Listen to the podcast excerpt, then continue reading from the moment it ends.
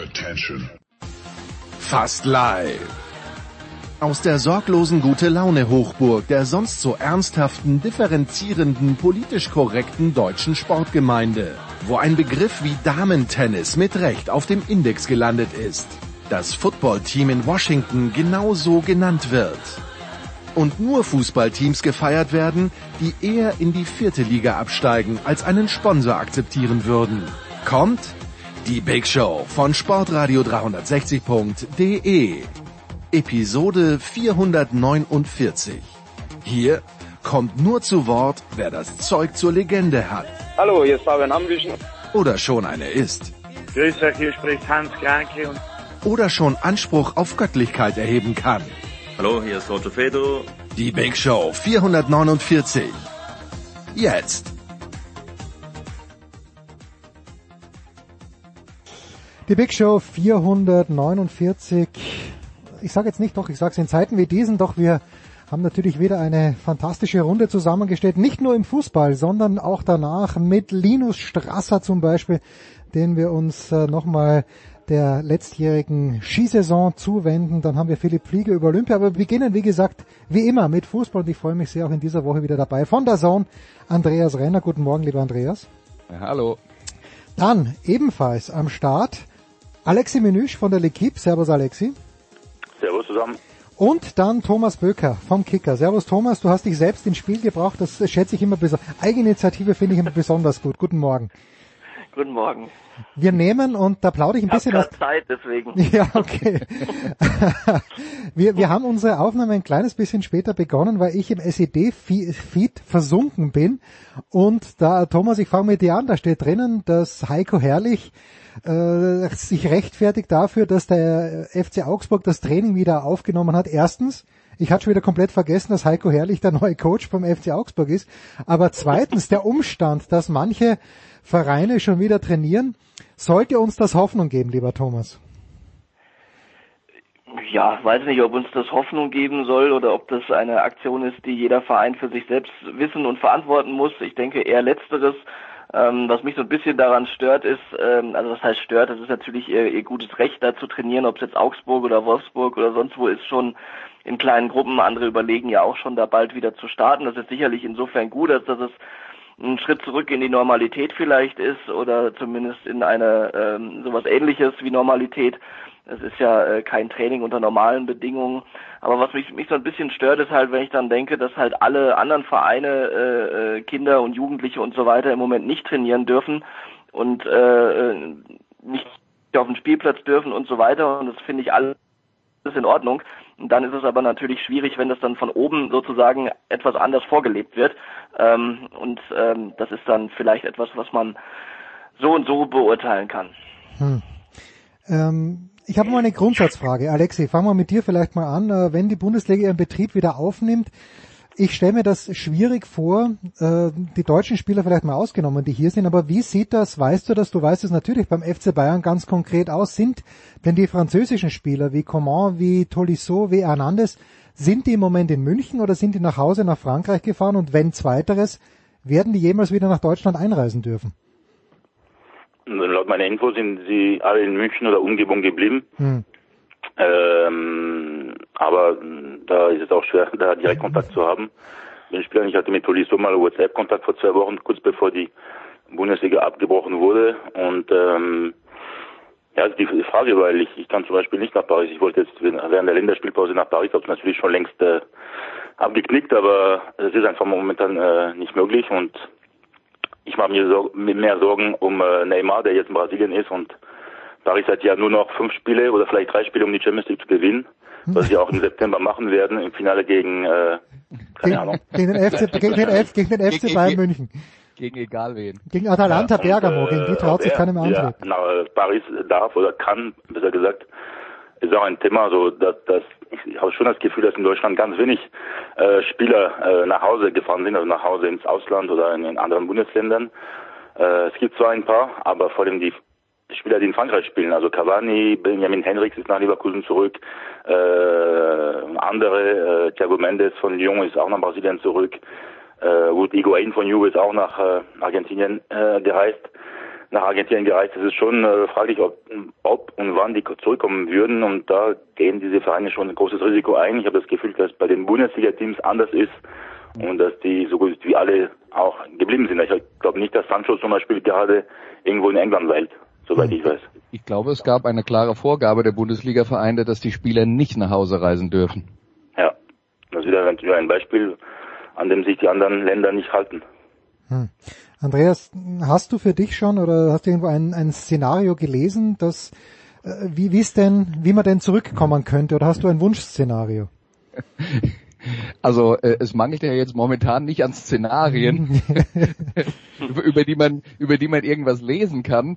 Aber äh, der, der Punkt ist doch, ähm, das sind alles theoretische Modelle, die auf irgendwelchen Hochrechnungen berufen, deren äh, ähm, Ausschläge äh, äh, aufgrund von unterschiedlichen äh, Prämissen so so weit auseinandergehen, dass man doch jetzt äh, das ist doch das Problem in der derzeitigen Situation. Man kann ja keine Hochrechnungen machen und jetzt äh, ich meine, ich kann jetzt mal ich kann jetzt mal sagen, was aus meiner Sicht das äh, das Best Case Szenario wäre und äh, darüber haben wir auch schon geredet, aber ähm, wir sind jetzt in einer Phase, in der wir versuchen, die die Ausbreitung des Virus zu verhindern. Ähm, wir haben noch keine belastbaren Zahlen darüber, wie gut das funktioniert, was schlicht und einfach daran liegt, die Inkubationszeit ist zwei Wochen. Die äh, Übertragungszeit der Daten beträgt auch manchmal fast eine Woche, bis die dann beim Robert Koch Institut angekommen sind. Das heißt, wir müssen realistischerweise sagen, wir sind jetzt seit, na, sagen wir mal, bestenfalls zehn Tagen in dieser Ausnahmesituation. Ähm, und wenn ich das alles hochrechne, müssen wir damit äh, äh, davon ausgehen, dass es ungefähr drei Wochen dauert, bis sich das tatsächlich dann mal in den Zahlen niederschlägt und wir erkennen können, ob dieser Trend tatsächlich äh, deutlich abflacht und ob die Maßnahmen Wirkung gezeigt haben. Und bevor das nicht passiert ist, ist jeder weitere Schritt oder jede weitere Überlegung eigentlich sinnlos.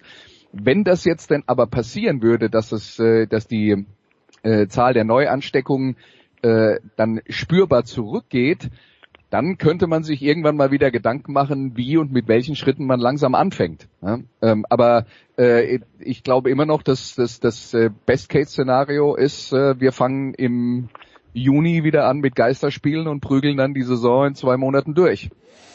Also das, das hm. würde ich sagen, ist äh, das, das Beste in der Theorie. Äh, es gibt ja auch Szenarien, wo, äh, ähm, wo Virologen sagen, naja, wir können ja, wir, wir können ja noch nicht mal, also wir müssen eigentlich, bis es einen Impfstoff gibt, äh, alles dicht machen und das dauert noch ein Jahr und bis dahin ist an Sportveranstaltungen in der Größenordnung nicht zu denken und Geisterspiele gehen auch nicht, weil äh, ja, was habe ich da als Theorie gelesen von äh, ähm, von einem, äh, der meinte da, naja, die, die Fans versammeln sich ja trotzdem und schauen zusammen Fußball und äh, deswegen wären noch nicht mal Geisterspiele denkbar. Das, das würde ich jetzt als das Worst-Case-Szenario ähm, ähm, äh, identifizieren, weil wenn das passieren würde, dann ist halt nichts mehr da in einem Jahr. Hm, Thomas, in den letzten Tagen, äh, in der Süddeutschen ist es gestanden, sicherlich auch in anderen Medien, ist dieses eine Spiel zwischen Atalanta Bergamo und dem FC Valencia in der Champions League, das in Mailand ausgetragen wurde, als im Grunde genommen das, das Spiel Zero identifiziert worden. In Bergamo wissen wir, da ist, es, ist die Situation besonders schlimm. Ist das jetzt ein mahnendes Beispiel, äh, wo wir uns alle dann wirklich darauf einstellen müssen, in diesem Jahr Fußball ohne Zuschauer zu sehen oder generell eine Sportveranstaltung ohne Zuschauer zu sehen? Oder ist das ein ganz spezifischer Fall gewesen, auch weil in Italien, ja, weil es Italien ist, weil sich die, die Zuschauermassen dort dann eben nicht feindlich gegenübergestanden sind, sondern gemeinsam feiern gegangen sind.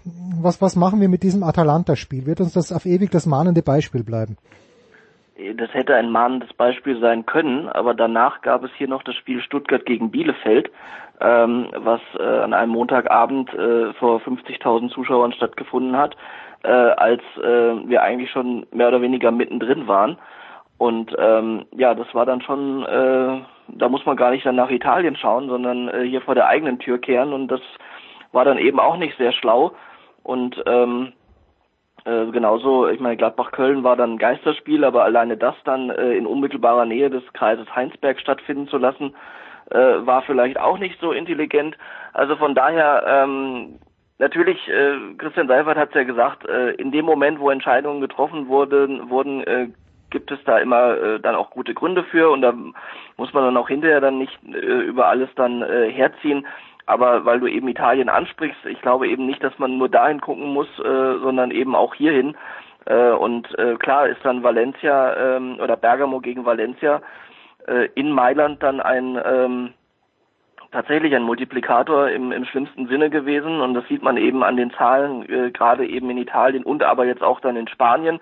Da ist natürlich nicht nur dieses Spiel für verantwortlich, aber es hat eben seinen Teil dazu beigetragen und das äh, in, in verheerendem Ausmaß. Und äh, das, äh, was mich halt irritiert im Moment, ist äh, eigentlich so, äh, ja, dass da äh, Leute auf den Plan treten, die das Ganze, äh, diese ganze Zeit im Moment, diesen Virus und so weiter, ähm, äh, darum herum irgendwelche Verschwörungstheorien entwickeln und, äh, und die Fakten einfach ignorieren und äh, dass da dummes Zeug erzählt wird. Und ähm, ja, die müssen sich halt nur die, äh, die Infizierten und die Todesfälle anschauen und dann eigentlich ruhig sein, aber leider ist das nicht so. Und genauso wenig ist es so, dass die Menschen sich an die an die Vorgaben halten. Mittlerweile wird es wohl besser umgesetzt. Man weiß es ja nicht, wenn man sich selber dran hält und meistens drin ist und mal eine Stunde rausgeht zum Spazieren. Aber ansonsten, ähm, was man in den Anfangstagen gesehen hat, äh, war das alles doch sehr, sehr schlecht. Und ähm, ich glaube, die, die Hochrechnung von Andreas, äh, da muss man, glaube ich, noch eine Woche draufschlagen, ähm, bis man dann tatsächlich seriös sagen kann, es geht in die eine oder andere Richtung, es bringt was oder nichts. Und ja, lieber Geisterspiele äh, als als überhaupt keine Spiele dann, wenn wenn sich alles wieder beruhigt hat.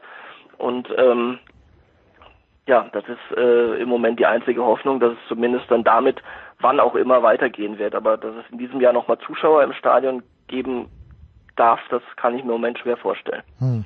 Ja, ich möchte das auch nochmal unterstreichen, dass, äh, weil diese, im Prinzip hat ja Jens in deiner Frage dann auch äh, ähm, ähm, impliziert, dass äh, muss es denn dann Geisterspiele werden, müssen es dann Geisterspiele werden? Also ich glaube, auf dem Niveau erste und zweite Fußball-Bundesliga sind Geisterspiele das Beste, was wir uns erhoffen können. Also mhm. darüber müssen wir uns wirklich alle klar sein.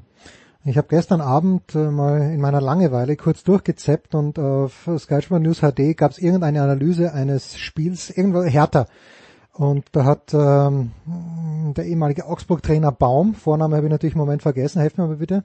Wie hieß er nochmal? Äh, Manuel. Manuel. Manuel Baum. Manuel Baum, genau, hatte das Spiel identifiziert, äh, analysiert und ich denke mir, das haben wir so als komplett natürlich hergenommen als das Normalste in der Welt, dass da Menschen im Stadion sind und jetzt scheint es uns eben für die nächsten Monate komplett unrealistisch. Ähm, Alexi, fangen wir mal in Frankreich an. Thomas ist dabei, wir kommen gleich noch in die Premier League. Aber in Frankreich, Alexi, mit der Ligue 1, welche Szenarien werden dort diskutiert? Abbruch der Meisterschaft, Weiterführung der Meisterschaft. Wenn abgebrochen wird, ist PSG dann Meister. Wie, wie handhabt die Ligue 1 das? Ja, es gibt auch da verschiedene Szenarien, aber da gibt es auch noch Streit zwischen Liga äh, und Vereine. Das ist, sie geben ein Bild ab, da schäme ich mich Franzose zu sein. Nicht zum ersten Mal in meinem Leben, nicht zum letzten Mal, aber was die Woche wieder abgeht, ist einfach eine Frechheit. Und äh, jetzt haben sie sich wieder zusammengerappelt scheinbar, aber ja, da werden auch diverse Szenarien durchgespielt und äh, jetzt ist die Tendenz sogar, dass man bis zum 31.8. spielt, ähm, um die Saison abzuschließen. Wie in Deutschland und anderen Ländern ist die Priorität äh, die, die Meisterschaften und dann die, die europäischen Wettbewerbe aber ähm, man geht davon aus, dass nicht vor Juli gespielt wird, weil einfach auch in Frankreich die Lage sehr ernst ist und äh, äh, mal, der Pick noch nicht erreicht wurde, sondern in den kommenden Tagen. Und dass es dann noch dauert, dass, bis man spielen kann. Aber wie du schon gesagt hast, äh, oder wie es schon thematisiert wurde, es wird auch in Frankreich in diesem Jahr ganz sicher äh, ohne Zuschauer äh, gespielt, wenn wieder gespielt wird. Und ähm, da ist man schon in einem chaotischen Zustand, was immer wieder vorgeschlagen wird, dass man halt sich von Land zu Land äh, schon äh, anpasst, dass man gleichzeitig die Saison zusammen abschließt, auch wenn es schwierig ist, weil in Deutschland hat man ja 18 Vereine und in anderen vier liegen äh, 20 jeweils, aber ähm, ich meine, heute könnte man sagen, so spontan ja in Deutschland ist die Lage scheinbar nicht so ernst wie in Italien, Spanien und Frankreich. Man könnte in Deutschland womöglich doch wieder spielen, in den anderen vielleicht doch gar nicht mehr. Also ich kann mich beim besten Willen nicht äh, vorstellen, dass man in Italien und Spanien die äh, äh, Saison abschließen kann. Also ich, ich glaube, der Abbruch ist da äh, ohne aber äh, mehr als ein Thema, weil die Lage viel zu ernst ist. Ähm, aber in Frankreich, wie gesagt, herrscht viel Chaos, aber äh, das wieder gespielt wird Anfang Juli und die Saison abzuschließen äh, Ende August. Aber dann hast du natürlich wieder das Problem, dass die äh, Champions League wieder beginnt, nicht die nicht die ähm, Gruppenphase, sondern schon die Qualifikationsrunden, mhm. die schon im Juli beginnen und das wird wirklich für einen Riesenchaos sorgen, wieder nicht in der Haut stecken von der UEFA heute. Wie Alex? Ja, ich, glaub, ich ja, glaube, wenn wir, wenn wir, ich glaube, wenn wir darüber reden insgesamt, müssen wir uns halt auch wirklich darüber im Klaren sein, dass welche Lösung auch immer da jetzt kommen wird, äh, alle Lösungen werden einen Rattenschwanz von Problemen nach sich ziehen und ähm, es geht wahrscheinlich einfach nur darum, eine Schadensbegrenzung zu machen und eine Lösung zu finden, die die wenigsten Probleme äh, produziert. Hm. Äh, wenn ich nochmal darf, Alexi, wie ist es denn, in Deutschland Christian Seifert kennen wir. Wir kennen die tragenden Protagonisten in der Fußball-Bundesliga mit Karl-Heinz Rummenigge, mit Hans-Joachim Watzke und äh, wer da sonst noch mitmischt. Aber wie ist es in Frankreich? Ist die Organisation hier ähnlich, weil du sagst, die Liga und die Clubs liegen im Argen? Wer, wer sagt an in, Sp äh, in Frankreich? Du hast halt äh, den, den Ligaverband aus äh, Didier Quillot und Nathalie Bois de la Tour, also sind äh, ein Mann, eine Frau, die äh, Präsidentin ist sie und er ist halt der Generaldirektor, aber eigentlich auf, der, auf derselben Stufe. Und bei dem Verein hat, äh, hat der, ich habe ihn immer als deutscher oder als ähm, französischer Uli Hoeneß bezeichnet, aber mittlerweile als französischer Hans-Joachim Watzke, also der sehr gerne äh, provoziert und äh, gar nicht so toll ist, wie man, wie man denkt und menschlich auf jeden Fall nicht.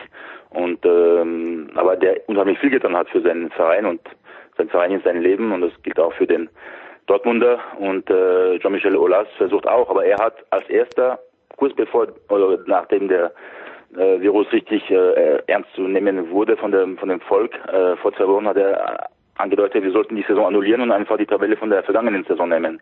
Und wenn man drauf schaut, war Lyon damals Dritter und ist heute Achter. also kluger Schachzug, aber wurde relativ kritisiert. Und jetzt äh, hat er einen Gang äh, zurückgeschaltet und gemeint, ja, äh, wir müssen auf jeden Fall die Saison zu Ende spielen. Und äh, wir hatten es schon thematisiert in dieser Runde vor ein paar Wochen, aber vielleicht ist es auch etwas Gutes, was gerade alles passiert für den Fußballspielkalender des Jahres, dass wir endlich mal im Mai, Juni, Juli, August durchspielen, äh, wo ja kein Ball rollt in, in Deutschland, was ich nie verstehe und dann schön im Dezember, Januar pausieren, wo eh äh, kalt ist und der Glühwein eh nicht äh, äh, wärmt so richtig und das wäre vielleicht langfristig gesehen vielleicht die beste Lösung, aber ob die Herren da oben in, in der Schweiz äh, an diese tolle Lösung denken, wage ich zu bezweifeln. Ach, der Schäferin ist doch ein guter in der UEFA, aber wir ja, wir, wir harren der Dinge. Wir schauen jetzt nach einer kurzen Pause auf die Premier League mit Thomas Böker, mit Andreas Renner, mit Alexi Menüsch.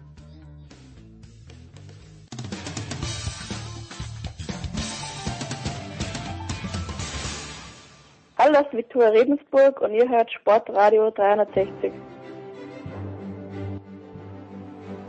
Weiter geht's in der Big Show 449 mit Fußball, präsentiert von bet365.com. Auch und gerade in diesen Zeiten. Es wird noch Sport getrieben irgendwo auf der Welt. Das findet ihr bei bet365.com. Heute noch ein Konto öffnen, eben dort äh, und übrigens bei Fußballspielen.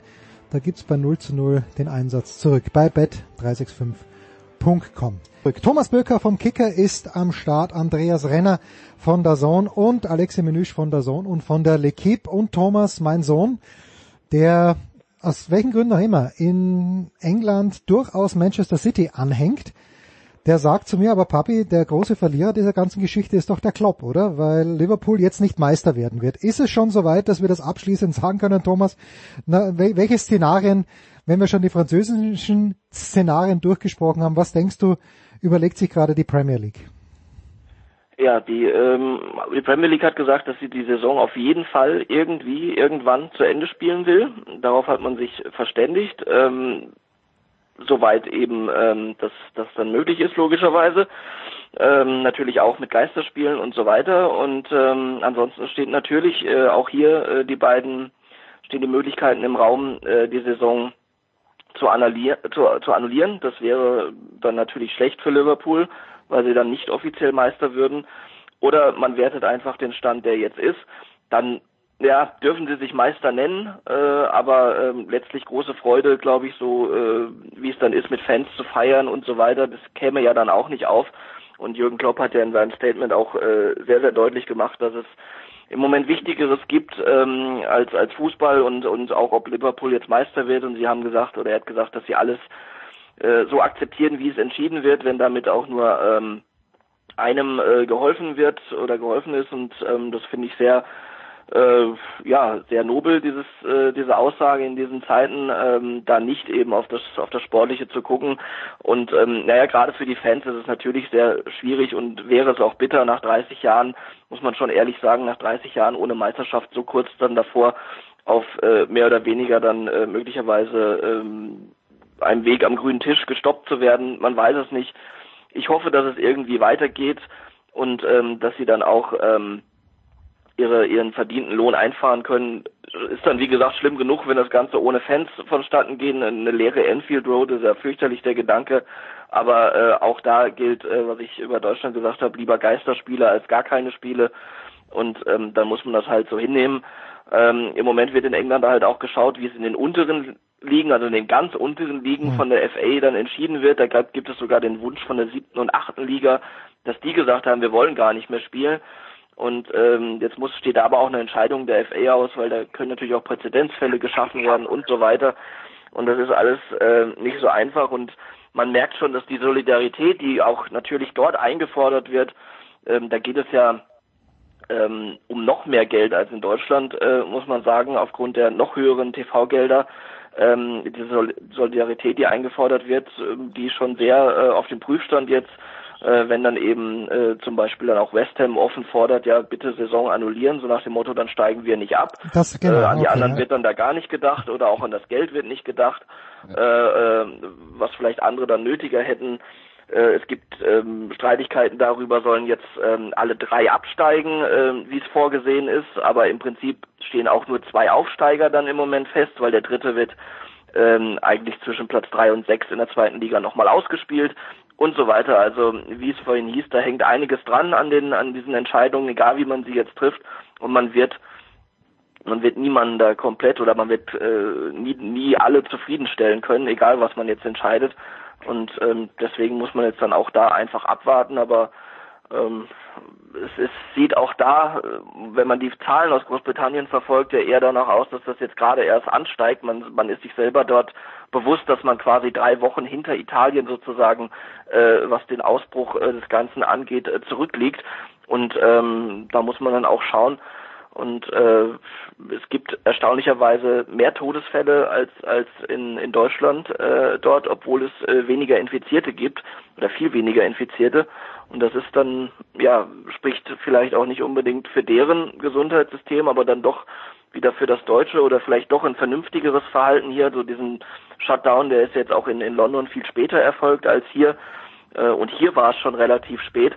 Also ähm, da möchte man sich eigentlich ausmalen, was da noch alles kommen kann. Wir haben natürlich diese etwas geografisch bedingt diese andere äh, Lage, eben die Insellage und da ist es dann eben mit Einreisen dann auch nicht so leicht gewesen, aber trotzdem war der der Flug- und Schiffverkehr da und ähm, kann man nur hoffen, dass da nicht zu viel ähm, ins Land getragen wurde. Ähm, also ich, ich würde gerne zu zwei Sachen was sagen. Zum einen, was jetzt diese Zahlen und diese äh, überraschend geringe Sterblichkeitsrate in Deutschland angeht. Da ist ja eine Theorie, dass wir, ähm, äh, dass wir nicht so viele Tests machen und deswegen gar nicht wissen, wer äh, äh, eigentlich alles infiziert ist, ohne tatsächlich Symptome zu haben. Deswegen könnten halt auch die deutschen Zahlen da verzerrt sein. Und wir aber haben die, die gleiche Todesfälle sind ja dokumentiert. Also die Ja, Infizierten ja. nicht, das ist klar. Aber Genau, aber die, Ja. ich meine, letzten Endes ist ja die, Ra die Rate, um die es geht, das Verhältnis von den Todesfällen zu den äh, zu den äh, Infektionen. Aber Mhm. gut, da, das nur am Rande. Äh, Thomas hat einen ganz wichtigen Punkt angesprochen, der auch in Deutschland äh, entscheidend sein wird. Ähm, was wird fortgesetzt, was wird nicht fortgesetzt? Weil wir haben ja äh, folgendes Szenario. In der ersten und in der zweiten Fußball-Bundesliga sind die äh, Einnahmen durch die Fernsehgelder viel höher als durch die äh, durch die Zuschauer, die äh, ins Stadion kommen. Das heißt, für diese beiden Ligen machen Geisterspiele Sinn. Aber spätestens ab Liga 3, wo die Vereine im Schnitt, glaube ich, ungefähr eine Million an Fernsehgeldern bekommen und ein, sagen wir mal, ein Verein wie der erste FC Kaiserslautern, der natürlich schon auch ähm, äh, ähm, äh, ein, äh, ein äh, Aushängeschild der dritten Liga ist mit relativ vielen Zuschauern, aber die haben im Schnitt so um die 20.000 Zuschauer. Ähm, die können sich nicht leisten, auf diese äh, Zuschauereinnahmen zu verzichten und im Zweifelsfall ist dann eben spätestens ab Liga 3 und in den Ligen unten drunter, wo es keine Einnahmen durch Fernsehgelder gibt, das Abbrechen der Saison für die Vereine sinnvoller als äh, die äh, Saison zu Ende zu spielen, weil sie halt schlicht und einfach dann ihren Betrieb nicht mehr äh, ähm, äh, finanzieren können. Und das wird natürlich dann eben auch ein interessanter Punkt sein. Thomas hat es eben auch schon angedeutet, wenn wir jetzt sagen, okay, dritte Liga abwärts brechen alle ab, wie würdest du dann eben äh, Auf- und Abstieg regeln in der äh, derzeitigen Situation, weil es gibt ja den Übergang von den Ligen, die zu Ende spielen, sagen wir mal Liga 2 in Deutschland und Liga 3 in Deutschland und den Ligen, die eben nicht zu Ende spielen. Also da wird's äh, ja, es, es wird an allen Ecken und Enden knirschen im äh, im Gebälk, weil das System darauf nicht vorbereitet ist. Darf ich mal was Böses sagen? Ja, bitte, bitte, wer, wer möchte? Was passiert? Äh, die Frage wir an beiden, aber vielleicht hat Thomas auch was dazu zu sagen, beziehungsweise Andreas, äh, zu den neuen TV-Rechten in Deutschland, wie die Entscheidung, die am 11. Mai, glaube ich, verkündet werden sollte, jetzt verschoben. Habt ihr da Infos oder wie ist da der Stand der Dinge und was wird dieses Virus ja und diese jetzige dramatische Lage äh, in dieser Hinsicht ändern? Naja, es ist, also ich finde dieses, ähm, es läuft ja im Moment äh, diese diese Rechtevergabe, sprich also Angebote und so weiter äh, werden äh, abgegeben und gesichtet und äh, und die Pakete sind ja entsprechend vorher ähm, festgelegt, für was man bieten kann und es ist natürlich also für mich gibt es im Moment nur ein Wort, es ist skurril, in diesen Tagen äh, jetzt überhaupt an sowas zu denken. Trotzdem, äh, das ist kein Vorwurf, trotzdem müssen die natürlich auch ähm, an die Zeit nach Corona denken und planen. Ähm, aber interessant wird natürlich sein, inwiefern sich das dann eben auch auf die auf die äh, Höhe der, der Gebote auswirkt. Ähm, da muss man schauen, inwieweit die, die, die Fernsehsender dann auch äh, ja bereit sind sozusagen diese Spirale weiterzudrehen. Es hieß ja immer mehr, immer mehr, immer mehr. Ähm, ich weiß nicht, ob das noch so so realistisch ist und ob das dann geht oder ob nicht auch da dann zurückgefahren wird und dann eben ähm, so entschieden wird, dass man sagt, ähm, es wird alles ein bisschen weniger vielleicht mal, um um das Ganze zu entzerren und die Fernsehsender müssen natürlich auch äh, sehen, wo sie bleiben und ähm, müssen auch Einsparungen vornehmen und dann aber gleichzeitig Angebote in Milliardenhöhe abzugeben für, für Rechte in den nächsten fünf Jahren, wo keiner weiß, was überhaupt im nächsten Jahr hier ist äh, oder in der nächsten Saison passieren wird. Das ist schon eine große Herausforderung im Moment. Ja, also als jemand, der seit äh, seit Jahren, um nicht zu sagen seit Jahrzehnten für Fernsehsender arbeitet, die in diesen äh, äh, die in diesen äh, Verhandlungen äh, dann eben immer wieder beteiligt sind und versuchen, sich Rechte zu sichern, kann ich jetzt mal eins sicher sagen: Wir als Mitarbeiter sind immer ungefähr die letzten, die mitkriegen, was da tatsächlich passiert. Äh, also es ist jetzt nicht so, dass wir da äh, weitreichend informiert werden und äh, Informationen haben, die äh, die über das hinausgehen, was äh, was alle anderen lesen können. Ähm, aber äh, ich, ich würde jetzt mal Folgendes sagen, nur um mal das, das Problem zu illustrieren. Ähm, natürlich reden wir, äh, auch wenn das jetzt Pay-TV-Sender sind, reden wir von äh, Sendern, die trotzdem einen großen Teil ihrer Einnahmen, gerade für Fußball, über Werbung äh, finanzieren die Einnahmen aus der Werbung, ich habe keine Zahlen vor mir, aber ich muss kein Prophet sein, um sagen zu können, die werden vermutlich zurückgehen. Ja, und also das ist Problem Nummer eins. Problem Nummer zwei ist, die Rechte für die Fußball-Bundesliga waren immer berechnet, dass man gesagt hat, okay, ihr könnt das vielleicht nicht eins zu eins refinanzieren äh, mit äh, die, die Bundesliga-Berichterstattung durch die Einnahmen äh, durch die durch die Bundesliga, aber das bewirbt ihr euren äh, gesamt, gesamten Senderkomplex und äh, euer gesamtes Produkt und dann äh, unterm Strich könnt ihr das irgendwie refinanzieren.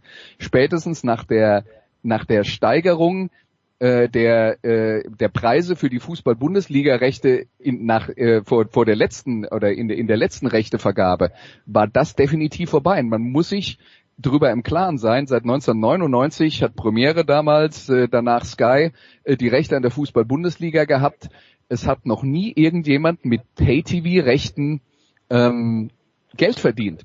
Und die Wahrheit ist, die Preise sind trotzdem so weit gestiegen, dass wenn es dann jetzt heißt, die Sender müssen sparen, die Sender sind schon seit Jahren dabei, alles einzusparen, was irgendwie geht. Mhm. Seit Jahren. Ja, aber dann müssen sie halt jetzt quasi oder sind gezwungen, noch mehr zu sparen wahrscheinlich als ohnehin schon. Das ist richtig. ja. da schon, Woran, Thomas? Ja, man merkt ja, ja woran? Ein konkretes wie, wie, Beispiel wie das, ist ja, ganz ehrlich, äh, ja. da sind wir an einem Punkt, wo du bist jetzt an dem Punkt, wenn du noch mehr sparst, sendest du Schwarzbild. Nee, aber ich meine, ein konkretes Beispiel ist ja zum Beispiel, was mir jetzt spontan einfällt, die, die Zweitligakonferenz äh, auf Sky, äh, äh, die jetzt eben dann aus dem Studio heraus moderiert wird und wo umgeschaltet wird und nicht doppelt besetzt ist an, an äh, Reportern zum Beispiel. Das ist nur ein kleines Beispiel. Was ich noch anfügen wollte, äh, ähm, die DFL hat in dieser Woche die Ausschreibung äh, verschoben. Also es ist nicht mehr der Mai, sondern jetzt der Juni als Vergabetermin äh, avisiert. Äh, nichtsdestotrotz laufen natürlich, was ich eingangs sagte, die, die äh, die Abgabe der Angebote im Moment, das läuft, aber das Ganze ist jetzt zumindest ein bisschen zeitlich entzerrt, dass, dass man äh, auch den Sendern die Chance gibt, das weiter zu beobachten, den Verlauf und danach entsprechend natürlich sich auch zu, zu richten, was man vielleicht bieten möchte und, ähm, und was nicht. Und ähm, ja, das ist, ist auch äh, da keine schöne Situation. Christian Seifert hat es ja gesagt, es hängen Tausende von Jobs äh, an, an diesem Fußballgeschäft Geschäft, oder Zehntausende von Jobs besser gesagt. Und ähm, da sind natürlich einige davon in der Medienbranche und ähm, da muss man dann äh, hoffen, dass das sich alles bald wieder normali normalisiert und dass zumindest da wieder weiter gesendet werden kann und ähm, dass da, äh, was Andreas gesagt hat, das nicht eintrifft und da eben nicht die Werbeeinnahmen wegbrechen, weil sonst wird's wird's wird's für alle schwierig. Tja, Alexi. Also ja, was, was die, ganz kurz noch, was die was die Verlegung dieses Termins angeht. Ich glaube, es ist jetzt das Ziel natürlich bei der ganzen Geschichte, auch für die DFL, die Sender müssen ja erstmal wissen, worauf können wir bieten. Das heißt, die Chance, dass man Anfang Juni zumindest äh, einigermaßen einen Überblick hat, wann man vielleicht weiterspielen kann. Ja, die ist so viel höher, als das jetzt zu machen, wo wir noch nicht ganz im April sind. Das heißt, ähm, äh, wenn, wenn äh, jemand jetzt auf ein Bundesliga-Paket bieten soll und nicht weiß, ob diese Saison zu Ende gespielt wird, ob vielleicht die nächste Saison ganz oder teilweise abgesagt wird, also diese, diese Rahmenbedingungen müssen wir für die Sender ja erstmal schaffen, bevor die überhaupt wissen, worauf sie bieten. Hm. Und äh, jetzt komme ich darauf zurück, was Thomas gesagt hat, äh, und zwar zweimal. Zuerst hat Thomas Jürgen Klopp zitiert, der gesagt hat, Alexi, dass es im Moment wichtigere Dinge als Fußball gibt und zweitens aber hm, Zehntausende hm, Beschäftigte alleine in Deutschland mit dem Fußball zu tun haben. Und das schließt noch gar nicht zum Beispiel unsere lieben Freunde Holle und Michel vom Stadion an der Schleißheimer Straße mit ein. Alexi, mir ist schon klar, dass es jetzt nicht hundertprozentig wichtig ist, dass zweimal elf Leute gegeneinander Fußball spielen auf dem Platz, aber dieser ganze Rattenschwanz, der kostet so viele Menschen so viel Geld, wenn der nicht stattfindet, ähm, ist Fußball vielleicht doch wichtiger, und zwar nicht das Spiel, sondern die Wirtschaft Fußball, dass wir, dass wir das früher oder später wieder aufnehmen müssen, und zwar eher früher als später. Ich würde auch dafür plädieren, aber ich befürchte, dass es wieder sehr viel Gegenwind bekommen äh, oder geben wird in der Gesellschaft, aber vielleicht sollte man das Risiko eingehen. Also ich wäre dabei. Okay, Alexi ist dabei. ist dabei. Aber, aber Jens, es ist ja, es ist ja einfach zu kurz gedacht, wenn man, wenn wir das jetzt auf nur auf den Fußball Nein, beziehen. Der, der, Fußball der Sport ist, generell. Der genau, Sport generell, ja. der, der, der Fußball, der Sport, aber wir reden vom kompletten System. Ja. ja. Die Frage ist, wie lange könnten wir den Zustand, diesen, nennen wir es mal Halb-Shutdown, in dem wir jetzt äh, aktuell ähm, äh, äh, aktuell leben, wie lange könnten wir als Gesellschaft den durchhalten und was sind die Folgen davon? Und ich würde sagen, zwei bis drei Monate Maximum. Und das schon auch nur durch Hilfsprogramme der Bundesregierung, die äh, zum Beispiel äh, kleinere Unternehmen oder Selbstständige, die, äh, die kurzfristig dann vor dem Nichts stehen, äh, weiter mitfinanzieren. Das, das, das kann man ein paar Monate machen, aber wenn die Aussicht ist, das soll ein Jahr dauern, ja. Und das betrifft Wie soll das funktionieren? Ja. Also ich glaube, das ist komplett unrealistisch und dann müsste man halt irgendeine Strategie entwickeln, wie das weitergehen kann. Und ähm, der äh, Christian Drosten, der äh, Virologe, ähm, äh, hat auch gesagt, naja, jetzt im Moment, wir beraten die Politiker und die Politiker machen genau das, was wir sagen. Jetzt im Moment. Mhm. Früher war es so, hat er gesagt, da haben wir Gutachten geschrieben, die sind in irgendeinem Schrank gelandet, war schön und gut und dann wurde alles vergessen. Ja? Ähm, aber wenn wir wirklich an diesen kritischen Punkt kommen von, ich würde das mal auf zwei, drei Monate terminieren, wo man dann sagt, okay, also viel länger halten wir das insgesamt nicht aus, dann werden vermutlich andere politische Entscheidungen getroffen werden als jetzt im Moment. Dann wird vielleicht nicht mehr alles getan, was aus Sicht der Virologen ideal wäre, sondern man wird versuchen, eine Mixtur finden zu müssen, wo man die, ähm, äh, die äh, äh, Empfehlung der Virologen mit den Notwendigkeiten unseres kompletten Lebenssystems, ich will es noch nicht mal Gesellschaft, unseres Lebenssystems äh, ähm, äh, verbindet. Ja. Aber in dem Moment, wo du, wo du dann diese Regeln, Vorschriften oder im Moment auch äh, Anordnungen wieder aufweichst, äh, ähm, dann äh, öffnest du natürlich dann Schleusen für alles, nämlich auch wieder für die, vor allem für die Unvernunft der Leute. Und äh, die brauchen halt äh, äh, klare Vorgaben, so wie jetzt, ähm, und an die halten sie ja noch nicht mal alle. Aber da ist es zumindest jetzt so absehbar, dass es doch äh, vernünftiger gehandelt wird als in den ersten Tagen. Ähm, und, und sobald das natürlich aus irgendwelchen durchaus nachvoll von dir nachvollziehbaren Gründen wieder wieder aufgeweicht würde, ähm, dann dreht man sich im Kreis, weil dann ist es vielleicht so, naja, dann gehen jetzt alle raus wieder oder viele oder die, die halt äh, berufsbedingt müssen und äh, auch auf, auf den Sport bezogen. Ähm, ja, und dann ähm, gibt wieder neue Infektionen und dann geht das Ganze wieder von vorne los. Also im Prinzip bringt es das wirklich nur, wenn das Ganze mehr oder weniger komplett ausgestanden ist, weil sonst ähm, wird es nur unterbrochen mit solchen Maßnahmen und und nicht wirklich und dann ist keine Heilung äh, des Ganzen äh, wenn das Ganze, dadurch ja, ab. aber aber wenn das Ganze komplett ausgestanden ist, da gibt es keine Prognose, die sagt, es wird schneller passieren, als bis es einen Impfstoff gibt und das ist nächstes Jahr. Also das ist nicht realistisch. Man wird die Vorgaben, die man jetzt gemacht hat, Schritt für Schritt wieder lockern müssen. Die Frage ist, wie schnell das gehen kann und wie schnell man äh, ähm, zum Beispiel den Leuten wieder erlauben kann, in ein Restaurant zu gehen, äh, wie schnell man äh, den Leuten wieder erlauben kann, die Geschäfte haben, wieder ihre, ihre Geschäfte zu öffnen und so weiter und so fort. Dann werden die Probleme immer noch groß sein, ja, aber äh, ich das also ein, ein Jahr lang der Zustand von jetzt ist, glaube ich, ein komplett unrealistisches Szenario. Nein, das glaube ich auch nicht, dass das ein Jahr äh, dauern wird und dauern muss. Also äh, der Bundesinnenminister hat heute was, glaube ich, gesagt von, wir müssen jetzt alle sehr diszipliniert sein bis zur Osterzeit.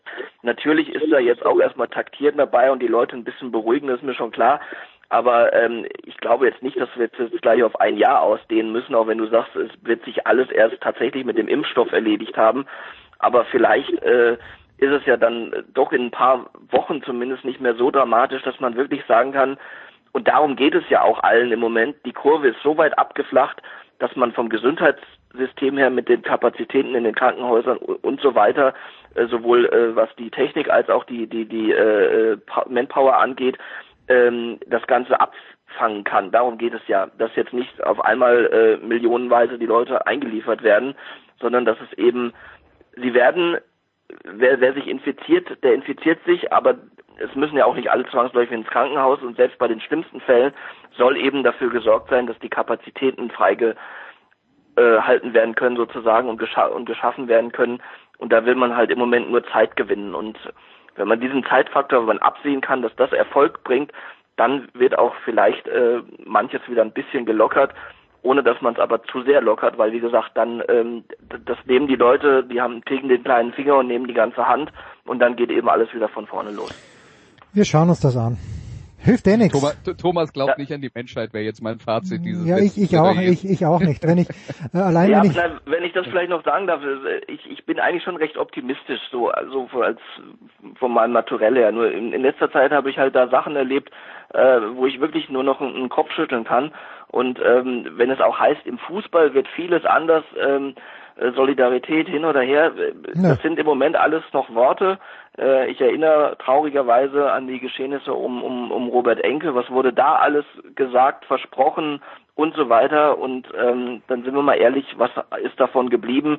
Wenig bis nichts im Umgang miteinander und ähm, es steht zu befürchten, ich lasse mich gerne eines Besseren belehren, aber es steht zu befürchten, dass das, wenn das hier alles mal vorbei ist, nicht die große Veränderung äh, ergeben hat, sondern dass dann alle so schnell wieder im Hamsterrad sind, dass das hier dann auch wieder die Verhaltensweisen von jetzt dann auch ähm, vielleicht möglicherweise schnell wieder ins Hintertreffen geraten. Alexi, dein Schlusswort. Ja, das gleiche in Frankreich gewesen damals mit den ähm, fast zahlreichen Terroranschlägen und viele Toten und so weiter. Da hat man gedacht, vielleicht wird es ein Umdenken in der französischen Gesellschaft geben.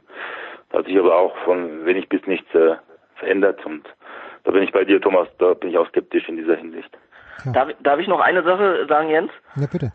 Ja, und zwar, ähm, ich möchte ein, ein bisschen Werbung machen, äh, noch wenn ich darf, äh, für den Kicker, in dem Sinne jetzt ja, nicht unbedingt. für das Heft, sondern, ja. sondern für eine Aktion, Der Kicker startet ab heute eine, eine Hilfsaktion, ähm, die über äh, äh, Crowdfunding äh, den äh, Corona-Nothilfefonds des Deutschen Roten Kreuz sowie kleine soziale Projekte äh, äh, für Sportvereine an der Basis zu jeweils 50 Prozent unterstützen soll.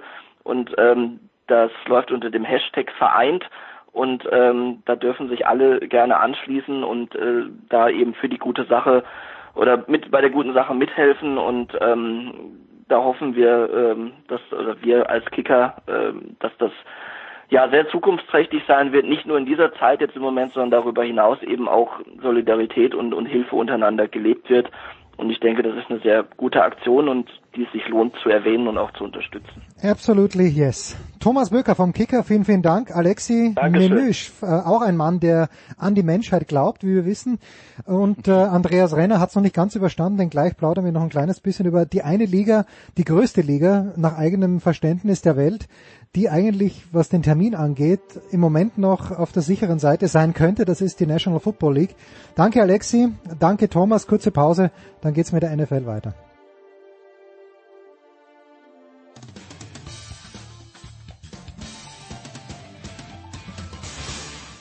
Hi, this is Pierre Maguire. You're listening to Sports Radio 360. Sportradio 360, die Big Show 449 biegt um die Kurve und wie gesagt, also die NFL könnte in der wieder mal glücklichen Lage sein, dass ja erst ab September wettkampfmäßig gespielt werden soll und äh, darüber und um vieles anderes ähm, kümmern sich nun zum einen Andreas Renner, der dabei geblieben ist, dann Günther Zapf, der ja mit Wrestling, Günther, hast du immer noch was zu tun mit Wrestling oder hat auch da jetzt ein Shutdown stattgefunden? Nee, nee, ne, noch nicht. Also die, die Woche findet es noch statt. Also in Amerika äh, ist ja das, was, was ich äh, kommentiere, mittwochs abends und das hat gestern natürlich unter ganz anderen Vorzeichen als sonst, aber es hat stattgefunden. Ich werde es also heute Nachmittag wieder kommentieren und morgen läuft's dann. Herrlich. Und natürlich Nicole Martin, der am Montag schon eine Marathon-Session hingelegt hat mit äh, Christian Schimmel und Jan Wegwert, nämlich bei den Sofa QBs. Äh, Nicola ist auch am Start, sitzt auf Malta und äh, wird die nächste Viertelstunde fest, fest das auch noch übernehmen. Ja. Nicola, bitte, was gibt es Neues? Äh, was was kann man mit Andreas und Günther besprechen? Gestern auch im SED Newsfeed gelesen, äh, NFL shuts down all, äh, was war das auf Deutsch geschrieben? Äh, alle Trainingseinrichtungen. Bitte schön, Nicola. Ja, erstmal müssen wir Günther fragen, ob er jetzt glaubt, dass Tom Brady bei den Bucks spielen wird. das war klar, dass das kommt. äh, ja, doch. Ja, doch? Ich, ich sage, was, was hat dich letztendlich überzeugt? äh, doch, die, die Vorzeichen sind jetzt doch relativ klar. Nein, es war ja nur, ihr wisst, was ich meine. Äh, solange da die, in, in, diesen Geschichten äh, mit Josh McDaniels im Hintergrund, solange da nicht tatsächlich äh, die Tinte unterm Vertrag trocken ist, äh, war zumindest noch ein ganz, ganz winzig kleiner Zweifel, denn aus New England hat man ja schon die ein oder andere Geschichte gehört, die etwas seltsam wirkte.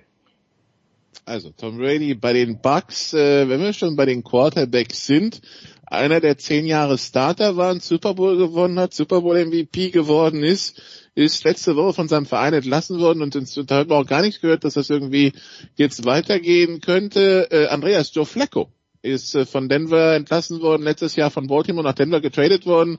Ähm, ja, irgendwie kann man sich schwer vorstellen, dass der überhaupt noch irgendwo einen Starterposten äh, jetzt mitspielt. Ähm, ja, wenn es das war mit Joe Flacco, was würde bleiben? Also ich glaube nicht, dass das das war für Joe Flacco. Deswegen wäre es mir jetzt ein bisschen zu früh, also, da die äh, da, auch da, schon 35 übrigens. Ne? Schon, ja, ja, ja, aber äh, bitte, also äh, ein Quarterback, der vor 38 aufhört, warum? Ja, also wir reden, wir reden von Tom Brady, der bis 45 spielen will und Drew Brees ist, glaube ich, jetzt 41. Also lass mich mal so sagen, bei, was Joe Flacco angeht, äh, du hast angesprochen, er hat den Super Bowl gewonnen. Danach hat er ordentlich viel Geld kassiert.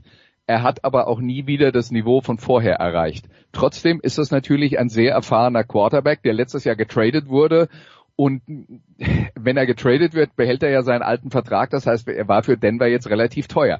Jetzt äh, hat sich Denver offensichtlich entschieden, äh, mit, äh, mit Drew Lock äh, spielen zu wollen als Starter in der Zukunft. Und als Backup Quarterback hat äh, äh, Flacco schlicht und einfach zu viel verdient.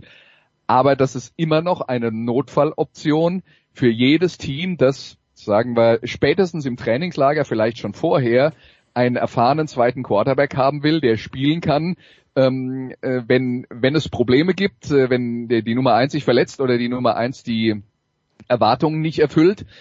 Ich meine, Backup Quarterback jetzt zu Beginn der nächsten Saison ist wahrscheinlich das äh, beste Szenario für ein Joe Flacco, aber in dieser Rolle vor allen Dingen, wenn er dann auch bereit wäre, diese Rolle anzunehmen und äh, der äh, die Nummer eins entsprechend zu, äh, zu unterstützen mit seiner Erfahrung, äh, dann, dann hat der, dann hat der bestimmt noch mal vier, fünf Jahre, wo er, wo er noch ein, ein nicht zu unterschätzendes NFL-Gehalt äh, beziehen könnte.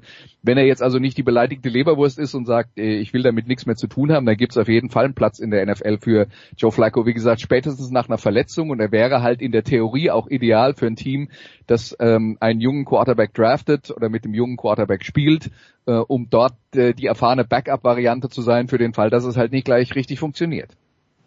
Äh, Günther, ist das jetzt, jetzt auch die Taktik für alle anderen, die auf dem Markt sind? Weil man hat ja auch ein bisschen das Gefühl, es waren viele Quarterbacks auf dem Markt, aber gar nicht so viel Nachfrage. Das heißt, dass es zu so einer Situation kommt, ist jetzt mathematisch gesehen jetzt nicht so überraschend.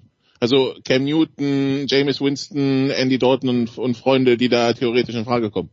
Genau, dazu kommt jetzt halt auch noch äh, Joe Flacco und da bin ich äh, völlig bei Andreas. Äh, also bei Flecko zum Beispiel, das ist ja einer, was man weiß, der durchaus äh, sehr, sehr teamorientiert arbeitet, auch einen jungen Quarterback unterstützt. Also ich sage mal so, äh, Cincinnati wäre sicher nicht die, die schlechteste Anlaufstelle, um da für den Notfall bereit zu stehen. Ansonsten Joe Burrow äh, davon gehe alle aus, äh, zu unterstützen, ihm den, den doch immer schwierigen Weg hin zu den Profis ein bisschen zu erleichtern. Ansonsten gilt für alle, die jetzt noch auf der Straße stehen, erstaunlicherweise für viele, aber für mich gar nicht so, wenn man, wenn man sich die Situation anschaut, äh, wenn uns die Vergangenheit eines gelehrt hat, ist, dass es sehr viele Verletzungen auf der Quarterback-Position relativ früh im Jahr gibt, viele in, in, der Preseason oder dann gleich zu Beginn des Jahres, denkt man nur zurück an, an, an diese Saison. Und da werden dann solche Leute, die Erfahrung haben, wie ein Andy Dalton, wie ein, wie ein Cam Newton,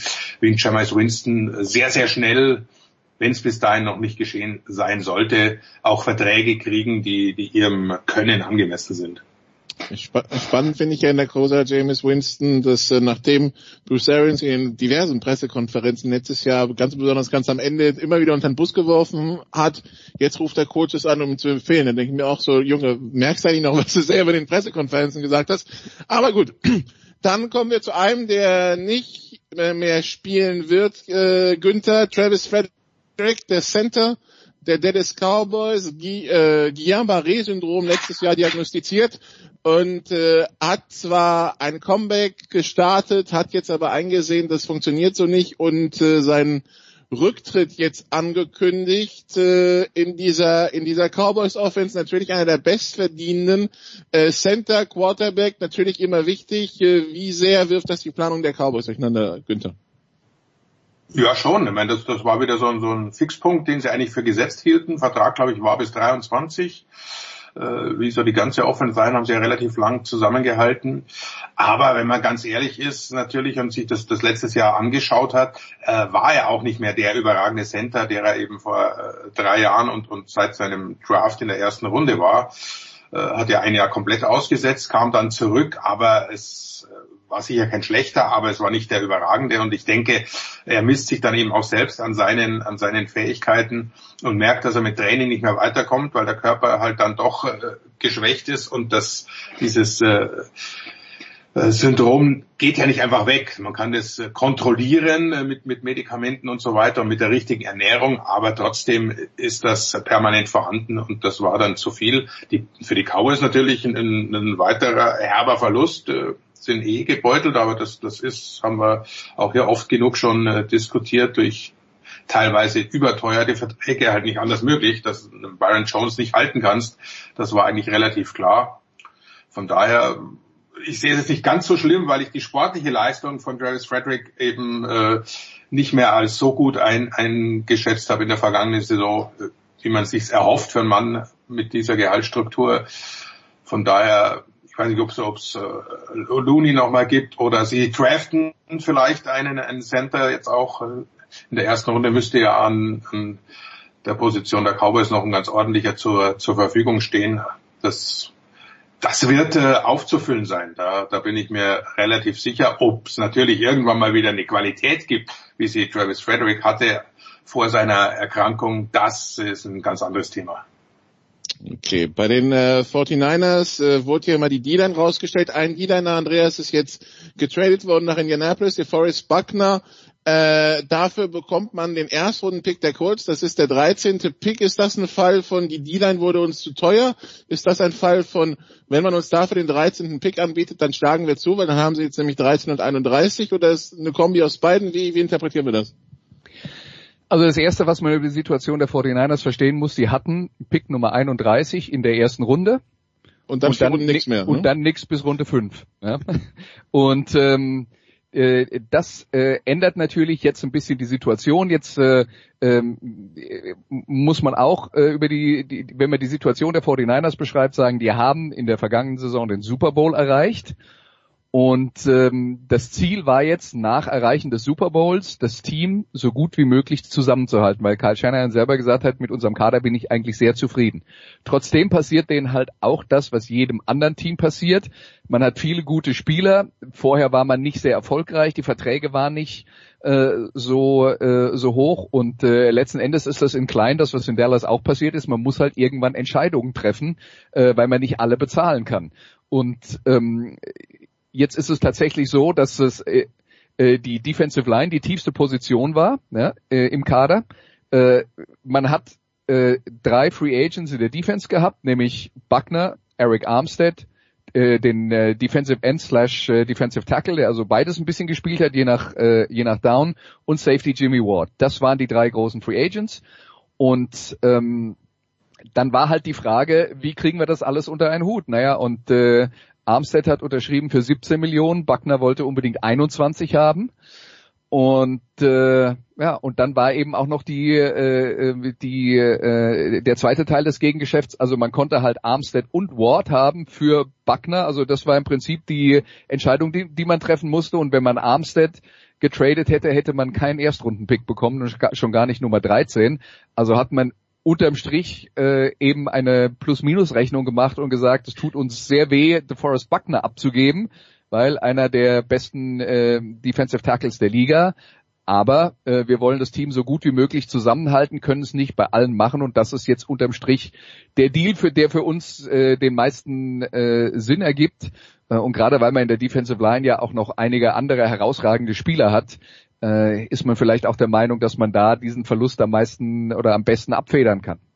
Und hat dann die Möglichkeit, zwei junge Talente für die nächsten drei, vier Jahre günstig an Bord zu holen, ja. Äh, was ja dann auch nicht so falsch ist. Oder man macht es Patriot-mäßig und versucht, diese zwei Picks dann äh, zu noch mehr Picks zu machen und sich dann in den Runden zwei, drei, vier einzudecken. Also die Möglichkeiten ich sind glaube, ja. Ja ich glaube, realistisch wäre, also ich glaube nicht, dass sie das mit beiden Picks machen. Ich glaube, das realistischste Szenario ist, dass sie an 13 äh, einen, einen Receiver oder einen äh, Cornerback verpflichten und die 31 dann äh, idealerweise zu zwei oder drei äh, zusätzlichen Picks machen. Genau, das, das erscheint am logischsten. Apropos NFL-Draft, hier sind wieder die hellseherischen Fähigkeiten von Günther gefragt. Glaubst du, der findet statt?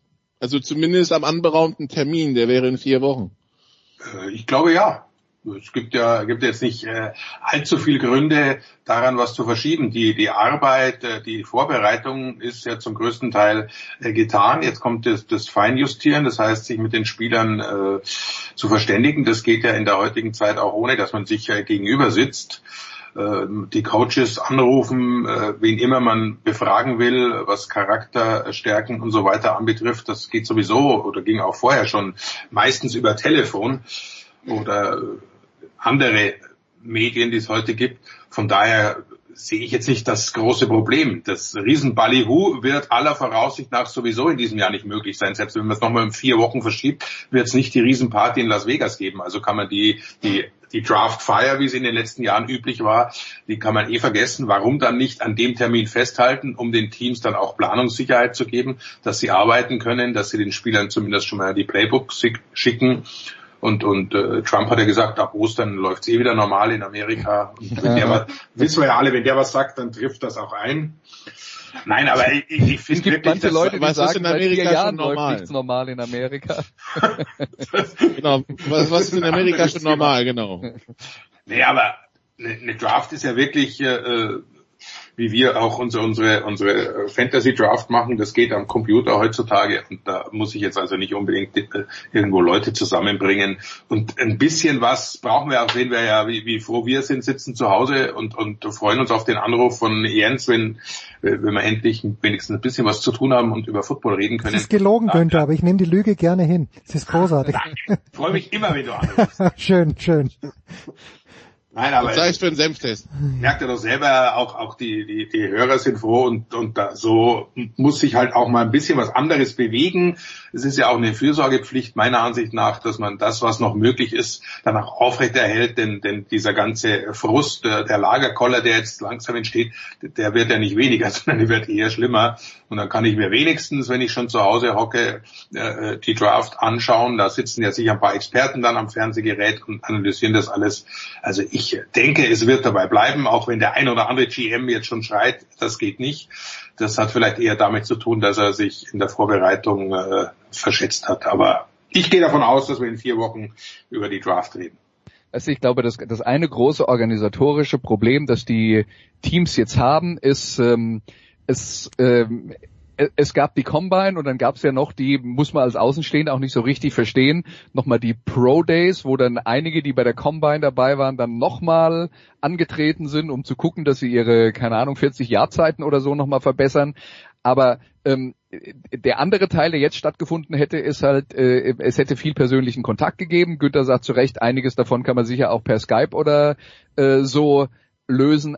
Aber die, die Teams legen extrem viel Wert darauf, dass ihre Teamärzte und nur ihre Teamärzte äh, die, die NFL-Prospects in ihre Finger bekommen und die nochmal auf Herz und Nieren prüfen. Und das gilt vor allen Dingen für so Leute wie Tua Tango Valoa, den Quarterback von, Auburn, äh, von Alabama, oh Gott, der, der Quarterback von Oh, Alabama, der, der, Oh, der ähm, der vermutlich innerhalb der ersten äh, äh, zehn Picks in, äh, in dieser Draft verpflichtet wird, aber der eine schwere Hüfteverletzung hatte und äh, deswegen äh, im, äh, im April äh, äh, sicher für den Teams ein bisschen mehr hätte zeigen können darüber, wie gut es ihm geht und wie gut es ihm nicht geht im Vergleich zum Februar, als diese Combine stattfand. Und äh, das sind jetzt alle so die Dinge, die, die halt extrem erschwert werden, weil diese, diese persönlichen ähm, äh, Besuche kann es nicht mehr geben und diese Arztbesuche, also Tango Vailoa kann jetzt nicht 32 NFL-Teams besuchen und sich von jedem Arzt einzeln untersuchen lassen. Da muss man dann aber vielleicht auch kreativere Lösungen finden. Ich habe sowas gehört wie, na, es gibt dann halt vielleicht fünf Zentren, in denen diese Medizintests gemacht werden, übers Land verteilt und die werden dann halt zentral verteilt und dann ist halt nicht jeder Teamarzt da, aber äh, bei den Spielern, bei denen das dann halt nötig ist, dann gibt's halt was an der Westküste, was an der Ostküste äh, und im, äh, äh, im, im äh, äh, in Zentralamerika, äh, im, im, wie sagt man da, Flyover Country, da gibt's, da gibt's dann halt auch vielleicht noch mal äh, äh, drei, vier Anlaufstellen, wo diese äh, Prospects dann noch mal ähm, äh, hin können, damit ihre Gesundheit getestet wird. Aber das ist, glaube ich, das größte Problem, dass dann GMs der Meinung sind, sie sind nicht richtig vorbereitet, wenn ihr Teamarzt nicht ähm, alle Spieler, für die sie sich interessiert haben, noch mal wirklich intensiv untersucht hat. Wobei der Draft ja eh zu einem, also das, das wäre jetzt nicht die erste Katze, die im Sack gekauft wird, sagen wir es mal so. Auch in anderen Jahren passiert das. Also das ist ja Hit and Miss. teilweise. Ja, äh, äh, natürlich, aber äh, Aber bei du kann ich verstehen, dass du, du ihn nicht, auch- deswegen nicht genau. 15 Millionen hinterher schmeißen willst, wenn du nicht weißt, wie, wie genau das ist, zumal es ja nicht nur die Hüfte ist, sondern der hatte ja vorher schon eine recht lange Verletzungsliste, ja klar. Ja, aber ihr glaubt doch nicht ernsthaft, dass irgendein GM, wenn er, wenn er, wenn er Tour haben kann und will, und der wird ja gepriesen äh, wie der neue Messias, dass dann irgendein Arzt kommt und sagt, nee, den nehmen wir nicht, weil der hat äh, da und da Probleme. Also ich glaube, natürlich wollen die alle ihre Untersuchungen und so weiter, aber die Quarterback-Position ist viel zu wichtig und, und die Hoffnung, dass du den findest, der deine Franchise rettet, auch wenn er vielleicht noch ein Jahr aussetzen muss, um die Verletzung komplett auszuheilen, äh, das, da- die Chance kannst du dir nicht entgehen lassen. Ganz ehrlich, ich glaube, das wird anders laufen. Also ich glaube, das läuft anders, Günther. Der Arzt wird schon sagen, ich würde das nicht machen und der Head, der Head Coach oder der GM sagt dann, scheiß drauf, wir machen es. Ja, ja, ja, meine ich ja. Das, so. Also die, die hören halt nicht ja. auf den Arzt, sondern sagen, ja. nee, das, das Risiko gemein, was, was weiß der Arzt schon? Wir sind ja. Football-Fachleute. Ach, was weiß der Arzt schon. Jetzt sind wir doch beim Arzt gelandet, selbst im NFL-Teil, Nikola. Wie konntest du das zulassen? Ich, ich kann nicht dafür, dass sie alle verletzen. Das, äh, das ist halt so. Aber, aber du, du siehst, wir kriegen die Zeit rum. Ähm, äh, wir sollten ja. übrigens die, die, die, Kollegen haben schon gesagt, die wollen, die wollen zwei Sendungen zum Draft machen bei den Sofa Quarterbacks, wenn äh, wenn wenn es den Draft gibt, eine, eine davor und eine danach. Also ja, du, von, mir aus, ne? von, von mir aus. Ich, dachte eine Live-Begleitung. Ja. Kann man das nicht Ja, die Live, die, die, Live-Begleitung machen sie ja auf der Draft.de dann. ähm, es wird, schon, es wird schon gefeiert, dass quasi dieses Stream aus dem Wohnzimmer, äh, quasi, dass der Draft.de das quasi jetzt so salonfähig gemacht hat, sprichwörtlich, ähm, und Vorreiter war. Aber ja, also die, die Nacht, die Nächte sind auch schon gerettet. Sofern sofern es stattfindet. Ja, davon gehen wir. Wir sind einfach Optimisten hier. Was, ja, die äh, NHL hat schon geschoben und die hatten eigentlich im Juni, aber die sind vielleicht im Draftprozess noch nicht so ganz so weit wie die NHL. Und, und, und die fangen halt auch erst im November wieder an oder im Oktober. Mhm. Ja. ja. So. Die haben ein bisschen mehr Allerdings, also jetzt äh, nur ein bisschen was an Wein zu gießen, war wohl, habe ich in den amerikanischen Sportmedien äh, gelesen, also jetzt nicht von den sensationsgeilen äh, Reportern, sondern von denen, wo ich ja nicht denke, die, das hat Hand und Fuß, was die twittern, dass diese Woche ganz besonders in den Colleges Thema war, was passiert mit der Saison, wenn sich das Problem nicht schnell löst. Also es könnte unter Umständen sein, dass tatsächlich die, also auch wenn die Saison im College Ende August und im NFL Anfang September losgeht, dass, äh, dass man dann doch hofft, dass sich das äh, schneller, also schneller löst, weil äh, da könnte recht schnell schon die Reißleine gezogen werden. Also drücken wir die Daumen, dass das nicht passiert. Es wurde aber, aber auch, auch schon ein, ein, ein, ein Baseball-Spielplan aus, äh, ausgegeben, der dann äh, um Weihnachten rum endet. Also solche Szenarien haben sie auch schon durchgespielt. Ich wünsche dann viel Spaß in Chicago. Und, ja, ja, das, das wird dann eben so umgeschoben, dass das dann nur noch in den in den in den Domes beziehungsweise an den warmen Spielstätten äh, gespielt wird. Also ja, dann ist ja gut, dass also, die Yankees nicht Favorit sind für die Playoffs. Ja, ich, nee. ich, ich glaube, was man was man bei dieser College-Geschichte im Vergleich zur NFL und wir haben ja jetzt vor allen Dingen über die NFL geredet, auch nochmal klar sagen muss, für die NFL ist es absolut vorstellbar, Geisterspiele durchzuführen, weil die so viel Fernsehgeld bekommen. Im College Football gibt es zwar auch viel Fernsehgeld, aber die Spieler gehören ja nicht den Teams und äh, das sind Studenten an der Uni und wenn der Unibetrieb nicht funktioniert mhm. oder nicht existiert, dann wird es halt auch schwer, die Spieler spielen zu lassen. Und äh, das ist der große Knackpunkt, weshalb man eher über ein Ende der College-Saison redet. Und bei der NFL bin ich mir ziemlich sicher, dass die genauso wie die Fußball-Bundesliga alles dran setzen wird, äh, dass sie äh, die die Saison äh, komplett spielen, damit sie äh, die die Fernsehgelder einnehmen. Äh, und wenn man das Ganze dann halt vielleicht um ein oder zwei Monate verschieben müsste, dann müsste man halt das tun. Aber ich bin mir auch ziemlich sicher, das wäre also wirklich der Super-GAU, wenn wenn sie das nicht hinkriegen würden irgendwie. Ja, davon gehen wir aus, dass die NFL pünktlich einigermaßen startet und wenn nicht, dann, wie gesagt, ein paar Wochen später. Günther, ganz schnell noch pünktlich, wo kann man dich morgen dann hören? Wo äh, und wann äh, und, auf welchen, und auf welchem Kanal? Äh, ja, das ist natürlich so ein kleiner, äh, versteckter Projekt, diese TNT-Serie heißt das Ganze. Ja, ja. Äh, du kriegst über, über Entertain oder über, über äh, Sky natürlich, äh, da ist es auf der Plattform drauf. 21.45 Uhr. AEW Dynamite. Ah. Einzige Live-Sendung im deutschen Fernsehen. ja. Nee, nee, nee, WWE wie, wie, fun wie funktioniert Wrestling mit Social, mit Physical Distancing? Ja, das, das ist das Interessante. Also das, die, die machen natürlich alle äh, auf freiwilliger Basis, ist klar. Die äh, haben ja ihre Trainingszentren, deshalb ist es da relativ äh, gut noch umsetzbar. Also die gehen nicht in irgendwelche Stadien. Die haben ihre Trainingshallen, die relativ groß sind. Die sind natürlich leer, also da ist kein Zuschauer, nichts dabei, logischerweise. Äh, alle Aktiven werden getestet und auch nur auf freiwilliger Basis. Und wenn keiner will, werden die trotzdem bezahlt. Also das, das finde ich auch ganz, äh, ganz interessant. Und die reisen halt auch nicht ab. Also die reisen jetzt nicht hin und her, sondern die bleiben halt in diesen Trainingszentren, sind da im Prinzip in Quarantäne, halt in einer größeren Gruppe. Aber klar, die, die begegnen sich, die hauen sich genauso äh, äh, aufs Maul, wie sie es sonst im Wrestling auch tun. Also das ist, äh, ist nicht ganz so, wie man es momentan machen sollte, aber es werden auch andere Fernsehsendungen noch aufgezeichnet. Äh, wo man sich auch begegnet. Von daher, ich finde es ganz gut, dass noch ein bisschen was sich tut, aber ich gehe, muss ich, muss ich ehrlich sagen, auch davon aus, dass das nicht mehr lange äh, so funktionieren wird und dann wird auch da äh, der Hahn zugedreht, befürchte ich, weil, weil die Vor Vorgaben dann noch, noch mehr verschärft werden und auch das nicht mehr funktionieren wird. Aber Wrestling hat doch eh nicht das große Problem, weil da wird sowieso so viel geredet, die reden einfach noch ein bisschen mehr und kämpfen ein bisschen weniger.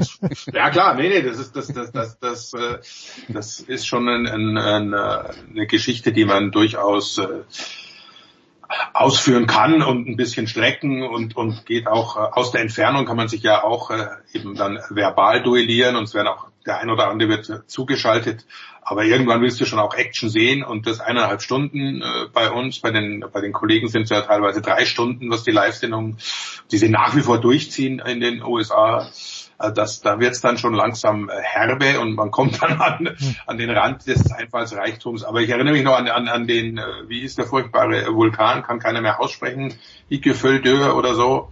Da, da saßen, saßen die, die äh, Wrestler fest in England, weil die da gerade Tour in England hatten und hätten, konnten nicht zurückfliegen. Hm. Dann haben die, haben die wirklich eine, eine, eine Zwei-Stunden-Show aus einer Halle gemacht mit, mit drei Leuten. Mehr waren nicht mehr da.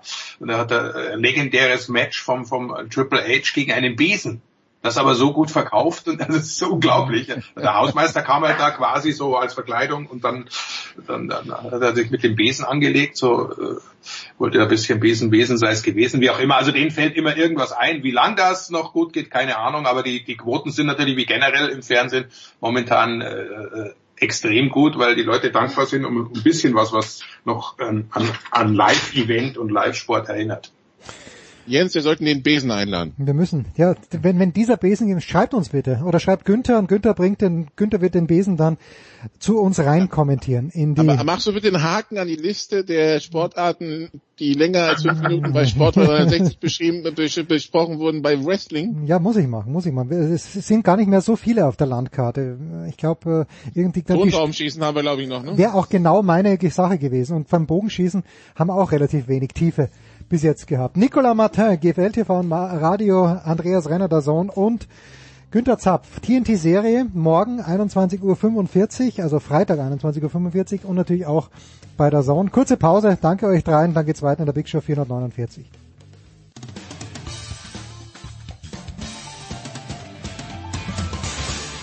Ja, hallo liebe Sportradio 360 Hörer, hier ist der Jürgen Melzer und ich wünsche euch einen schönen Tag.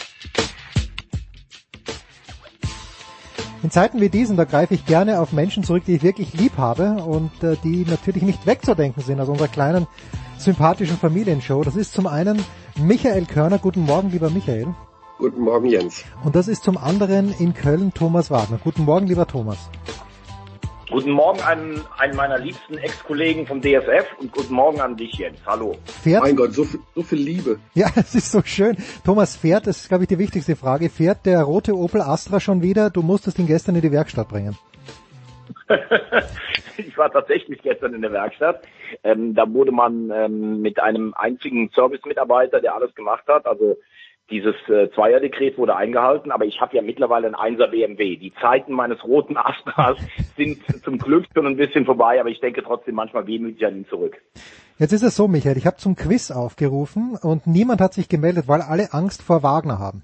Ähm, es, es würde darum gehen, Stadt, Land, Fluss gegen Thomas Wagner zu spielen, ein bisschen Scrabble und äh, eine Liste abzuarbeiten. Aber ich habe jetzt, und die Frage geht an euch beide, ähm, woher stammt das Zitat, folgendes Zitat nämlich bitte, Achtung, aufgepasst. Ich hab nix gegen Fremde, einige meiner besten Freunde sind Fremde, aber diese Fremden sind nicht von hier.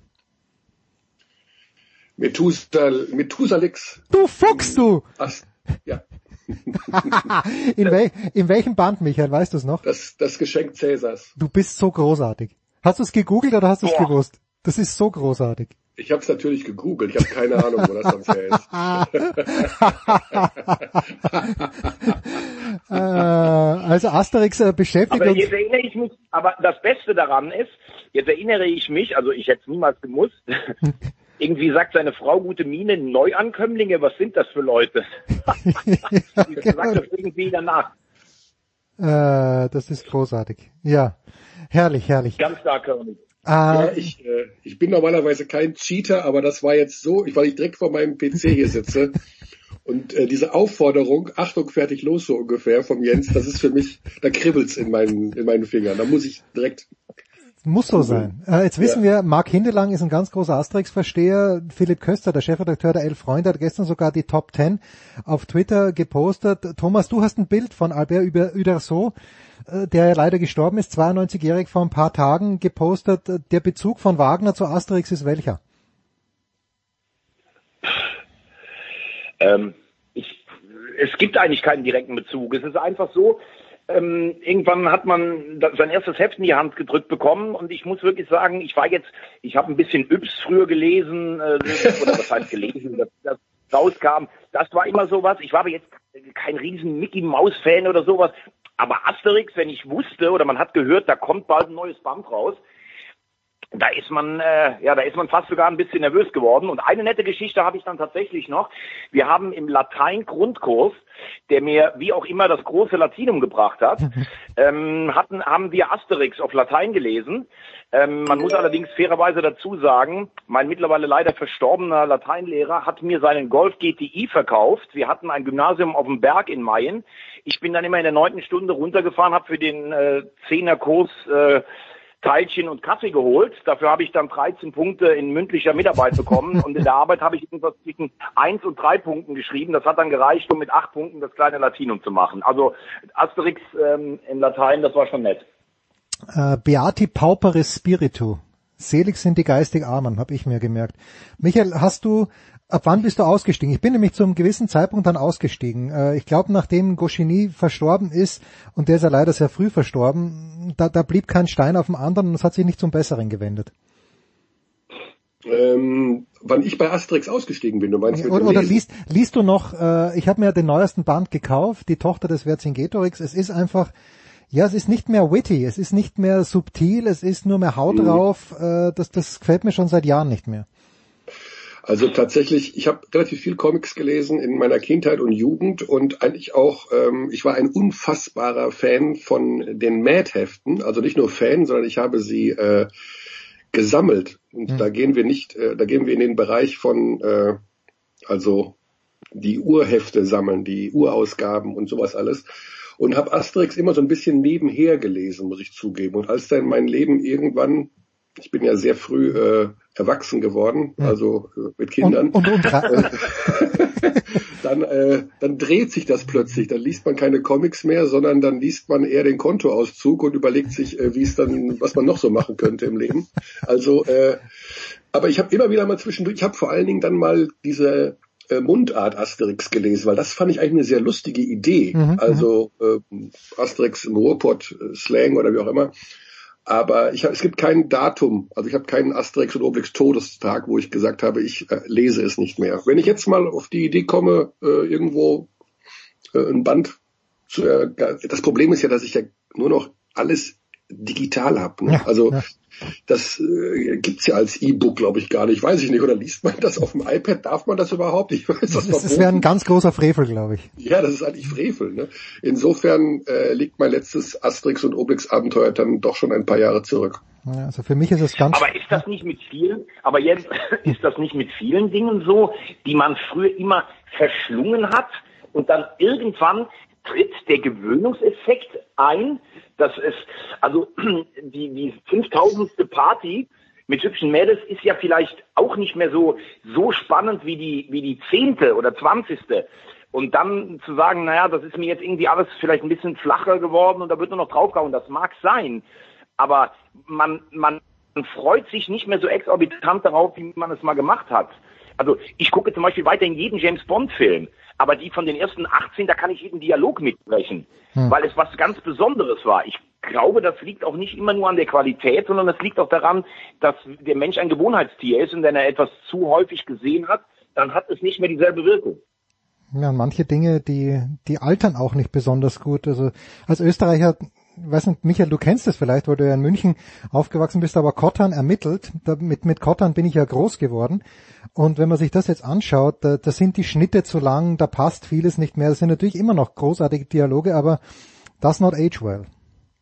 Also da möchte ich natürlich äh, massiv eingreifen. Ich bin nicht in München aufgewachsen. Ah, stimmt, du bist ja in Hagen aufgewachsen. Ich bin in Hagen aufgewachsen, habe dort die ersten 30 Jahre meines Lebens verbracht. Naja, gut, mein Kottan heißt und hieß und wird immer Götz George in äh, Schimanski äh, natürlich heißen. Also ich habe nie eine Folge Kottan gesehen. Ich habe, das ist, äh, gibt, das macht man nicht als äh, Ruhrgebietler. Man schaut Schimanski und alle anderen Krimis sind eh schlecht. Okay, gut. Passt. Aber, aber was man, um das, um das vielleicht nur den Deckel zuzumachen, eine Serie wie Monaco Franze, die habe ich sogar als Rheinländer geguckt und ich habe sie geliebt. Wahrscheinlich, wenn die jetzt permanent weitergedreht würde, wäre das auch nicht mehr so mhm. etwas Besonderes wie damals diese abgeschlossene Serie. Wenn man die heute im Fernsehen irgendwie sieht, und ich habe durch Zufall vorgestern einen Tatort gesehen mit Helmut Fischer als, äh, als Kommissar, großartig. Natürlich die Schnitte und sowas alles. Aber da macht dann auch die Verklärung wieder das Ganze. So ja, und das, äh, das geht mir zum Beispiel so mit Key Royal. Das habe ich auch nie gesehen. Genau. Und irgendwann mal kam Spätzle auf die Idee und sagte, jetzt guck dir das endlich mal an. Das ist Weltklasse. Das ist jetzt vielleicht drei, vier Jahre her. Ich habe mir das angeschaut. Ich habe nach einer Viertelstunde den Spätzle gefragt, sag mal, bist du komplett daneben? Das ist ja das langweiligste von der Welt. Das ist ja grauenerregend.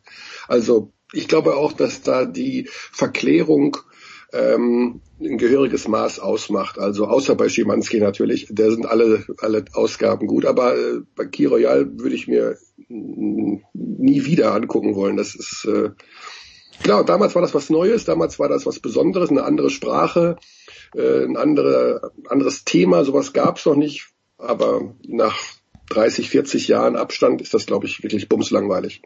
Abschließende Frage zu diesem Themenblock, Michael. Ich weiß oder ich glaube zu wissen, dass du Babylon Berlin dir angeschaut hast und das gut fandest. Bist du, ja. mit der, bist du mit der dritten Staffel schon fertig und bist du gleich, wenn ja, bist du gleich irritiert wie ich, dass, dass es das war? Mit, ich finde, da gibt's keinen Abschluss in dieser dritten Staffel. Also erstmal danke für den Spoiler. Nein, ich habe die dritte Staffel noch nicht gesehen. Ja, ich habe ja nicht gespoilert. Ich sage nur, es gibt keinen Abschluss. Ja, aber das ist ja wohl mittlerweile ähm, auch bei äh, Bad Banks so. Das ist auch eine äh, Serie, die ich sehr gerne gesehen habe. Und in der zweiten Staffel, die bauen jetzt darauf, dass das halt ewig weitergeht. Also die haben schon von den Amerikanern irgendwo gelernt. Hm. Da ist ja kein abgeschlossenes Buch dahinter, wie jetzt bei Game of Thrones oder sowas, sondern das ist, das kannst du ja ewig weiterspinnen. Und äh, eine Serie, die erfolgreich ist und die äh, gut ankommt, warum soll man da nach der dritten Staffel sagen, das war's? Ja, also, ja, du, ja, ja. Aber du, da musst die, du die Welle reiten. Aber die zweite Staffel ändert doch damit, Spoiler Alert, dass irgendwas in die Luft fliegt. Und da sage ich, okay, da ist der Bösewicht jetzt irgendwie nicht mehr am Start und äh, das, aber ich, ich will es ja nicht zu sehr spoilern. Thomas, keine Olympischen Spiele, kein Wasserball in diesem Sommer. Deine Instant Reaction war welche? Hast du Hagen Stamm direkt angerufen und ihn getröstet? Wie, wie, wie hat das ausgeschaut? Er hat sich bei mir gemeldet, dass er jetzt wissen möchte, wie er die, wie er die Spannung ein Jahr äh, hochhält. Ich meine, die Wasserballer sind ja noch nicht mal qualifiziert, äh, müssen ja auch noch, aber haben da, glaube ich, eine ganz gute Chance. Ja, müssen wir nicht drüber reden.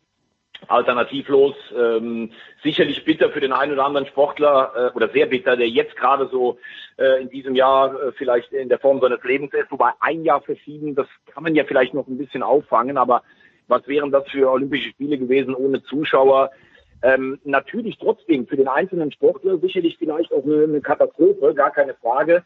Ähm, ich habe auch verstanden, dass man sich lange schwer getan hat damit, wobei die letzten zwei Wochen äh, von Dr. Thomas Bach, das war dann irgendwie schon eine, wie soll ich mal sagen, äh, eine politische Irrfahrt, auch so ein Stück weit. Und ähm, ich glaube, man musste ihn fast dazu tragen zu dieser Absage. Aber äh, wie gesagt, äh, für mich gab es da gar keine andere Lösung. Michael, wie, wie kommen wir denn wieder zurück rein? Die äh, BBL hat sich mal bis zum 30. April verschoben, aber im Ernst glaubt wahrscheinlich ja niemand dran, dass in, dass in absehbarer Zeit gespielt werden wird. Jetzt steht im Raum, Wimbledon trifft sich nächste Woche. Wenn Wimbledon abgesagt wird, werden sicherlich auch die Rasenturniere davor äh, abgesagt. Paint as a positive picture bitte, Michael, du als Philanthrop. Ja, äh, als Misanthrop leider äh, weitestgehend. Aber äh, im Bereich Basketball muss ich tatsächlich sagen, bin ich äh, zuversichtlich, wenn man das so sagen darf, dass die Saison zu Ende gespielt wird. Da gab es gestern ein Treffen, ja, verschoben bis 30.04., aber mhm. ich meine, die Welt steht auf jeden Fall bis zum 30.04. still. Äh, da wird nirgendwo was passieren. Ähm, die Absage von Olympia bringt natürlich den Basketballern den Spielraum, den die Fußballer haben durch die Absage der EM. Das ja. heißt, du hast keine Olympia-Qualifikation, du könntest theoretisch im Mai, Juni, Juli Basketball spielen. Und ähm, ich bin eigentlich relativ zuversichtlich, dass die Basketballer ihre Saison zu Ende spielen. Also eventuell mit einem anderen äh, Plan, also Hauptrunde zu Ende spielen. Geisterspiele sind scheinbar dann doch jetzt kein Problem, nachdem es am Anfang hieß, Geisterspiele sind schwierig. Ähm, kann man sich das jetzt wohl doch vorstellen, bis zu einem gewissen Grad, also vielleicht im Mai mit Geisterspielen beginnen, vielleicht kann man im Juni wieder Zuschauer dazu holen. Das ist aber auch alles natürlich äh, hypothetisch wie alles in dieser momentanen Zeit. Ich bin aber, und das ist vielleicht das, was mir jetzt aufgefallen ist, äh, überrascht würde ich gar nicht sagen. Eigentlich war es mir von Beginn an klar, diese Ausgangsbeschränkungen, diese, diese Kasernierung sozusagen, die kannst du nur über vier, sechs Wochen einer Gesellschaft zumuten. Ich hm. glaube, dass die Stimmung spätestens zum Ende der Osterferien, also aller, aller spätestens zum Ende der Osterferien, wenn sich da bis dahin nichts getan hat, massiv ähm, ändern wird, dann ist Schluss mit Singen am Balkon und dann ist Schluss mit, äh, wer geht für wen einkaufen. Das ist am Anfang irgendwie, hurra, wir halten alle zusammen, was übrigens auch nicht stimmt, aber das wird halt gerne so verkauft. Und das äh, bin relativ davon überzeugt, dass du ab Mai dem Volk wieder Brot und Spiele in irgendeiner Form geben musst und äh, wenn du im Ende Mai mit äh, Fußballgeisterspielen anfängst und den Juni, Juli sozusagen zur freien Verfügung hast im Sport, kann ich mir da viele Szenarien vorstellen. Zum Beispiel hat äh, der Manager der Baskets in Oldenburg den Vorschlag gemacht, eben auch verkürzte Playoffs, eine, so eine Art Festival zu spielen über 14 Tage, vielleicht sogar an einem Ort, sowas in der Art. Also sind ja viele viele Sachen möglich. Also bei den Basketballern tendiere ich eher zu 60-40, dass die Saison in irgendeiner Form zu Ende gespielt wird. Ähm, vom Sport weg, was Michael gerade sagt, Thomas, was mich erstaunt äh, in diesen Tagen, ist wie klaglos, dass es so gut wie keine Stimmen gibt, die das in Frage stellen, was gerade passiert, vernünftige Stimmen. Weißt du, dass, dass irgendjemand mal aufsteht und sagt, naja, Moment, also wir, wir lassen uns hier unsere Grundrechte einschränken und äh, alle, fei alle feiern das auch noch. Das irritiert mich ein kleines bisschen. Naja, ich, das sehe ich ein bisschen anders als du, dass es da keine Stimmen gibt. Das, äh, ich bin in ganz, ganz, ganz großen Teilen bei, bei Michael. Ähm, ich glaube, es ist halt einfach erst, erst mal gesehen ein Unterschied, ob du jetzt in Italien wohnst und tatsächlich in Bergamo aus dem Fenster guckst und draußen liegen die Toten auf der Straße. Ich glaube, da ist der Impuls, drin zu bleiben, erstmal viel schneller gegeben als bei uns, wo die Todeszahlen äh, ja immer noch relativ gering sind. So, ich bin vollkommen bei Michael, dass du es nicht schaffen wirst. Also ich sage fast schon vier Wochen, glaube ich, ist, ist, ist, ist so die Grenze. Wenn man hört, wie die häusliche Gewalt ansteigt und sowas. Wenn du dir vorstellst, dass du drei Kinder hast und keinen Balkon, das ist ja, das ist ja Wahnsinn. Man wird ja im Alltag, also ich will jetzt gerade eben laufen, aber man wird ja so lethargisch irgendwie auch, obwohl ich versuche echt noch viel zu machen mit Projekten oder Podcasts oder, man ist ja abends noch nicht mal müde. Äh, ich glaube, die, die, die, nein, es ist wirklich so, man, man schläft ja gar nicht, weil man sich viel weniger bewegt hat. Und natürlich hört man viele Stimmen, die auch sagen, muss das so sein. Äh, das Problem ist oft, dass das natürlich oft auch Verschwörungstheoretiker sind. Also den Mist kann ich mir echt nicht geben. Äh, ja, die Amerikaner haben das irgendwo eingeschleust oder die Chinesen. Also ich glaube, wir steuern auf die größte Weltwirtschaftskrise seit den 30er Jahren. Ich weiß nicht, wer da gerade aus der Klopapierhändlern ein großer Gewinner sein soll. Ähm, auf der anderen Seite empfinde ich es so, dass, äh, auch Michael hat das gerade gesagt, Brot und Spiele wirst du irgendwann brauchen, um den Leuten mal wieder so ein, äh, so ein bisschen was zu geben. Fakt sind für mich zwei Sachen. Ich glaube nicht, dass es nur eine, eine, wie eine Grippe ist, weil ähm, wenn du mit 15 Leuten nach Ischgl zum Skifahren gefahren bist, da war früher mal einer krank, dann waren nach der Rückkehr zwei oder drei krank. Jetzt sind alle 15, die im Bus gesessen haben, krank. Also das scheint mir schon deutlich aggressiver zu sein. Und das nächste ist aber, dass du, wie gesagt, irgendwann Ablenkung brauchen wirst, auch für die Leute. Und äh, beim Fußball, denke ich, wird es ähnlich sein. Ich glaube, dass ab Mitte Mai man sich darauf äh, ähm, äh, committen wird, dass in einem Bundesland vier Stadien, ich sag mal Dortmund, äh, Schalke, Köln, Gladbach, freigehalten werden. Alle 18 Mannschaften werden in der Nähe dieser Stadien kaserniert und es wird gespielt, alle zwei oder drei Tage. Und wenn einer positiv getestet wird, dann fällt der halt aus wie jemand, der eine Leistenverletzung hat. Die anderen werden dann negativ getestet und dann wird weitergespielt. Ich glaube, dass man die Bundesliga unter allen Umständen zu Ende führen wird. Ich wage es allerdings zu bezweifeln, ob es äh, europäische Wettbewerbe geben wird. Äh, da ist A die unterschiedliche Anzahl von Spielen. Ich glaube, die Spanier haben noch 13, die Italiener 12 Spieltage.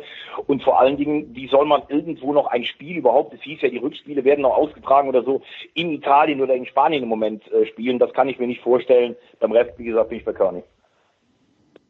Ist das schon das Schlusswort von äh, für dieses Segment, Michael, weil äh, so wie es Thomas äh, aufzeichnet, ich hatte noch nicht daran gedacht, dass man das in, die, in einem Bundesland vielleicht zusammenfassen könnte, aber es dünkt mich halt auch so. Dann muss man diese Leute, äh, die, die Sportler kasernieren und das hat was für mich von, vom Zweiten Weltkrieg.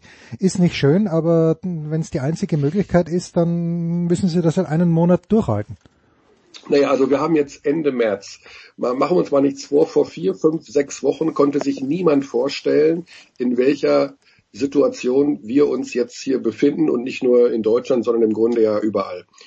Die, die, die Dinge haben sich massiv verändert. Ob das alles so richtig ist, darüber kann man diskutieren. Äh, da bin ich zu wenig Experte. Ich habe auch ich bin auch eher eine kritische Stimme, äh, aber die behalte ich tatsächlich in diesen Tagen für mich, beziehungsweise wir diskutieren das hier im ganz kleinen Kreis. Hm. Äh, ich glaube, man muss nicht alles an die Öffentlichkeit posaunen, wenn man mit der einen oder anderen Maßnahme das oder Ding mit geht viral, Tony. Ja, aber äh, ich sag ja jetzt, also man kann ja über alles diskutieren. Ne? Also äh, alle, alle Maßnahmen sind diskutabel. Ja. Das ist ja wohl offensichtlich. Und es geht darum, so wenig Menschen wie möglich äh, mit diesem Virus zu infizieren, beziehungsweise die Krankheits- und Todesrate so niedrig wie möglich zu halten. Das ist, glaube ich, das oberste Ziel. Und wenn die Virologen sagen, wir müssen das so machen, dann sollten wir das so machen. Aber man kann natürlich darüber diskutieren, ob das alles so, ob wir die nächsten 30 Jahre äh, Wirtschafts teilweise höre ich von Depression, also der, der Steigerung noch von einer Rezession, ähm, ob das alles so was da alles passieren kann, das ist ja ohne Worte. Ich will nicht sagen, dass wir alle wieder auf, die, auf der Straße rumlaufen sollen, aber ähm, es ist, es sind kuriose Zeiten und wenn man dann sagt, okay, wir können eventuell mit vier Stadien, so wie Wagner das gerade vorgeschlagen hat, äh, da irgendwie eine, eine Liga zu Ende zu spielen, warum nicht? Also wie gesagt, ungewöhnliche Zeiten verlangen ungewöhnliche Maßnahmen. Ähm, und man sollte da offen sein zu allen Seiten. Ich meine, dass Geisterspiele nicht toll sind, das haben wir ja schon gesehen. Also es ist mehr als gewöhnungsbedürftig. Aber ich glaube, Körny, ich, Körny, ich glaube aber, dass die Leute, die vor zweieinhalb Wochen noch gesagt haben, ach, Geisterspiel ist doch scheiße, dass die jetzt alle heilfroh wären, wenn sie überhaupt irgendwas sehen würden. Auch das ja. hat sich, du hast das gerade gesagt, das hat sich äh, total verändert. Und ich glaube, man muss halt gucken, und das scheint ja wohl im Moment äh, in, in der Mache zu sein, dass du einen Test findest, um zu gucken, wer hatte es denn, wer ist immun und wer ist damit für die nächsten neun Monate immun. Das soll ja angeblich so sein dann könntest du die Leute wieder zum Arbeiten schicken. Mhm. Nur zwei Sachen muss ich auch mal anmerken. Ich glaube, dass das eine ganz schwierige Entwicklung ist, auch für die Wissenschaftler. Und die tun alle ihr Bestes. Aber manchen Virologen würde ich echt mal empfehlen, nicht so viel in Talkshows zu gehen, sondern endlich mal bei einer Aussage zu bleiben. Wenn ich höre, dass die meisten erzählt haben im Januar, das ist wie eine Grippe, und heute sagen dieselben Leute, im Jahr können wir keine Zuschauer bei Fußballspielen haben, dann irritiert mich das, sage ich ganz klar. Genauso wie mich irritiert, dass jeder sich bemüßigt fühlt, Politiker zu bashen, und dann heißt es immer, ja, der Kurz, der ist so super super, super toller, starker Mann. Will ich auch nicht beurteilen. Nur in Österreich war eine Woche lang wussten es die Landeshauptmänner und da ist auch nichts zugemacht worden. Also man sollte sich mit solchen Aussagen, finde ich, immer ein bisschen zurückhalten. Und äh, eine letzte Frage habe ich noch an Körny und an dich, Jens. Wenn wir dies Jahr keinen deutschen Meister hätten, ist das ja das erste Mal seit 98 Jahren, wenn es keinen Krieg gab. Wie endete denn dieses äh, Meisterschaftsendspiel 1922 im Fußball? äh, und, äh, ich google, ich ja, google bitte google. Nein, nein, nein, nein, nein, nein, nein, nein, nein, nein, nein, ich google nicht. Ich google nicht. Ja, ich google nicht. Okay, bitte. Ich weiß ich aber, dass es, glaube ich, ein ungewöhnliches Resultat war und ich sage, der VfB Leipzig hat 7 zu 2 gewonnen. Aber ich weiß es natürlich nicht im Ansatz. Ich glaube, das, was du sagst, ist das erste, ähm, ist das erste Finale gewesen. Da haben wir relativ hoch gewonnen. Deutscher Meister. Jens, weißt du's? Na, natürlich nicht. Ich, ich hätte jetzt, äh, ich dachte, du kommst mit einer Frage um die Ecke, wo Bimbo Binder Rapid Wien in der letzten Viertelstunde zum 4 zu 3 Sieg gegen wen auch immer geschossen Nein, hat, aber das war nicht 1922. Ich fasse mich kurz. Im Endspiel 1922 traf der HSV auf den genauso ruhmreichen ersten FC Nürnberg. Das erste Spiel endete nach 189 Minuten mit einem 2 zu 2 der spätere DFB-Präsident Bauens, der hatte sogar Krämpfe. Es gab halt kein Elfmeterschießen, es gab auch keinen Münzwurf da. Man traf sich zum Wiederholungsspiel, in dem sich folgendes ereignete. Ein Klubberer flog früh vom Platz.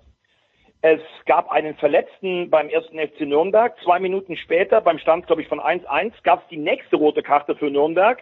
Und zwei Minuten später hat sich ein weiterer Nürnberger verletzt. Das heißt, die waren nur noch zu siebt auf dem Platz. Und dann hat der Schiedsrichter das Spiel abgebrochen, weil in der Ordnung stand drin, mit weniger als acht darf man nicht spielen.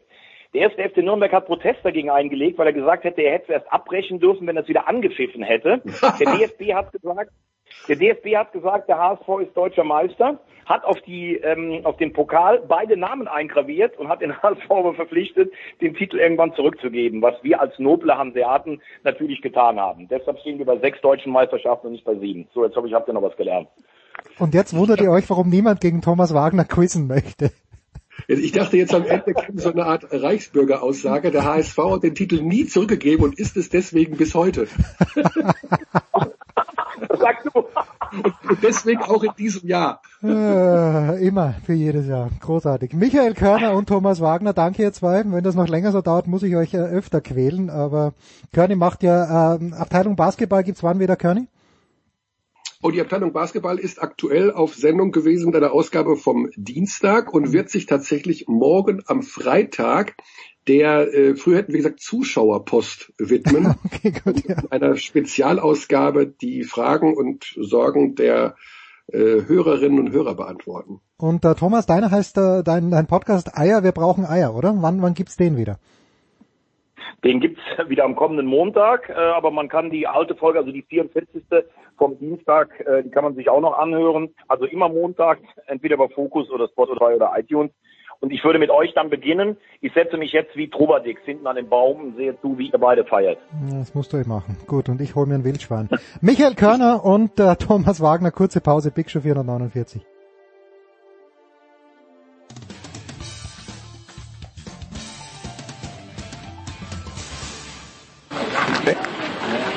Hallo, hier ist Thomas Müller und Sie hören Sportradio 360.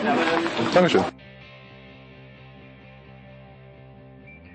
So, das große Thema Olympia beschäftigt uns jetzt in der Big Show 449 und ich freue mich. Wir suchen jede Woche nach Themen. Jetzt haben wir endlich wieder eins gefunden, nämlich wir, das sind äh, meine Wenigkeit und Björn Jensen, Hamburger Abendblatt. Servus Björn. Moin. Moin und äh, ja, weil Björn ja vor kurzer Zeit ein Buch geschrieben hat mit Philipp Flieger, der auch in der Leitung ist, sprechen wir über Olympia, jetzt mal über die Absage von Olympia. Servus Philipp. Servus, hi. Philipp, dein Buch heißt Laufen am Limit. Ähm, erschienen im Edelverlag. Ich habe es hier vor mir liegen. Es ist sehr, sehr lesenswert für uns alle. Hast du den Eindruck, dass sich der IOC-Präsident, und das ist eine ganz, ganz schlechte Überleitung, aber ist egal, ich traue mich trotzdem, Philipp. Hast du den Eindruck, dass Philipp Bach bis ans Limit, ah, Philipp Bach, Thomas Bach, bis ans Limit gegangen ist, was die Absage der Olympischen Spiele, die Verschiebung der Olympischen Spiele anbelangt? Ja, ich bin schon der Meinung, dass er den Spielraum äh, bis ans Äußerste und auch bis an die Schmerzgrenze aller Athleten ausgereizt hat. Also es ist natürlich äh, ist natürlich klar, dass es da um, um wahnsinnig viel Geld geht äh, bei einer Verschiebung und äh, dass wahrscheinlich auch da im Hintergrund diverse rechtliche Sachen abgeklärt werden müssen, äh, wer dann irgendwo diese Kosten zu tragen hat. Und trotzdem ist es natürlich so, äh, in der Situation, die sich ja von Tag zu Tag im Prinzip zugespitzt hat oder immer noch zuspitzt, äh, war das halt für, für die Athleten äh, eine Zeit großer Unsicherheit. Äh, letzten Endes äh, sind eine ganze Reihe oder alle letzten Endes alle Qualifikationswettkämpfe und Turniere erstmal weggebrochen dieses Frühjahr.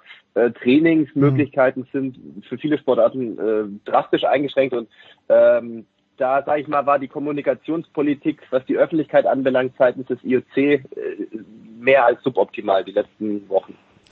Björn, jetzt äh, ist zweimal das Wort Athleten gefallen und Philipp äh, wird hoffentlich auch 2021 einen Tokio-Start anpeilen. Äh, die Athleten, die wurden dann ja auch am Ende von Thomas Bach angeführt als äh, einer der Gründe, der Hauptgründe, dass man denen nichts zumuten kann. Hattest du den Eindruck, dass die Meinung der Athleten in den letzten Tagen wirklich viel gezählt hat beim IOC? Ähm, na, ich würde das, ich würde das äh, differenziert betrachten, äh, versuchen, das differenziert ja. zu betrachten, weil ich glaube, es gab nie die Meinung der Athleten. Ähm, ich habe mit vielen Athleten gesprochen in, in den vergangenen Tagen ähm, und es war wirklich ein sehr diffuses Meinungsbild. Es gab die, die wie Philipp, die ganz klar äh, von vornherein auch gesagt haben, dass äh, die Kommunikationspolitik des IOC schlecht ist, ähm, äh, dass man sich mehr Unterstützung wünschen würde. Natürlich auch die Problematik mit den Qualifikationswettkämpfen. Es gab aber auch durchaus viele Athleten, die gesagt haben, ähm, wir sind qualifiziert, wir haben alles daraufhin abgestellt. Wenn das jetzt verschoben wird, ähm, bringt uns das vor so große Probleme, dass wir total nachvollziehen können, dass das IOC sich so lange wie möglich äh, die Möglichkeit offen lässt, die Spiele doch äh, wenigstens in diesem Jahr äh, stattfinden zu lassen.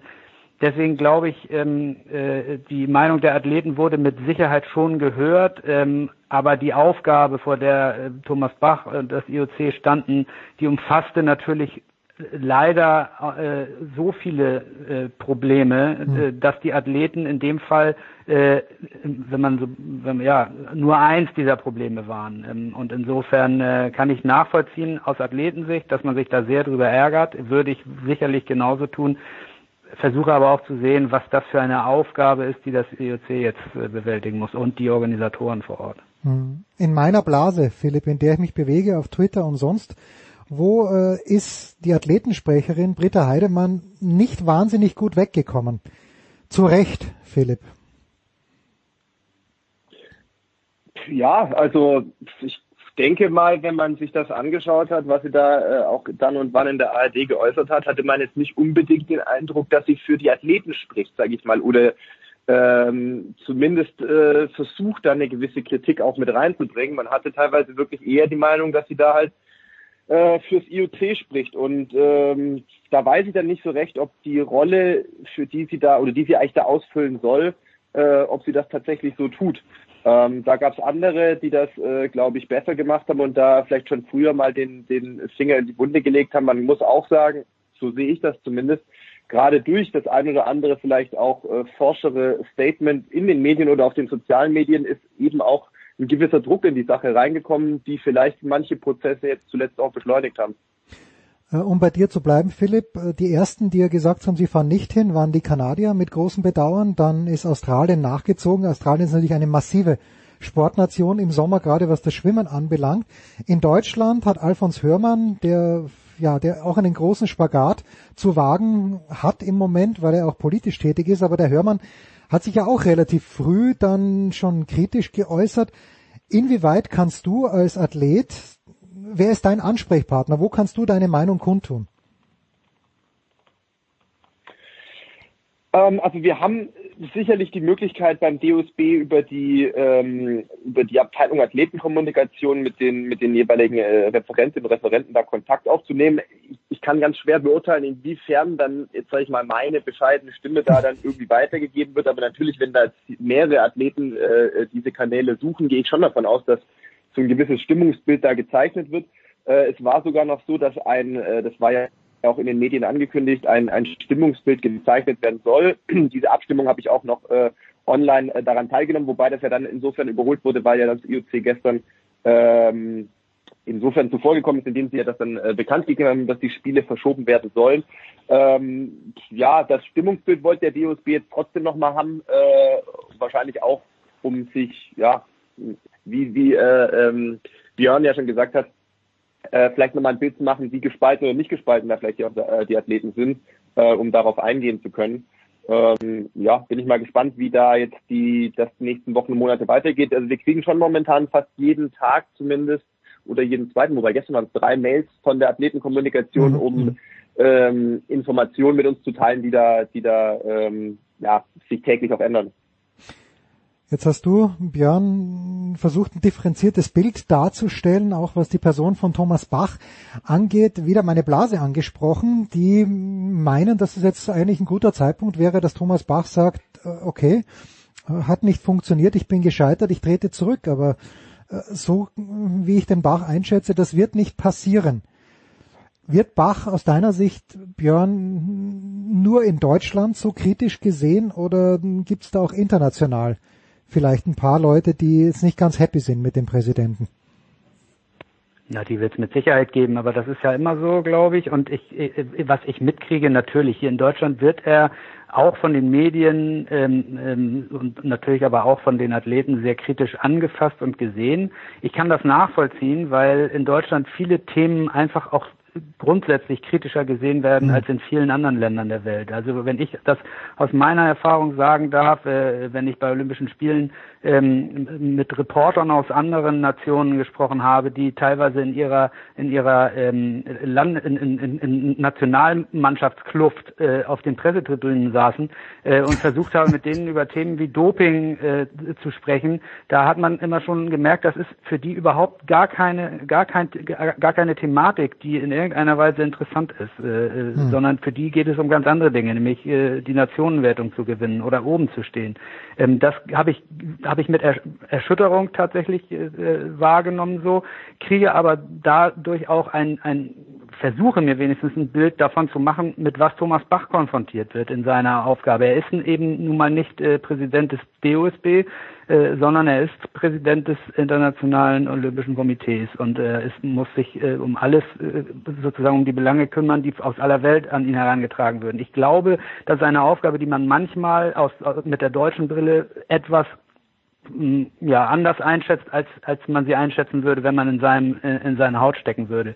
Ich will nicht äh, alles jetzt heilig reden, was was Thomas Bach tut, Gottes Willen. Äh, da gibt es genug zu kritisieren sicherlich.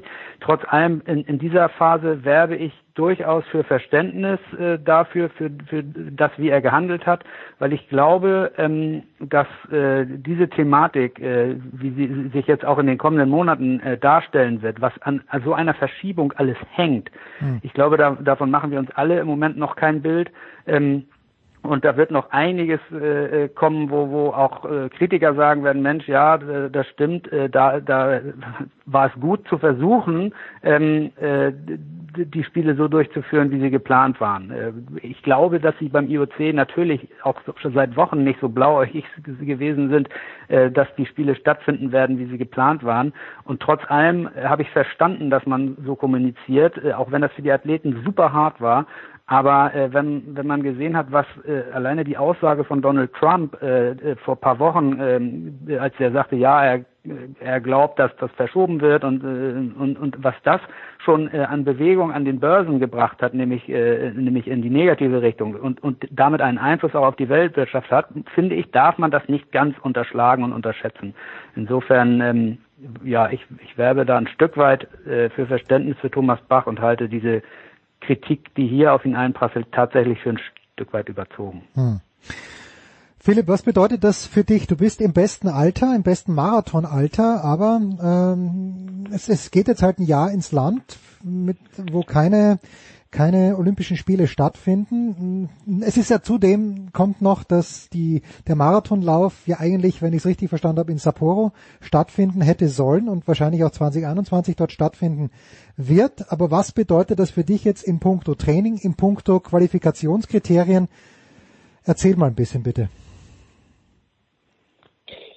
Ja, also die Frage äh, Qualifikationskriterien, die kann ich tatsächlich aktuell noch gar nicht beantworten, weil da ja einfach noch nichts wirklich zu bekannt ist. Also es hängt von verschiedenen Faktoren ab. Zum einen, wann wird irgendwann wieder so eine Art von, von Sportalltag oder, oder, oder Wettkampfplan äh, umgesetzt werden können. Das steht ja mal aktuell noch vollkommen in den Sternen. Also alle großen Frühjahrsmarathons haben versucht, ihre Termine letzten Endes in den Herbst zu legen. Das heißt, wir hätten theoretisch im Herbst ein, ein hm. wahnsinniges Überangebot an, an hochklassigen Straßenrennen. Aber ob die dann so stattfinden können, das steht ja aktuell noch vollkommen in den Sternen. Also wenn man da den einen oder anderen Virologen hört, der in Zweifel zieht, ob äh, die Bundesliga-Saison dieses Jahr nochmal äh, irgendwie so in Fahrt kommen kann oder nicht, dann äh, versehe ich das trotzdem mal noch mindestens mit drei Fragezeichen, ob dieses Jahr große Straßenrennen noch stattfinden werden. Ähm, ich gehe mal davon aus, dass dann logischerweise, äh, ohne dass das ist natürlich jetzt äh, versuche ich mich ein bisschen hell zu sehen, dass natürlich diese Straßenläufe, sollten sie stattfinden, äh, als Quali-Möglichkeit logischerweise dienen können.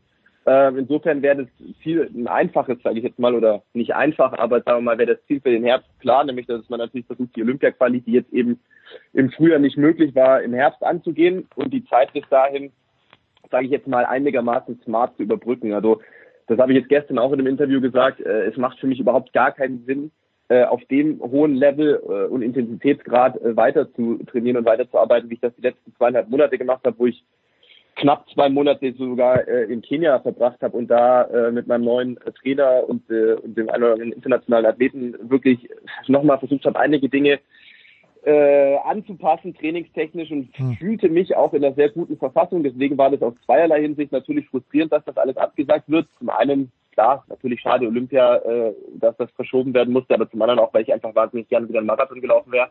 Ähm, das heißt, im Früh oder jetzt im Sommer, sofern das jetzt draußen aktuell möglich ist, gibt es ja auch hierzulande einige Einschränkungen, ähm, werde ich sicherlich versuchen, eher, sage ich mal, an, an Unterdistanzen zu arbeiten. Also nicht diese ganz krassen Marathonumfänge, sondern eher versuchen, so ein bisschen die Zeit zu nutzen, äh, an dem zu arbeiten, was sonst zu kurz kommt, also eher kürzere Strecken, schnellere Strecken, ähm, versuchen da was zu machen, um dann hoffentlich im Spätsommer in eine äh, Marathonvorbereitung zu starten mit äh, dem entsprechenden Unterdistanz-Speed. Äh, bist du, Philipp, in deinem Trainingsalltag, kannst du all das machen, was du möchtest. Tennisspieler können es nicht, Fußballspieler können nicht, aber ich war heute auch schon mal laufen, eineinhalb Stunden.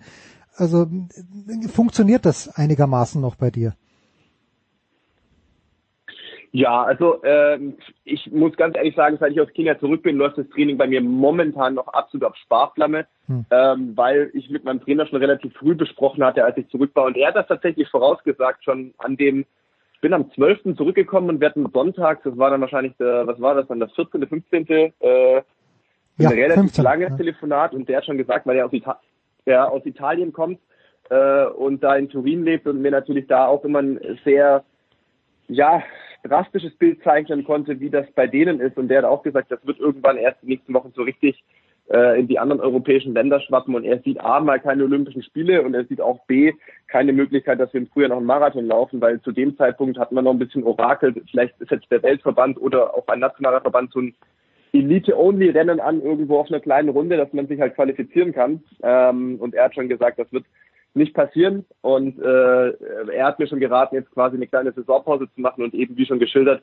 den Sommer äh, zu nutzen, um, äh, um an den Unterdistanzen zu arbeiten. Einschränkungen habe ich mit Sicherheit hier vor Ort als Marathonläufer nicht so heftige wie vielleicht ein Schwimmer, Turner, Tennisspieler oder sowas. Ähm, ich kann natürlich einfach rausgehen und laufen, das schon. Ich kann aber natürlich auch kein Stadion nutzen aktuell. Die sind tatsächlich, tatsächlich auch alle äh, gesperrt. Ich kann auch nicht in den Kraftraum gehen oder in das Wehrzentrum, wo ich sonst arbeite.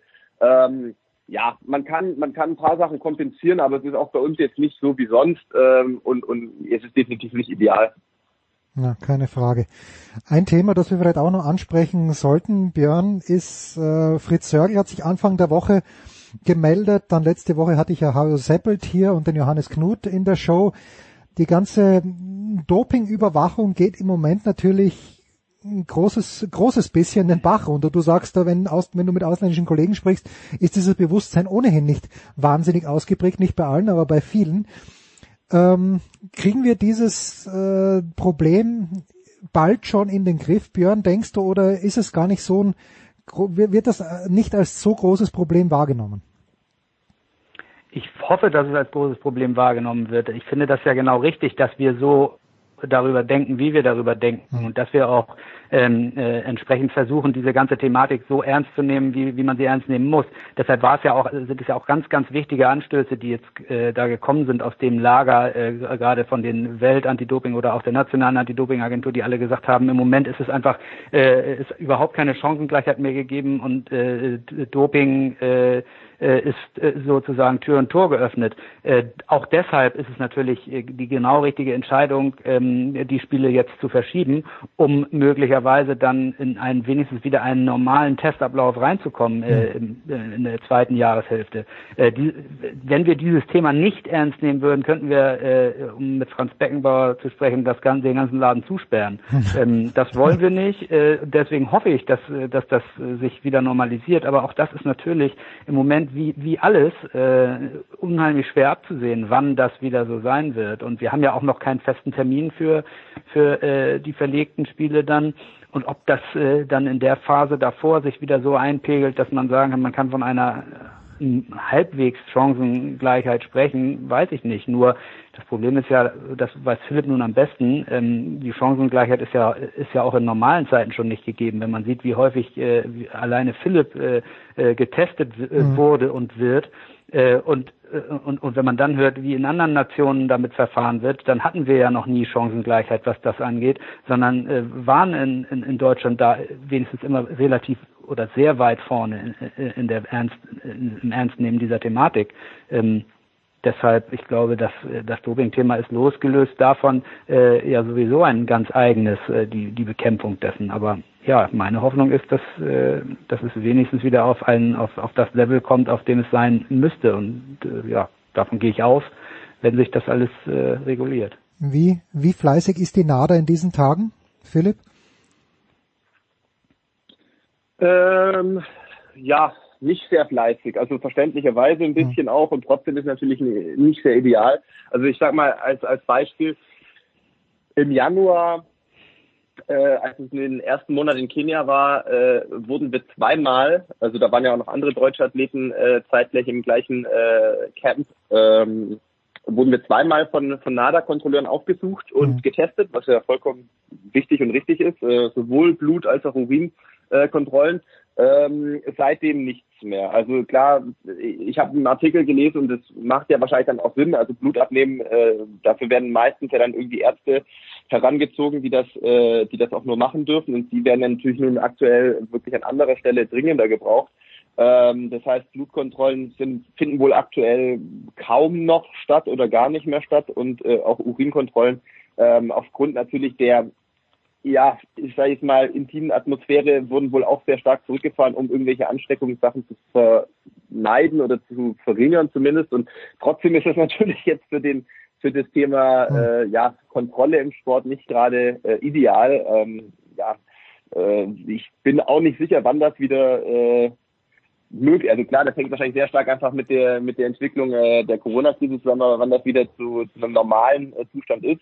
Ähm, ja, ich glaube, ich war jetzt im, im bis zum Barcelona-Marathon wurde ich fünfmal oder sechsmal kontrolliert, äh, fünfmal glaube ich, und seitdem nicht mehr. Also ja, man kann da glaube ich schon absehen, dass das momentan auch ein bisschen on hold ist.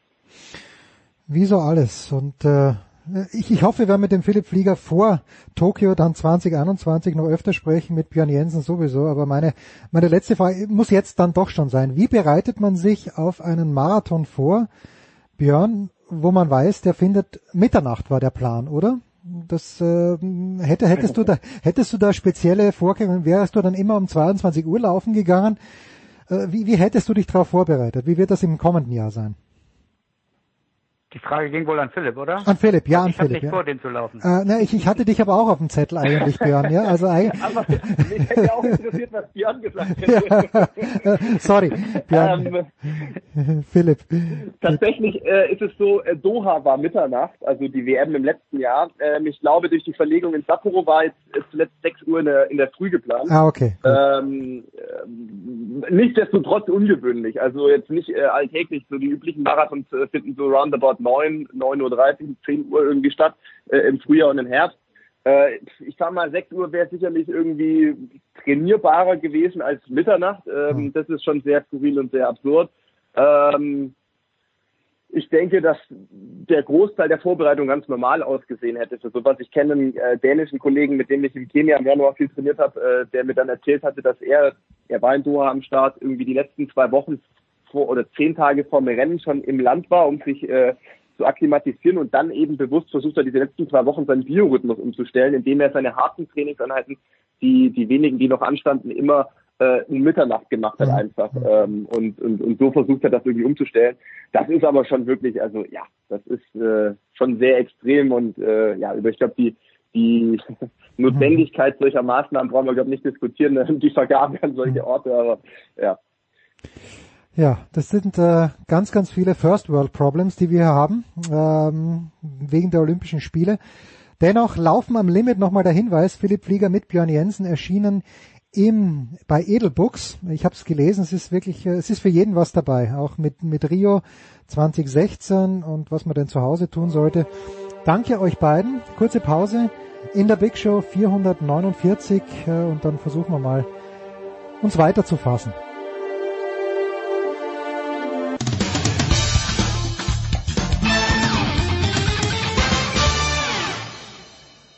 Hallo, hier ist der Thomas Bornstern und wir hören Sportradio 360. Ja, gerade sprachen wir noch über die Olympischen Spiele mit Philipp Flieger und mit Björn Jens und jetzt gehen wir in das Epizentrum rein. Ein Mann, der mehr zu tun hat, als er je zu hoffen gewagt hatte oder je befürchtet hat. Das weiß ich jetzt nicht. Ist, ist Thomas Hahn in Tokio vor zwei Wochen haben wir geplaudert. Thomas, schön, dass du wieder ein paar Minuten Zeit hast. Ähm, ja, wie viel hast du denn jetzt zu tun? Die Ereignisse müssen sich ja in den letzten 24, 48 Stunden, wie man so klischeehaft sagt, überschlagen haben.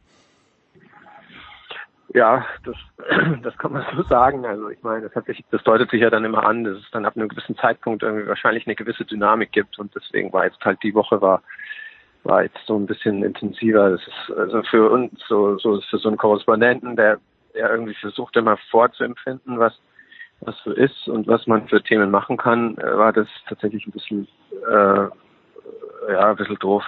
Mhm. Aber für uns alle halt sehr arbeits intensiv, weil ähm, der, der Rest der Welt, der bleibt ja auch nicht stehen und ähm, was weiß ich, gibt da verschiedene andere Wünsche von so einer Redaktion auch noch nennen. Also ich will gar nicht klagen, aber das ist schon in der Tat, die letzten Tage waren, waren natürlich im Zeichen von dieser Olympiaentscheidung äh, neben all dem anderen, was jetzt was jetzt da im Rahmen dieser Coronavirus-Krise alles so ist und jeden, glaube ich, belastet mit den hohen Todeszahlen in Spanien und Italien und all diesen Dingen. Und dann, dann kommt dazwischen noch, noch so ein Ding daher, wo die Leute dann vielleicht auch sich manchmal fragen, ja, ist denn das jetzt wirklich so wichtig?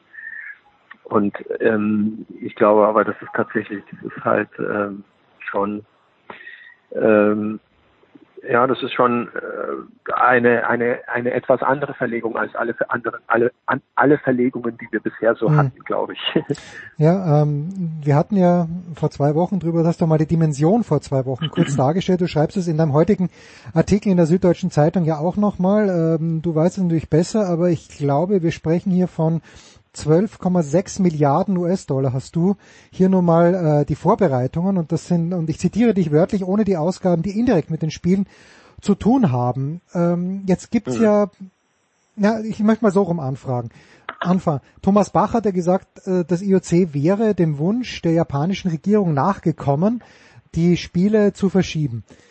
Das, das kaufe ich ihm nicht ab, äh, aber hat er das gebraucht, um für, für Versicherungen, wofür auch immer, wie, wie siehst du denn die Gemengelage? War es der japanische Premierminister Shinzo Abe, der gesagt hat, bitte lieber Thomas, lass es uns ein Jahr später machen, oder hat der Thomas hundertmal angerufen und dem Shinzo gesagt, pass mal auf, alter Freund, sag du uns bitte, dass wir bitte verschieben sollen?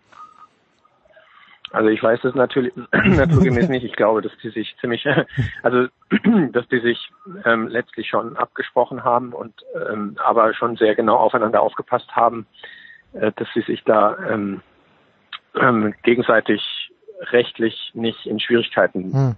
bringen.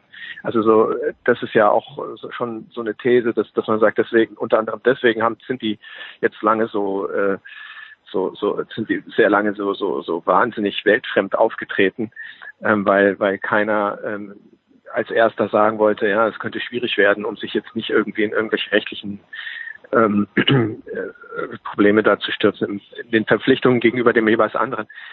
Ähm, aber man muss halt sagen, ich meine, wer es dann letztlich ähm, abgesagt hat äh, oder, oder beziehungsweise verlegt hat, abgesagt ist es ja nicht, das war dem AB übrigens wahnsinnig wichtig oder allen hier in Japan, das war eine der Teil der Nachrichten, die sie verteilen wollten. Es ist nicht abgesagt, das war, mhm. das haben sie sich zusichern lassen. Und das kann man auch gut verstehen, weil das das wäre äh, noch viel teurer, als wenn sie jetzt das, äh, das, das verlegen wollten. Aber auf äh, jeden Fall ähm, ist es ähm, halt ja so, dass letztlich nicht wirklich Japan oder das IOC diese Spiele verlegen, sondern die, die normative Fakte, Kraft des Faktischen sozusagen. Mhm. Es ist einfach nicht mehr, also keiner, keiner kann jetzt ein Ereignis wie die Olympischen Spiele in dieser Situation ähm, ernsthaft äh, wirklich noch glauben, dass das stattfinden kann. Das ist schlicht und ergreifend unmöglich und die die äh, das, das ist ja schon Teil der Peinlichkeit, dass, dass äh, die, die die die Verantwortlichen für diese Spiele vielleicht aus menschlich verständlichen Gründen, aber äh, letztlich doch auch irgendwie sehr an der Sache vorbei, ähm, sich sich lange Zeit beharrlich dagegen gewehrt haben, dass das überhaupt irgendeine irgendeine, äh, irgendeine Notwendigkeit gibt, diese Spiele zu verlegen. Und das ist aber absehbar gewesen schon. Also ich, ich würde sagen, für mich persönlich, ich meine nicht, dass ich, dass es wichtig wäre, was ich da meine, ja, doch, doch, doch. für mich persönlich ist es, äh, für, für, mich persönlich war der Punkt, an dem, an dem die Todeszahlen in Italien so wahnsinnig gestiegen sind, der, der, der, der Knackpunkt, mhm. an dem klar war, okay, das, das wird nicht, das, das, was die Hoffnung vielleicht ist, dass dann man ähm, irgendwie sagt, ach, wir haben jetzt mittlerweile ein Mittel oder oder es ist jetzt vielleicht, wir können wir können es doch ein bisschen laufen lassen, weil die Todessterb die Sterblichkeit äh, des Coronavirus nicht so, so hoch ist. Äh, das das war in dem Moment weg, in dem in dem ähm, wirklich die Krise in Italien und jetzt ja auch in Spanien so extrem zugeschlagen hat und in dem Moment äh, ähm, bekommen die Leute alle Angst und da gibt es dann nur eine Richtung und das ist halt die Richtung der Vermeidung und ähm, in, in, in so einer in, in so einer Atmosphäre zu glauben, man könnte einfach jetzt Olympische Spiele durchziehen, das ist natürlich total absurd und deswegen ähm, wer auch immer dann letztlich da den, den ersten Move gemacht hat, ich glaube, es wird wahrscheinlich wird so gewesen sein, ähm, dass, dass der Thomas Bach da in seinen Vorstandssitzungen äh, saß und, und, lange einfach irgendwie weitermachen wollte und dann irgendwann ihm seine eigenen Vorstandsmitglieder gesagt haben, es geht einfach nicht. Das ist ja dann auch, gab ja dann auch ein, ein japanisches Vorstandsmitglied des, des Nationalen Olympischen Komitees, das gesagt hat, das kann man nicht machen. Es gab, es gab äh, IOC-Mitglieder, die gesagt haben, wir können es nicht machen. Und ähm, in Japan bereiten die sich schon schon seit seit also da war die Entscheidung noch nicht getroffen. Da haben die schon äh, sich darüber Gedanken gemacht, was es eigentlich wird, äh, wenn, wenn die Spiele verlegt werden, weil die sind ja nicht, die sind ja nicht bescheuert. Das, ja, das haben die, das sehen die natürlich schon selber. Und das ist so sehr eingerechnet, diese Olympischen Spiele, dass halt auch viel davon abhängt. Das hängt zum Beispiel davon ab, ähm, wie ähm, jetzt ähm, privat, also sozusagen Hilfspaket, ein Hilfspaket geschnürt werden kann für kleine Unternehmen, die unter der Coronavirus-Krise hier leiden das spielt alles eine Rolle, ob jetzt äh, die Konjunktur sowas wie eine äh, wie Olympische Spiele hier hat, die das also wieder ein bisschen anhebt, oder ob man das Gegenteil hat, nämlich ähm, ein, ein, ein, ein zusätzliches Finanzloch, weil man weil man die äh, Verlegung finanzieren muss. Also das ist äh, das ist ähm, das ist über einfach das ist über die die Verantwortlichen dieser Spiele einfach hinweggespült. Die die die die haben das nicht mehr selber entschieden, sondern sie haben im Endeffekt dann irgendwann reagieren müssen, so wie man eben reagieren muss. Und, und ähm, ja, ja. ja, und äh, peinlich genug finde ich. Also weil das bedeutet eben, die, die Weltfremd manche da äh, sind, sind in, in so einer Situation. Jetzt hast du mir, glaube ich, vor zwei Wochen ja gesagt, oder ich habe es irgendwo anders aufgeschnappt, dass dieses olympische Dorf, so wie wir es aus München ja auch kennen und wie wahrscheinlich auch aus vielen anderen Olympiaorten, ja eigentlich schon verkauft ist an, private Mieter. War das aus deiner Sicht auch ein großes Problem? Nicht an private Mieter, sondern äh, an Leute, die eben dann dort wohnen wollen. Gibt's jetzt, äh, und ich weiß, das ist ein Nebenaspekt nur, aber muss ja auch be beachtet werden, wenn die Spiele 2021 ausgetragen werden, hat man sich da schon Gedanken drüber gemacht, wo die Sportler dann wohnen werden, weil das olympische Dorf ist ja dann theoretisch oder vielleicht sogar praktisch besetzt. Also, also das ist das ist nicht nur so ein Nebenkriegsschauplatz, sondern das ist einer der großen Probleme. Zum Beispiel, also es gibt tausend Probleme bei der Verlegung dieser Olymp von solchen Olympischen mhm. Spielen. Aber das ist eines davon. Genau, ja. Die Gebäude sind im Prinzip, es gibt Verträge, die, die Gebäude sind vermietet und ähm, eigentlich wollen da Leute dann rein. Aber sie, können, sie werden nicht rein können, weil du kannst nicht das olympische Dorf wahrscheinlich irgendwo anders hin pflanzen. Und deswegen ist jetzt schon, also ähm, also das, das, das, das kann man den Japanern jetzt schon äh, zugestehen. Das ist wirklich eine, eine Aufgabe, die gab es vorher noch nie. Mhm. Und die ist wirklich extrem schwer zu lösen. Und deswegen sitzen die jetzt da auch in den Organisationskomitees. Das wird ja dann immer runtergebrochen auf die kleinen Leute. Das macht ja nicht Shinzo Abe, das macht ja auch nicht Thomas Bach. Thomas Bach schon gar nicht, ja. ähm, sondern, sondern da sitzen jetzt halt ähm, die Leute, die, die, die, die Brains äh, hinter der ganzen Sache sind und die überlegen jetzt, wie, wie sie damit zurechtkommen. Ähm, die, die Japaner werden das lösen, die, die machen sowas, äh, also sind es gewohnt, äh, Dinge wieder aufzubauen und umzuplanen und so weiter, weil es hier ständig irgendwelche verheerenden Erdbeben gibt oder sowas, aber das ist keine, keine keine lustige Aufgabe und das ist vor allem keine einfache Aufgabe, weil es ein Puzzle von von unglaublich vielen Stellschrauben gibt, die man jetzt völlig neu drehen muss. Und ähm, also manchmal habe ich so ein bisschen das Gefühl, dass, dass so eine so eine so eine kleine Schadenfreude ähm, mitschwingt bei der Berichterstattung über diese Verlegung, weil weil halt das blöde IOC und der blöde AB und so.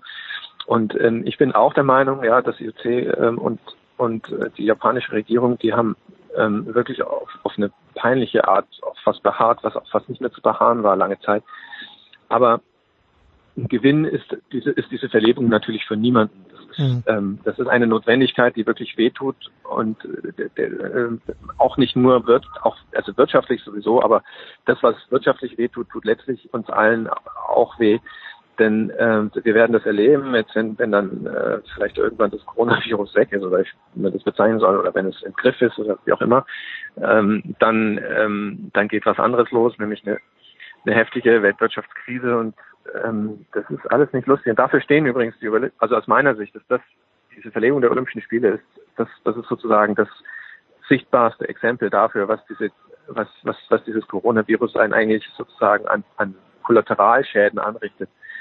Denn ähm, das, da, das ist schon wirklich, das ist schon das ist massiv. Eine ja, harte Sache. Ja, überhaupt keine Frage. Mhm. Äh, wer den Artikel von Thomas Hahn am Donnerstag in der Süddeutschen Zeitung, äh, also heute liest, muss übrigens ganz genau lesen, nicht so wie ich, denn ich dachte für einen Moment, er ist an die Côte d'Azur gezogen, denn gleich im ersten Satz, Baulärm liegt über dem Kirschgarten von Nizza und ich habe aber Doppel Z gelesen und na, der Hahn hat's gut hängt jetzt in Nizza herum, aber nein, nein, nein, es ist Nizza und äh, was du aber auch natürlich nur schreibst, und das ist dann äh, auch schon meine abschließende Frage, Thomas, aber das ja eigentlich in Japan selbst ähm, man, sofern man das sagen kann, dieses Coronavirus eigentlich einigermaßen unter Kontrolle hat. Hängt das damit zusammen, dass die Japaner, und du hast ja schon zwei, dreimal beschrieben, das Gemüt der Japaner, aber dass die ein bisschen mehr Selbstdisziplin haben als wir hier vielleicht in Westeuropa?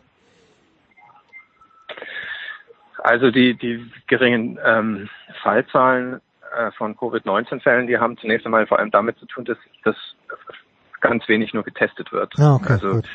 Und äh, dass ganz wenig nur getestet wird, äh, hat ähm, hat damit zu tun, dass äh, also hat möglicherweise auch mit Olympia zu tun, mhm. weil weil das wurde von Anfang an so gemacht und dann ähm, fanden die das eigentlich ganz gut, weil weil die Zahlen auch nicht so dramatisch waren und äh, dann hat man Zeit und dann irgendwann kann man dann auch irgendwie schlecht zurück, weil wenn jetzt Japan anfangen würde, richtig zu testen, dann hättest du im Nu ähm, eine Fallzahlen, die überhaupt nichts mehr damit zu tun haben, was jetzt da ist, ähm, sondern dann wäre das alles sehr viel höher. Das wäre dann wahrscheinlich so in der, der Kategorie Südkorea.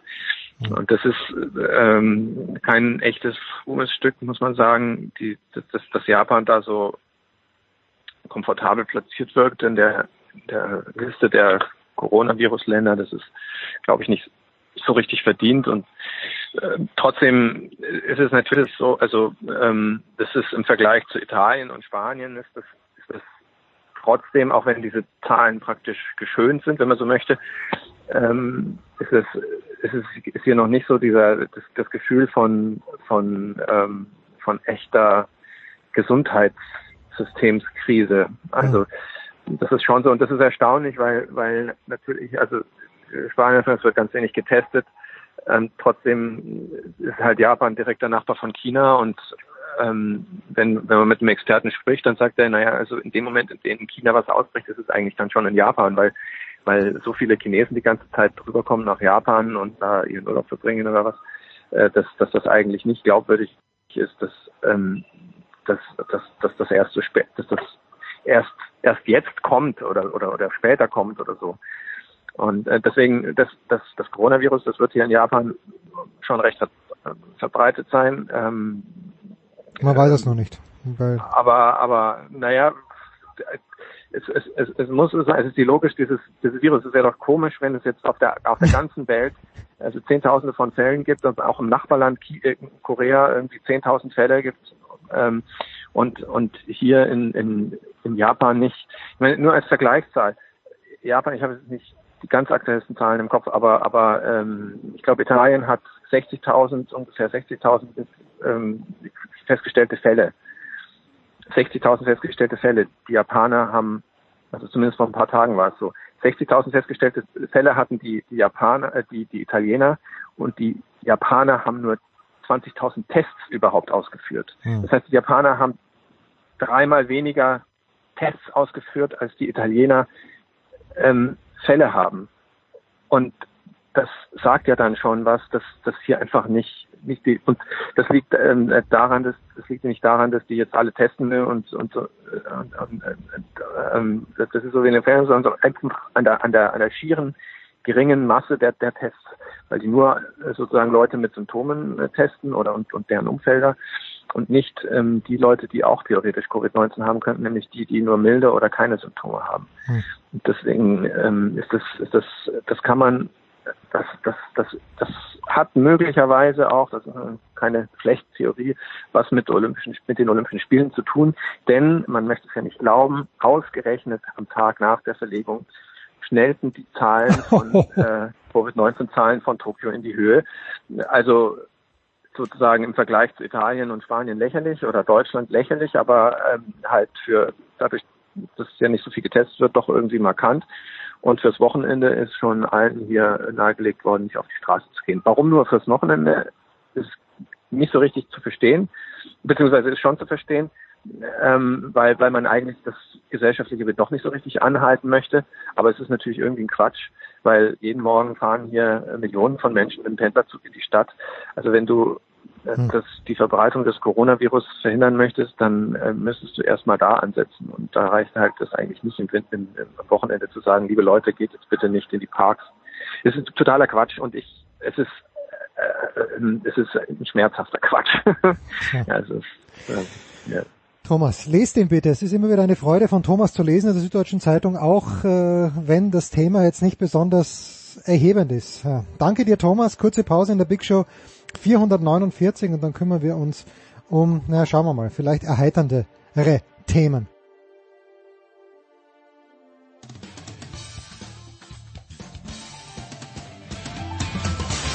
Ja, hallo aus Wolfsburg, hier ist Roy Preger und äh, ihr hört äh, Sportradio 360.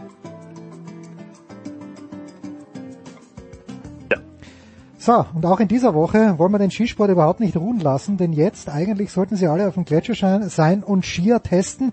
Unter anderem natürlich auch der fantastische Johannes Knut von der Süddeutschen Zeitung. Servus Johannes. Ja, genau, das, das mache ich jetzt immer im, äh, im März. Äh, teste ich die äh, Ja, Ski auf dem Gletscher. Natürlich, aber der ist, jemand, der es vielleicht wirklich machen sollte, und da freue ich mich sehr, dass er ein paar Minuten Zeit für uns hat, ist, letzte Woche haben wir noch über ihn gesprochen, Linus Strasser. Servus Linus. Servus, grüßt euch.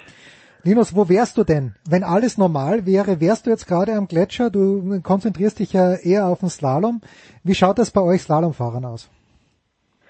Ja, jetzt gerade wäre natürlich mein persönliches Saison-Highlight und zwar hätten wir ähm, in der Woche die deutsche Nein. äh, Meisterschaft praktisch gehabt, in wahrscheinlich in Garmisch und ja, da wäre wieder großes Kräftemessen angesagt gewesen. ähm, leider, leider ist sie heuer nicht. Ja. Wie, wie hast du diesen, dieses Ende des Skiweltcups empfunden? Ich gehe mal davon aus, du warst in Kranjska Ähm, das ist dann schon ein bisschen abrupt gekommen oder mh, seid ihr überhaupt noch Ähm, hingefahren? Nee, wir, wir, wir haben uns am, in Berchtesgaden am Jänner vorbereitet. Hm. Das ist praktisch auf halbem Weg ähm, gewesen schon. Und ähm, aber in der Woche hat hat dieses ganze ähm, Covid-19 Thema oder das alles hat dann so eine Dynamik auf einmal aufgenommen, auch medial, Hm. ähm, ja, dass irgendwo schon vorauszusehen war, dass das dann ähm, in, Kra in Kranjska Gora nicht mehr stattfinden wird. Johannes. wie würdest du denn jetzt so deine Saison, ähm, es war ja eigentlich schon ähm, ganz beachtlich so von der Konstanz her, auch wenn du jetzt vielleicht nicht in allen Rennen so das äh, vielleicht ganz äh, alles Potenzial erreicht hast, was du dir vorgenommen hattest. Äh, insgesamt aber kannst du doch eigentlich, ähm, wenn du mal die Songs davor nimmst, doch ganz zufrieden sein, oder? Ja, absolut. Ähm, also ja, was wie das wie, oder was du schon angesprochen hast, die Konstanz ähm, hat mir mal ja fand ich ziemlich gut, ähm, hat mir getaugt. Ähm, es war natürlich die ein oder anderen Rennen dabei, also oder zwei Rennen eigentlich. Ähm, das war einmal Kitzbühel und ähm, einmal Chamonix, was ja ähm, schade war, sehr schade war, weil Hm. ich äh, zweimal gut gelegen bin, auch ähm, eigentlich gut unterwegs war. Ähm, ja, das waren so ein bisschen die, die, die Ergebnisse, die, die mir nicht ganz so getaugt haben, beziehungsweise die einfach schade waren. Und ähm, der Rest, muss ich sagen, war einfach echt cool. Du hattest ja den Speed auch schon angesprochen jetzt. Äh, vor der Saison hat der Christian Schweiger uns gesagt, so halb im Scherz, dass er hofft, dass der äh, Andi Evers sich überhaupt noch in der Slalomgruppe lässt, weil du, du so gerne den Speed jetzt auch trainierst und ja auch so ein bisschen in der Kombi wahrscheinlich das äh, forcieren wolltest. Das hat ja dieses Jahr, glaube ich, termintechnisch nicht ganz geklappt, aber das ist immer noch ein Thema, dass du das auch so ein bisschen als Ausgleich Ja, willst. nee, das, das, ähm, das Speed-Training mit, äh, mit, den, mit der Mannschaft vom Andi habe ich eigentlich nur mitgenommen wegen der Superkombi, ähm, weil ich hätte ich eigentlich vorgehabt, die Saison auch zu fahren. Ähm, aber dann mit der Verletzung am, an der Ja, Hand, stimmt, mit ja. dem Kambeinbruch, ähm, ja, war uns das dann, haben wir es dann schon noch abgewogen. Bormio wäre sowieso keine Chance gewesen. Ähm, und dann Wengen haben wir so ein bisschen abgewogen und haben einfach dann gesagt, ähm, ich oder ja, ich muss einfach zufrieden sein, wie, wie die Verletzung so verlaufen ist, dass es mir so gut geht und alles und ähm, dann wollten wir einfach nichts riskieren Mhm. und haben es von daher für die komplette Saison, ähm, ja, so bin ich dann gar nicht an den Start gegangen, der Superkombi. Und jetzt ist es ja eh fraglich, ähm, wie weit die noch ähm, bestehen bleibt oder ob die dann jetzt komplett von den Parallelevents ersetzt wird. Und Mhm. ähm, ja, das muss man jetzt dann noch schauen.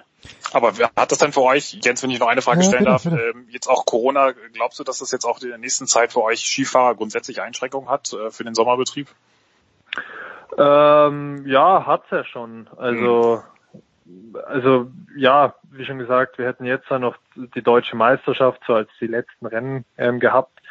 Und danach ähm, wären wir auch nochmal Skifahren gegangen. Ähm, dann sind auch ist auch heuer ein Wechseljahr von den Skimarken. Also ich hätte ich hätte sowieso nicht vorgehabt zu wechseln, aber natürlich einige Kollegen, ähm, bei denen es schon interessant wäre, die können natürlich jetzt auch kein neues Material testen und so weiter. Ähm, also es schränkt uns momentan schon ein. Hm. Ähm, und in, in Zukunft, äh, ich weiß nicht, wie lang wie lang es andauern wird, hoffentlich nicht allzu lang. Aber ich glaube auch, dass das irgendwann ähm, sehr schnell auch wieder zur Normal Normalität zurückkehren kann. Hm. Wenn du jetzt von dir aus selbst Kitzbühel ansprichst, du hast ja, glaube ich, eine ganz besondere Beziehung zu Kitzbühel, wenn ich es richtig verstanden habe.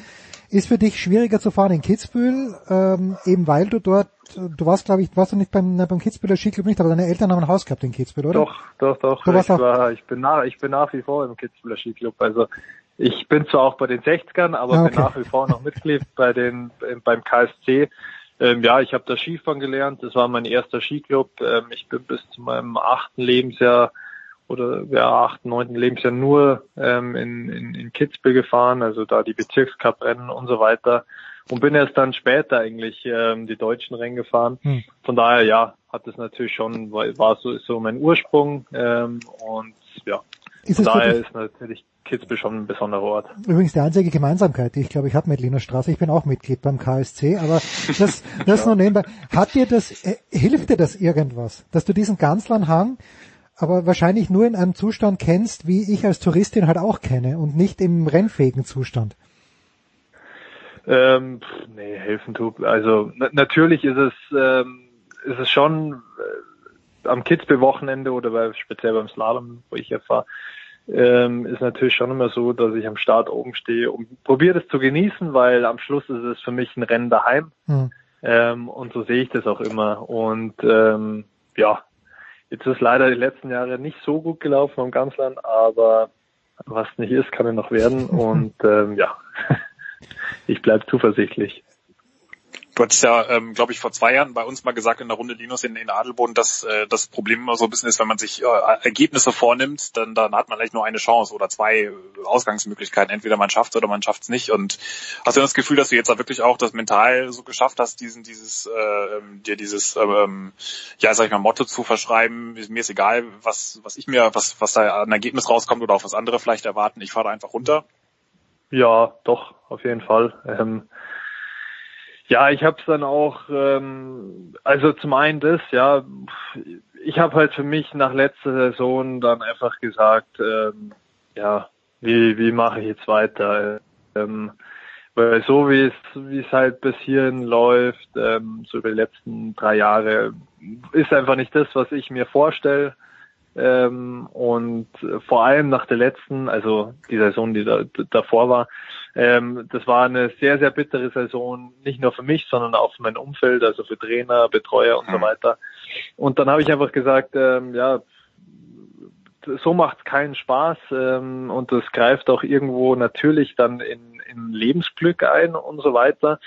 Und ähm, entweder ich mache jetzt den nächsten Schritt und das hat für mich, also bei mir persönlich viel mit Überwindung zu tun gehabt, dass ich wirklich ähm, ja, also das ist schwierig zu sagen, wenn du selber nicht in der Situation bist, Mhm. ähm, aber Mhm. wirklich ähm, da loszulassen und das eigentlich passieren zu lassen und nicht erzwingen zu wollen, sondern es passieren zu lassen. Und ähm, da hat für mich irgendwie schon ein Stück weit Mut dazu gehört, das äh, dann auch zu machen und so weiter.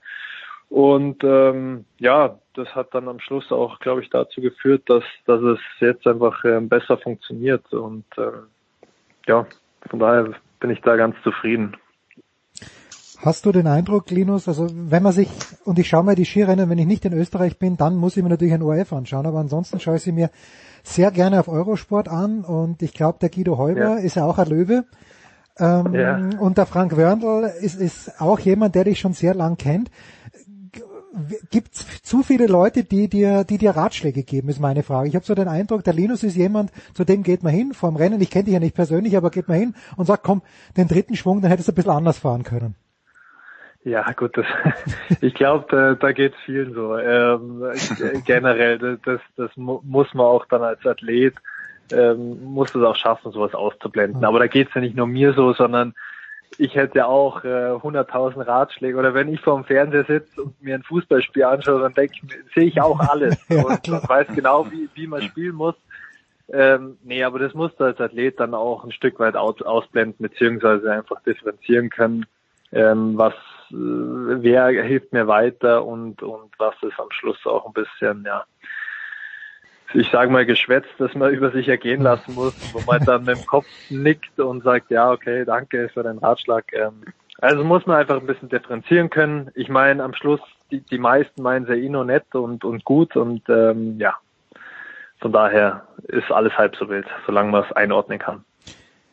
Wie ändert sich, und jetzt nach zehn Minuten müssen wir doch den Namen Felix Neureuter zumindest erwähnen, aber der Felix hat im vergangenen Jahr aufgehört, Linus in diesem Jahr der Fritz und der Dominik Stehle.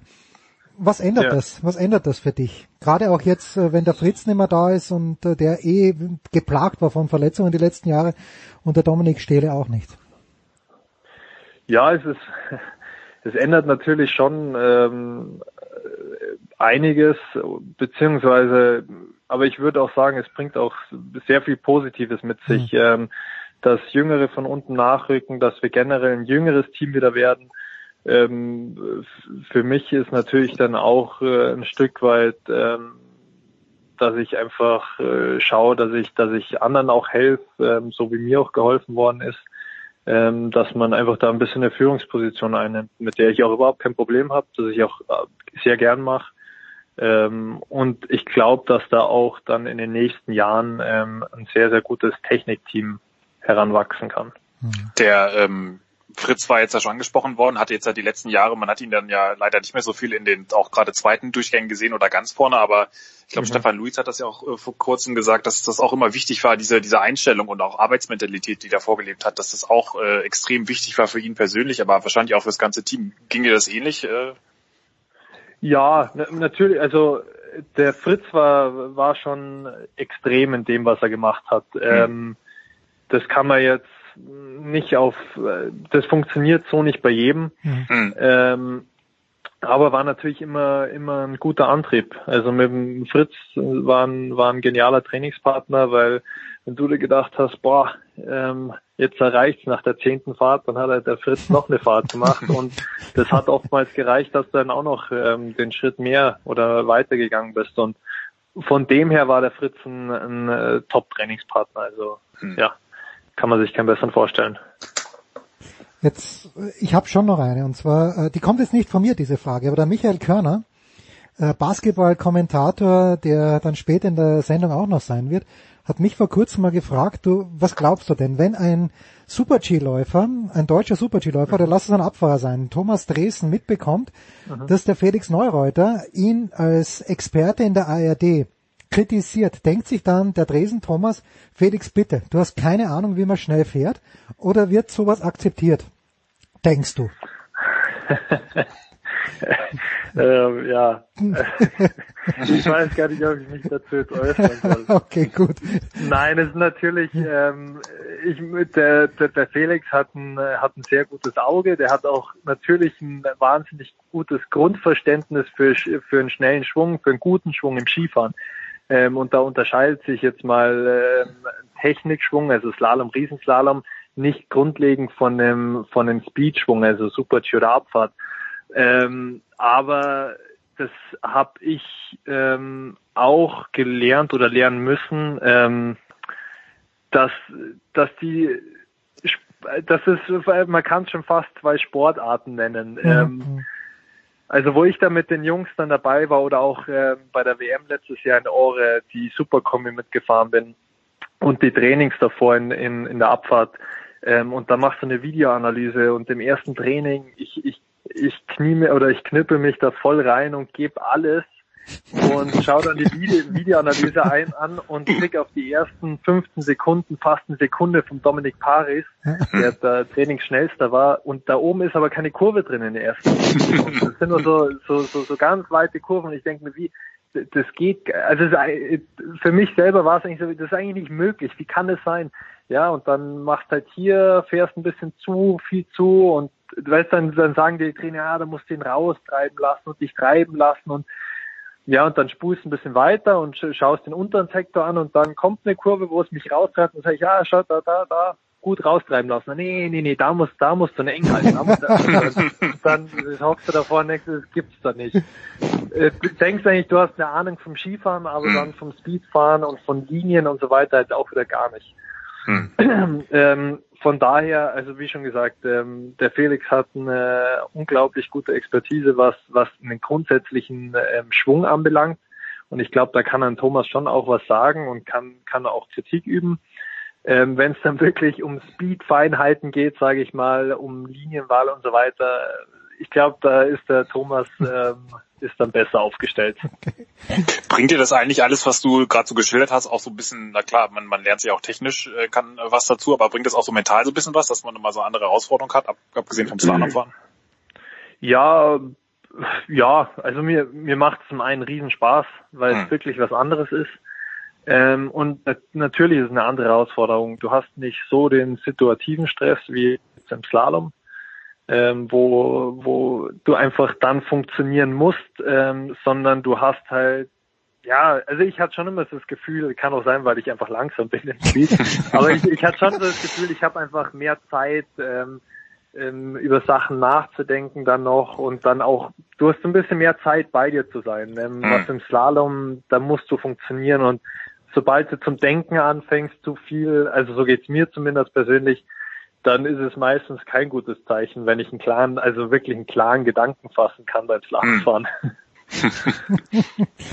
Jetzt ähm, habe ich noch zwei kurze Fragen. Äh, die erste, und, und das gerne dann auch, aber der, der Guido Heuber hat bei uns Anfang des Jahres gesagt, also wenn es nach ihm ginge, dann ist der Weltcup-Kalender nicht so dicht, sondern es müsste noch mehr Rennen geben. Und für jemanden wie dich, aber für jemanden auch wie Clement Noël, ähm, Ja. der, der nur Slalom fährt, der Noel. Du, du versuchst ja Ja. in der Superkombi und vielleicht auch hoffentlich bald wieder im Riesentorlauf.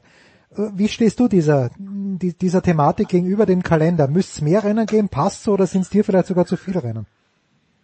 Ähm, nee, ist, bei uns ist natürlich jetzt so die Aufteilung vielleicht nicht, nicht ganz optimal, weil wir ja im, im Januar, ich glaube, acht, acht Bewerbe hatten, wenn ich mich nicht täusche. Mhm. Ähm, oder, oder sechs Bewerbe, ich weiß jetzt gerade gar nicht. Auf jeden Fall, nee, sechs Bewerbe waren es genau.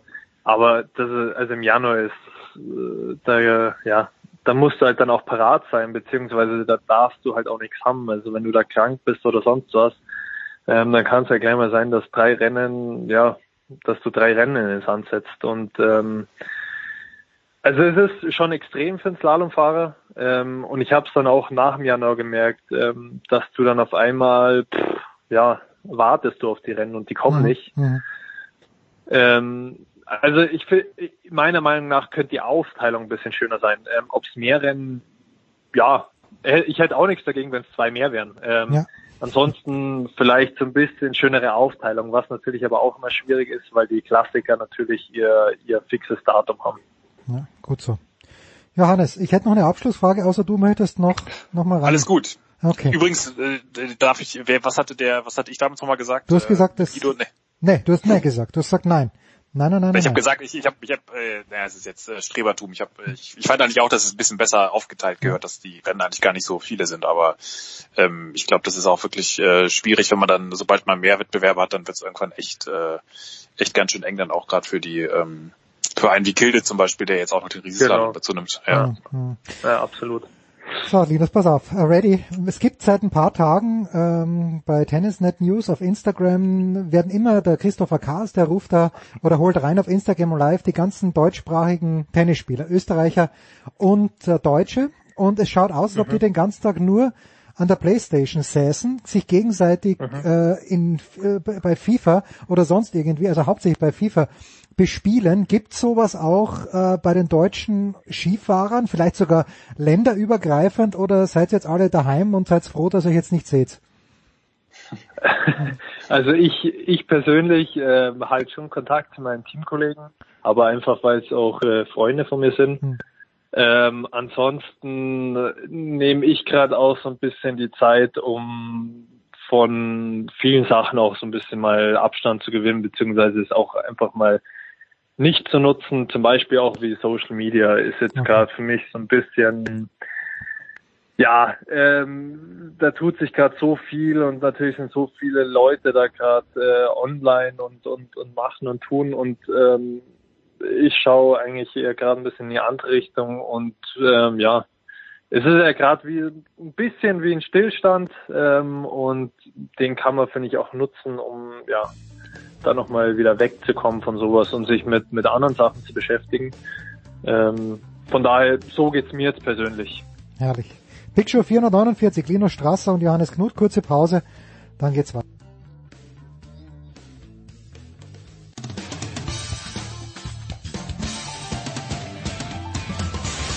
Hey, I'm Jeannie Bouchard, and you're listening to Sports Radio 360.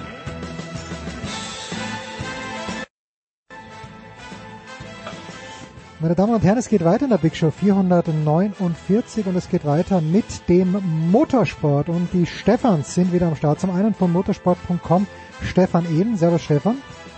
Grüßt euch. Und die Legende, The Voice, Stefan Heinrich in Tübingen. Er hat alles unter Kontrolle und äh, selbstverständlich auch immer noch einen Blick auf den Motorsport. Servus The Voice. Ich grüße euch, aber alles im Blick haben in heutigen Zeiten, in Krisenzeiten, das ist ein großes Wort. Äh, Ich glaube, wir sind bemüht, stets bemüht.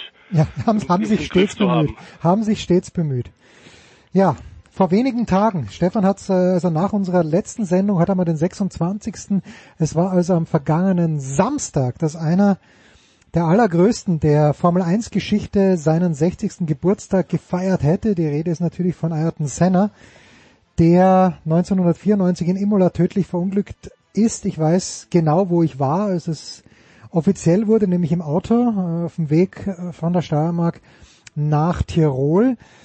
60 Jahre ist er alt geworden. Wir wollen ein kleines bisschen Ayrton Senna, oder wir wollen ihn ausführlich feiern. Und ich beginne mit dir, The Voice, weil du hast mir geschrieben, du warst auch beruflich betroffen von Tod von Ayrton Senna. Äh, du hast das Begräbnis begleitet. Vielleicht magst du kurz oder auch länger elaborieren, wie das denn war in den Tagen, nachdem der große Senna von uns gegangen ist. Naja, äh, ich habe 1993 sogar auch angefangen, die Formel 1 zu kommentieren, damals für Eurosport, was noch kaum einer wusste, dass wir damals auch die Rechte haben. Es war, gab da einen langen Streit mit RTL über die, die deutschsprachigen äh, Genehmigungen, äh, ob wir das parallel zu RTL eben auch auf unserem europaweiten Sportkanal, dem Sender Eurosport, austragen dürften. Und ich bin dann tatsächlich zum ersten Europarennen nach Imola auch gefahren, um da auch zu kommentieren.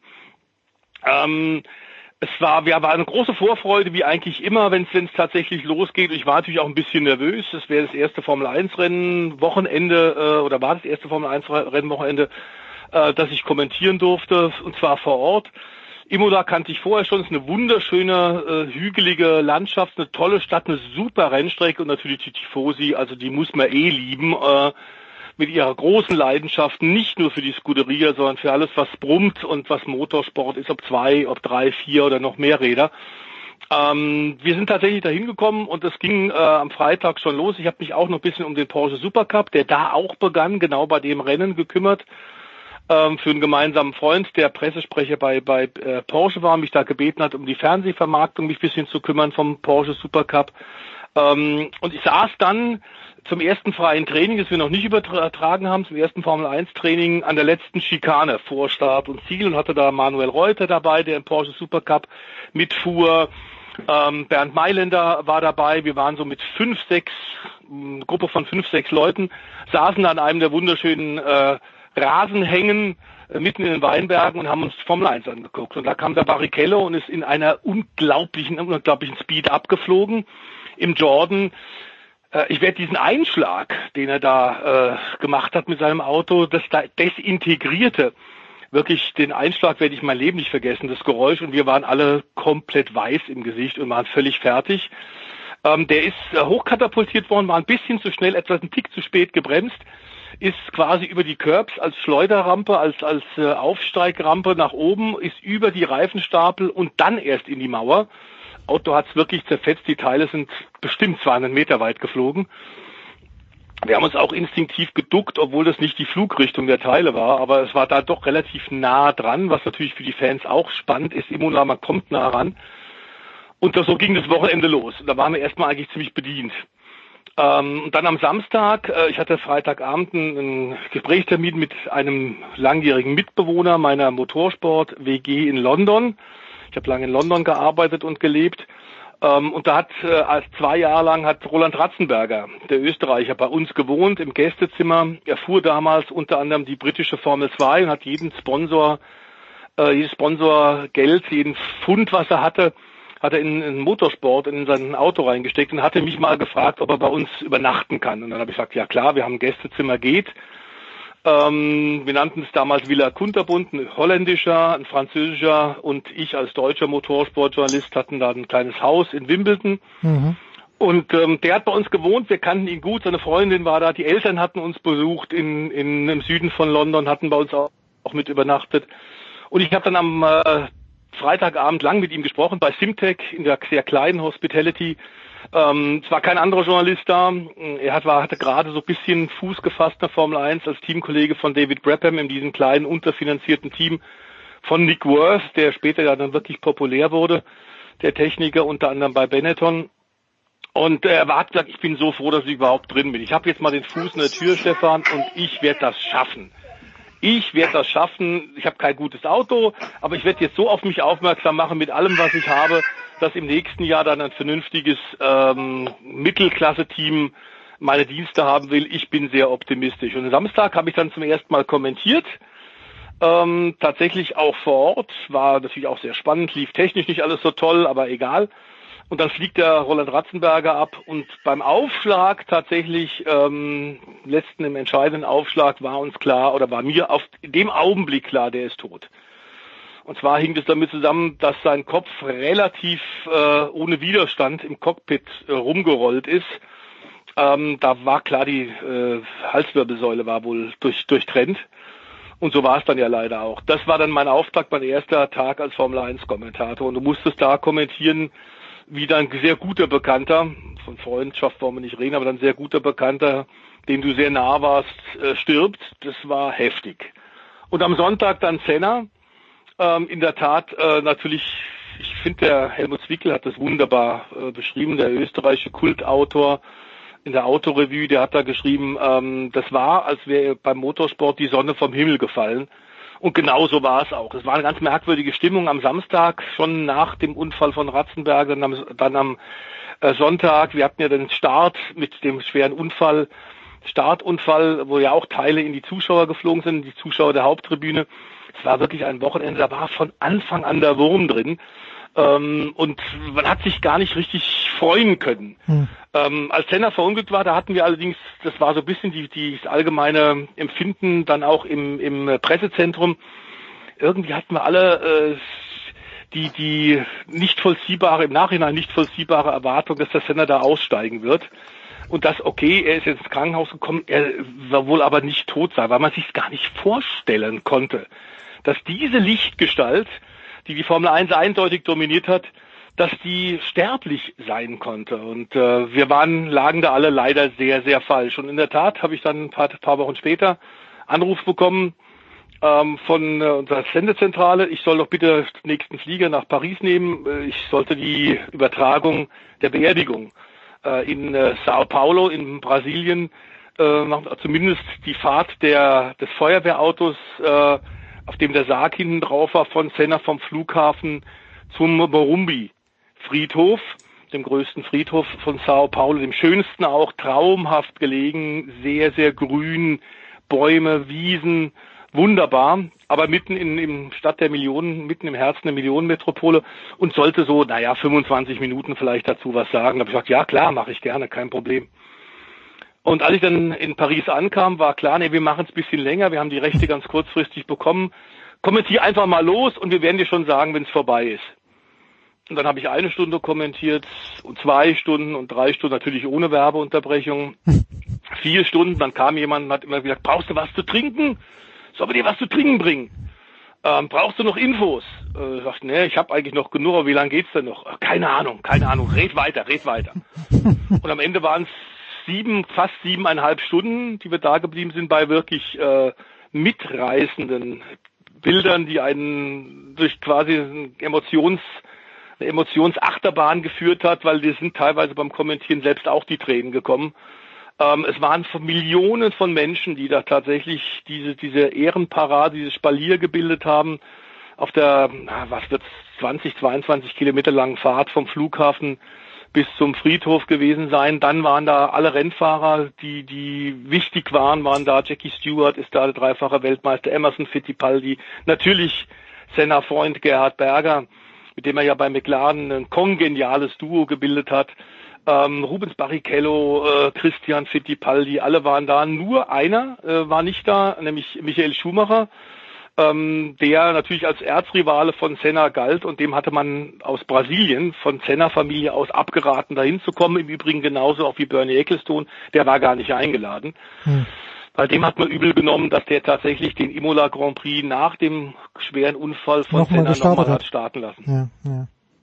Also ich kann mich erinnern, Stefan Ehlen, ich habe genau die gleiche Hoffnung gedacht. Ich habe mir gehabt, ich habe mir, ich war, ich mochte den Senner auch unheimlich gern. Heinz Brüller hat uns immer erzählt, bester Freund von Gerhard Berger und und äh, was wahrscheinlich auch gestimmt hat. Und ich habe gesehen, wie der komplett gerade in diese Mauer reinfährt. Und ich habe mir aber gedacht, das ist der Senner. Irgendwie wird schon gut gegangen sein, was natürlich ein kompletter Trugschluss war. Was was hat den Senner denn als Rennfahrer so speziell gemacht, Stefan Ehlen? Du du als Historiker, als Chronist dieser Sportart.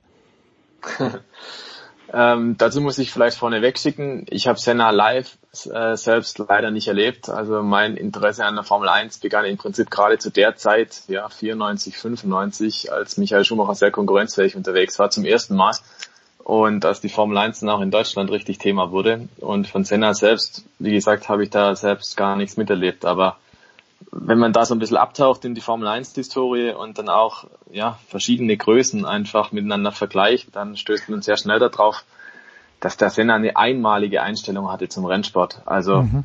er hat zum Beispiel von sich gesagt, hey, das liegt mir einfach im Blut und das siehst du auch. Also jedes Video, das du von Senna siehst auf der Rennstrecke, das ist einfach Einsatz 100 Prozent. Es gibt ja viele, die sagen, ja, heute habe ich wieder 120 Prozent gegeben und dergleichen mehr. Ähm, ja, es geht halt nur maximal 100 und die hat der Senna immer gebracht. Wirklich jedes Mal und das war fantastisch. Es gibt Bilder von Qualifying Sessions aus Monaco beispielsweise, seine Paradestrecke. Da, da war das exemplarisch immer zu sehen. Er hat einen Senna völlig im Element. Der nimmt den Kollegen teilweise eine Sekunde oder zwei Sekunden ab. Ich glaube 1988 war's. Da hat er ein sensationelles Qualifying gefahren und sogar den Teamkollegen sowas von verblasen dass die alle in der Box gestanden sind und sich gefragt haben, was macht denn der? Hat der eine Abkürzung gefunden? Fährt er hm. zwei Kurven weniger? Ähm, Senna am Limit in Monaco, ähm, das muss ein Erlebnis gewesen sein. Und was man dann aber auch wieder hört, ist so ein bisschen, dass bei Senna der, der Grad zwischen Genie und Wahnsinn teilweise auch sehr, sehr schmal war. Also Senna hat es dann teilweise auch übertrieben, wenn er im Tunnel war. Gerade zum Beispiel in Monaco gab es auch mal ein Qualifying, er war super dominant unterwegs, hatte die Pole Position so sicher und fährt dann nochmal raus und ist nochmal schneller tatsächlich, aber setzt sein Auto dann in die Wand. Und er hat dann auch das eigentlich wunderbar beschrieben tatsächlich. Er war auch immer einer, der emotional hervorragende Worte gefunden hat. Ein sehr offener, ein sehr ehrlicher Charakter, eine ehrliche Haut. Und der hat dann äh, auch philosophisch tatsächlich viel äh, von sich gegeben und dann auch Formulierungen getroffen, wie zum Beispiel, naja, ähm, on a given day, in certain circumstances, you can fly very high. Also mit seinem Gottvertrauen und mit seinem einmaligen Talent hat er da teilweise Wunder vollbracht und dann aber auch für sich erkannt, wenn er dann aus diesem Tunnel rausflutscht, wenn der in diesem Tunnel drin ist und dann irgendwo eben das dann doch übertreibt, dann geht's halt schief. Und so war es dann auch damals in Monaco als er eben diese Qualifying-Runde, diese, diesen Höllenritt nicht zu Ende mhm. gebracht hat. Aber das war eben auch Senna, der hat sich nicht gescheut davor, ein gewisses Risiko einzugehen. Der war tatsächlich am Limit unterwegs, manchmal auch darüber hinaus. Es gab dann auch solche Momente wie Alain Prost, ähm, sein McLaren-Teamkollege, auch dann als Erzrivale 1989 in Suzuka kam es zur ersten großen Kollision. Titelentscheidung und Senna war drauf und dran, Prost zu überholen und damit natürlich äh, den Vorteil in der WM zu übernehmen. Und Prost provoziert dann, dass Senna ihn überholt, die beiden kollidieren. Und äh, Ende vom Lied ist, Prost ist Weltmeister, weil Senna unter dubiosen Umständen dann auch noch disqualifiziert wird. Ähm, da gibt's auch im Hintergrund böse, böse Ränkespiele. Teilweise ist sogar der damalige FIA-Präsident Jean-Marie Balestre involviert, der natürlich seinen Landsmann Alain Prost zum Weltmeister machen will. Kurz und gut, der Senna, der merkt sich das natürlich und ein Jahr später an gleicher Stelle in Suzuka 1990 äh, steht er auf der Pole Position. Neben ihm steht Alain Prost im Ferrari. Es kommt die erste Kurve und nach der ersten Kurve sind Alain Prost und Ayrton Senna nicht mehr dabei, weil Senna den Prost quer durchs Auto gefahren ist. Also auf der einen Seite brillanter Rennfahrer, auf der anderen Seite unheimlich gläubiger Mensch und dann die dritte Komponente noch völlig kompromisslos. Mhm. Also Senna ist einer, der hat auch dann einfach reingehalten und das sogar mit Ansage. Diese Situation 1990, äh, da hat er sogar vor dem Start angekündigt, ähm, Freunde, wenn das so, so normal läuft, ähm, dann äh, kommen wir nicht aus der ersten Kurve raus. Ne? Und da, auch da gab es wieder politische Ränkespielchen, dass die Pole Position von einer Seite auf die andere verlegt wurde, dass Alain Prost dann äh, die bessere Linie hat in der ersten Kurve und so weiter und so fort. Also da wurden schon auch komische Spielchen gespielt, teilweise in der Formel 1. Senna hat es versucht, alles irgendwie an sich abplatzen zu lassen und da, ja, gute Miene zum bösen Spiel eigentlich gemacht.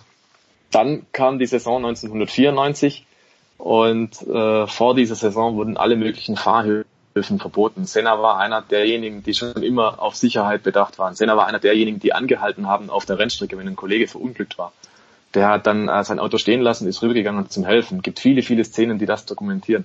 Und das war zu der Zeit schon sehr, sehr ungewöhnlich. Das war eigentlich eine Geschichte aus den 70ern, 80ern, dass das die Fahrer noch gemacht haben aus Sorge um tatsächlich ihre Kollegen. Mhm. Und das ging in den 90ern allmählich verloren, aber Senna war dann noch einer von der alten Schule, der das tatsächlich dann gemacht hat. Und er war auch einer derjenigen, die gesagt hat, Freunde, wir nehmen da gerade sehr, sehr viele Elemente aus den Fahrzeugen raus, die werden extrem gefährlich, wenn wir das alles rausnehmen. Und tatsächlich hat sich dann so erwiesen, dass der 94er Williams äh, nicht direkt anknüpfen konnte an die Vorgängerautos. Die Vorgängerautos von Williams, die waren Granaten. Wir erinnern uns die 90er Jahre, die Jahre 92, 93, die Williams waren voll gebombt mit Technik, aktives Fahrwerk und dergleichen mehr. Das Fahrwerk lebt gewissermaßen 1993, stellt sich in jeder Kurve automatisch auf die richtige Höhe ein und so weiter.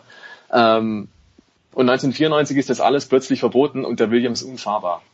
Ayrton Senna kommt von McLaren zu Williams und will Williams Weltmeister werden und stellt fest, das Auto ist völlig unberechenbar.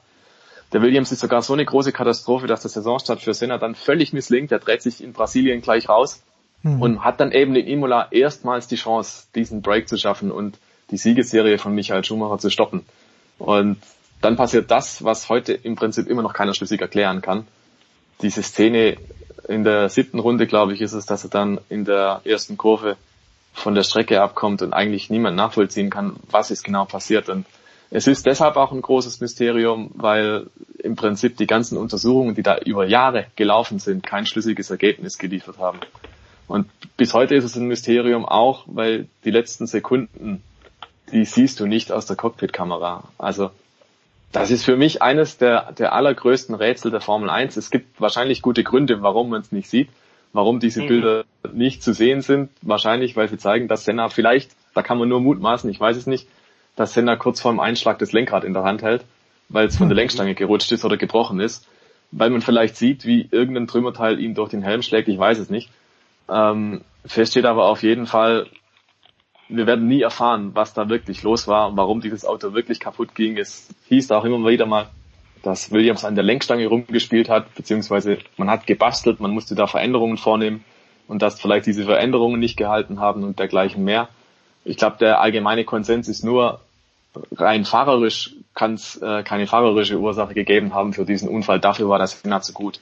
Also gab auch immer wieder Stimmen, die gesagt haben, naja, nach der Safety Car Phase waren die Reifen zu kalt, Senna selbst hat das Safety Car immer angefordert und äh, angepirscht und gesagt, hey Mensch, du musst schneller fahren, die Reifen werden zu kalt, die Reifen haben zu wenig Druck dann drin. Und es war aber dann die zweite Runde nach der Safety Car Phase, als der Unfall passiert ist und insofern hätten die Reifen schon auf Temperatur sein müssen. Sprich, einem Senna unterläuft keinen so ein Fehler. Es muss also die Technik gewesen sein und nur die Technik konnte Ayrton Senna tatsächlich dann stoppen. Also ein Jahrtausendtalent, ein Jahrtausendfahrer, das auf jeden Fall und für sehr, sehr viele Beobachter, da schließe ich mich mit ein, ähm, sicher unter den Top 4, Top 5 garantiert der besten aller Zeiten. Wer genau der Nummer 1, 2, 3 oder die weiteren ja. Plätze belegt, darüber lässt sich trefflich streiten. Aber auf jeden Fall eine Lichtgestalt, einer, der war gerade heraus, einer mit Ecken und Kanten. Und ich würde mal sagen, einem Michael Schumacher gar nicht so unähnlich. Also perfektionistisch, was Schumacher im Vergleich zu Senna vielleicht fehlt, ist diese, diese sehr in die Öffentlichkeit getragene Gottgläubigkeit, diese Religiosität, die Senna in irrem Ausmaß hatte. Hm. Aber ansonsten, auch wenn man die Karrieren so ein bisschen verfolgt, äh, nehmen die beiden sich nicht sehr viel. Tja, also hab's die Deswegen sind sie sich auch gleich an die Wäsche gegangen, weil natürlich der Senna als Platzhirsch plötzlich gemerkt hat, da kommt ein junger, der Michael Schumacher, und der wird heftig. Mit dem werde ich echt zu kämpfen haben. Der ist auf Augenhöhe. Das hat er instinktiv gemerkt. Und deswegen hat es zwischen denen gleich von Anfang an richtig gerieben. Tja. Ayrton Senna, 60 Jahre alt wäre er geworden am vergangenen Samstag. Äh, ja, ich werde eine Szene nicht vergessen. Äh, das war natürlich eine komplett, äh, äh, hat nichts mit ihm zu tun gehabt, aber der ORF hatte mal, ich glaube für Sport am Montag, den Gerhard Berger und den Ayrton Senna am Wörthersee besucht und die beiden sind Wasserski gefahren, allerdings ohne Skier, sondern nur auf den Sohlen. Und irgendwie ist mir diese Szene auch von Senna im Kopf geblieben. Kurze Pause mit Stefan Ehl und mit Stefan Heinrich und dann plaudern wir noch ganz kurz über das, was sich aktuell tut in der Formel 1 im Motorsport, denn erstaunlicherweise hat der DTM einen neuen Racekalender herausgegeben.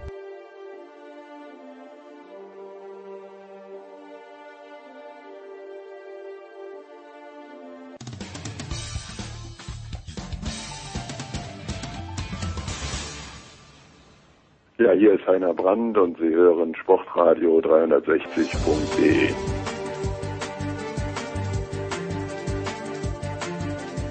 Ja, weiter geht's noch in der Big Show 449 mit Motorsport und Stefan Ehland in der Pause gerade gesagt, es gibt einen Kinofilm über Ayrton Senna, den ich sogar irgendwo auf DVD habe, beim Umzug hoffentlich nicht verloren gegangen.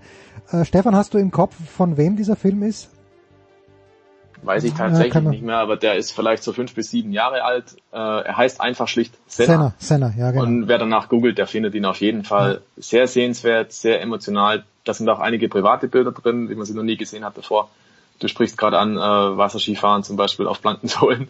Ja. Ähm, das sind wirklich echt interessante Eindrücke drin, die den Menschen Senna sehr, sehr gut beschreiben. 2011 erschienen sehe ich hier, läuft wohl schon auf Netflix und äh, ist vom Regisseur Asif Kapadia. So, was dieser Stillstand, den wir jetzt aber haben, und Aserbaidschan ist ja auch abgesagt, nicht besonders überraschend, der Voice, Was heißt das jetzt in puncto Regelwerk? Was heißt das in puncto Ausgaben? Was, äh, weil 2021 wissen wir schon, kommt das neue Reglement nicht, sondern jetzt 2022. Was hat sich in den letzten Tagen diesbezüglich ergeben? Ja, ich glaube, dass tatsächlich ähm, das dringend notwendig war, dass die Formel 1 jetzt auch reagiert und zwar nicht nur was den einen oder anderen Termin angeht, bei dem wir immer noch nicht sagen können, wie der Kalender 2020 tatsächlich endgültig aussehen wird. Dazu ist die Epidemie äh, immer noch in der Anfangswellenbewegung und zwar die Welle geht nach oben. Der, kein Mensch kann momentan sagen, selbst die Virologen ähm, halten sich da sehr bedeckt, wie lange das Ganze dauern wird und deswegen ähm, was Termine angeht, ist klar, dass äh, Aserbaidschan, wir hatten es vor einer Woche bei dir gesagt, zumindest mal so im Hinterkopf war als Auftakt. Auch äh, Baku hat inzwischen das Rennen zurückgegeben. Ähm, das heißt, was Termine angeht, äh, Chase äh, Carey hat da gerade noch verkündet, dass er hofft, der Formel 1-Chef in diesem Jahr noch 15 bis 18 Grand Prix unterzubringen. Das halte ich für äh, gewagt. Hm. Das ist nicht realistisch, glaube ich. Ähm, ich gehe da eher so ein bisschen mit, mit Marc Surer, äh, dem äh, Schweizer Ex-Formel-1-Fahrer und TV-Kommentator, der sagt, also wenn wir in diesem Jahr elf Grand Prix noch äh, unterbringen sollten und das dann bis hinein in Dezember, dann müssen wir, glaube ich, sehr glücklich, uns glücklich schätzen. Ähm, es kann da sogar, sogar noch etwas weniger werden. Also statt wie geplant die längste Formel 1 Saison aller Zeiten hm werden wir eine relativ kurze haben, allerdings die kürzeste glaube ich auch nicht, ähm, denn wenn man da mal reinguckt, die kürzeste war, glaube ich, äh, sechs oder sieben Grand Prix. Sieben, Acht ja. muss man haben. Ja. Ja, da, da haben wir Stefan den, Ach, da haben wir den Archivar. Sieben, Stefan?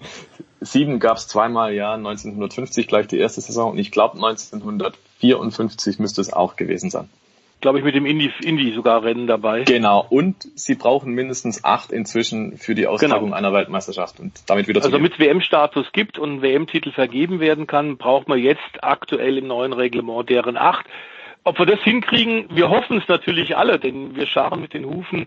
Äh, es ist ja nach wie vor so, dass wir der festen Überzeugung sind, Red Bull hat große Fortschritte gemacht. Max Verstappen, da bin ich auch sicher, ist inzwischen fahrerisch und auch mental durchaus in der Lage, dem Lewis Hamilton über eine Saison lang äh, Paroli zu bieten. Bei Ferrari ähm, mit der Verlängerung des Vertrags von Leclerc ist klar, wo die Zukunft liegt, aber Vettel ist sicherlich noch nicht ganz draußen. Er braucht endlich ein Auto, mit dem er zurechtkommt. Die Vertragsverlängerung ähm, wird andiskutiert, ist aber noch nicht in trockenen Tüchern. Inzwischen sollte man auch sagen, dass der Verabschiedung von Nikolaus Hülkenberg ist eher the One-Man Standing aus deutscher Sicht Stimmt, in der Formel 1. Wir hatten vor vielen Jahren, wir haben es ja schon mal gesagt, acht, neun Fahrer, nun ist es nur noch einer und bei dem wissen wir auch nicht, wie es nach 2020 weitergeht. Der DTM müssen wir sagen, in der Tat, die haben reagiert und zwar aktuell gestern äh, gab es eine Pressemitteilung das ist relativ realistisch, denn die hoffen und mit ihrem aktuell die zweite Version eines provisorischen Terminkalenders äh, gehen Sie davon aus, dass man im Juli wird wieder fahren können.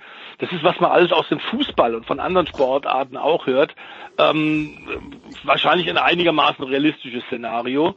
Äh, das wäre dann insofern für die DTM nicht ganz so schlimm, weil mit dem Norrisring zu beginnen, ein Rennen, das ja der Stefan Ehlen auch sehr, sehr gut kennt, Wäre natürlich ein Knaller, das ist überhaupt gar keine Frage.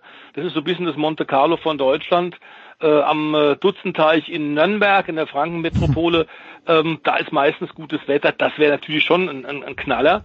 Klar ist aber auch, dass man jetzt noch weitergehen wird und vor allem das Rennen, das ja neu dabei ist in diesem Jahr in Monza, also in Norditalien, wo wir gerade das Epizentrum der Corona-Krise haben. Ähm, das hat man nun als letztes Rennen reingelegt und damit ist Hockenheim nicht Finale, sondern nach dem aktuellen, äh, aktuellen Wünschen der DTM, der ITR, wäre dann am 15.11., also Mitte November in Monza, das DTM-Finale.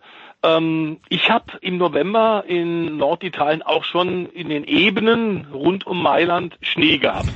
Ob das also funktionieren wird, bleibt abzuwarten. Aber sie versuchen alles eine Planbarkeit hinzukriegen für den Fernsehpartner, äh, für die Sponsoren, äh, natürlich auch für die Teams und Fahrer. Zumal, wenn wir an die Teams denken, wir hören so wahnsinnig viel von kleinen Unternehmen, Mittelständlern, die jetzt Kurzarbeiterregelungen bekommen, die Milliardenförderung bekommen, worüber wir relativ selten reden. Und das weiß Stefan Ehlen genauso gut wie ich. Wir haben eine Menge Teams auch in der DTM, bei denen es auch richtig eng werden könnte, bei denen die Corona-Krise auch richtig zuschlägt. Und da geht es auch um die Existenz. Schließe gleich an, Stefan Ehlen. Ja, das ist tatsächlich ein sehr, sehr großes Problem. Ich meine, du gehst natürlich in der Rennsaison mit einem gewissen Budget, das ist das eine. Du hast dann aber Sponsorenverpflichtungen, die wollen aufs Auto, die wollen ins Fernsehen, die haben sich gewissermaßen diese Präsenz ja auch erkauft. Und dann hast du keine Rennen und kannst das nicht, äh, kannst das nicht rüberbringen, dieses Geld. Also das heißt, eigentlich musst du dieses Geld wieder zurückgeben, weil die erbrachte Leistung hat ja nicht stattgefunden. Mhm. Auf der anderen Seite hast du natürlich einen ganzen Teamapparat am Laufen, also wie jedes Unternehmen auch. Du hast Personal, du hast Angestellte die müssen erst einmal beschäftigt werden und natürlich unterm Strich auch bezahlt werden. Aber wenn du dieses Geld, das du eigentlich zum Bezahlen der Mitarbeiter nehmen müsstest, nicht mehr hast, weil du es zurückgegeben hast, ähm, dann merkt ihr recht schnell, glaube ich, dass da irgendwie ein Teufelskreis draus wird und die Katze sich in den Schwanz beißt. Also die Teams, die gehen natürlich auch in Vorleistung und zwar natürlich in extremer Form, weil sie allein schon die Arbeitsgeräte erst einmal fürs ganze Jahr beschaffen müssen. Das heißt zum Beispiel bei, äh, bei Sportwagenbereiche, die Teams müssen diese Sportwagen kaufen, die müssen die Motoren leasen und solche Geschichten beginnen meistens ja beim Saisonanfang. Das heißt, alle diese Kosten sind bereits getätigt. Du hast äh, Verträge natürlich geschlossen fürs komplette Jahr und stehst jetzt da und kannst aber nicht liefern. Das heißt, die Vorleistung, die mal eingegangen ist, die ist immens und du siehst eigentlich gar kein Land oder gar keine Möglichkeit, wie du diese Lücke wieder decken kannst. Ich habe gestern auch eine Reportage drüber gesehen, Reiseveranstalter, denen geht's genau gleich. Es gibt alle möglichen Branchen, äh, die dieses Problem haben mit, es ist eine Vorleistung verkauft worden, ähm, aber diese Leistung kannst du nicht holen. Und dementsprechend glaube ich, wir sehen sehr, sehr schwierige Zeiten auf den Motorsport zukommen. Es würde mich nicht wundern, wenn die Branche an sich deutlich schrumpfen würde. Und zwar unabhängig davon, wie lange uns das Ganze noch beschäftigt. Also konkret habe ich tatsächlich auch die Sorge, ähm, dass es einige Hersteller gibt, die deutlich zurückfahren werden, wenn nicht vielleicht sogar komplett aussteigen aus manchen Serien. Und da sehe ich nicht nur die DTM betroffen, sondern auch äh, die Formel 1, die Formel E, you name it. Es gibt genug Rennserien, wo große Marken engagiert sind, aber wie kannst du rechtfertigen, dass deine Belegschaft Kurzarbeit macht oder dass du Teile der Betriebe komplett dicht machen musst für Wochen, vielleicht für Monate, man weiß es nicht. Und auf der anderen Seite gibst Millionen dafür aus, in einer Rennserie rund um die Welt aufzutreten. Also ich glaube, diese Schere zwischen Marketing und ähm, Gesellschaftsnutzen, in Anführungszeichen, geht extrem weit aufeinander, auseinander. Und das tut sie umso mehr, je länger diese Zeit jetzt andauert. Und mein Gefühl sagt mir, da wird ein großes Umdenken einsetzen. Und der Motorsportmarkt, der in den vergangenen Jahren vielleicht wieder ein bisschen expandiert hat, der wird sich möglicherweise in Anführungszeichen gesund schrumpfen. Also mein Eindruck ist, es gibt derzeit viele Rennserien, vielleicht sogar zu viele. Mhm. Und ich kann mir gut vorstellen, dass es nach diesem Jahr, vielleicht nächstes Jahr, vielleicht übernächstes Jahr einige Rennserien nicht mehr gibt. Und ja, so bitter es klingt, ähm, da ist der Motorsport keine, äh, keine Ausnahme im Vergleich zur anderen Industrie, zur Wirtschaft. Es wird Betriebe geben, die werden diese Krise sehr wahrscheinlich nicht überleben. Und es wird sehr, sehr viele geben, die stehen wahrscheinlich auf der Straße hinterher da kann man nur hoffen, dass jeder für sich irgendwie eine Möglichkeit hat, irgendwo neu unterzukommen, weil ich glaube echt, für die Branche Motorsport wird's schwierig. Ein gesegnetes Schlusswort für den heutigen Motorsportteil. Ab nächster Woche. Eine der schönsten Nebensachen der Welt, wie Fußball ja eigentlich auch. Ja, das aber, glaube ich, realistisch ja, sehen. Der aber, Stefan hat sehr gut beschrieben. Aber der Voice, es der ist Voice. wunderbar, aber ist es, ist es, es ist im Grunde natürlich ein, ein Luxusgut. Ja, aber sind, nein, da, da, da möchte ich in beiden Fällen fast widersprechen, weil so viele Menschen davon abhängen. Und sei es nur ähm, die, die Leute, die die Würstel verkaufen vor dem Stadion oder am Nürburgring oder am Hockenheimring. Also das, das möchte ich jetzt gar nicht so leichtfertig abtun. Natürlich ist es eine Nebensache der Voice, aber es ist halt ein riesiger Wirtschaftszweig, von dem sehr, sehr, Keine sehr, sehr Frage. viele Leute leben. Äh, Aber ich gehe davon aus, dass es Sportradio 360 weitergeben Ja, wird. aber hier lebt ja niemand davon. Wir machen ja alles für aus Jux, aus, aus Jux und Tollerei. Uns gibt's weiter, ja. Und es gibt's noch äh, zum Abschluss ein bisschen Tennis. Danke Stefan Ehlen, danke The Voice. Äh, 449, einmal noch Pause.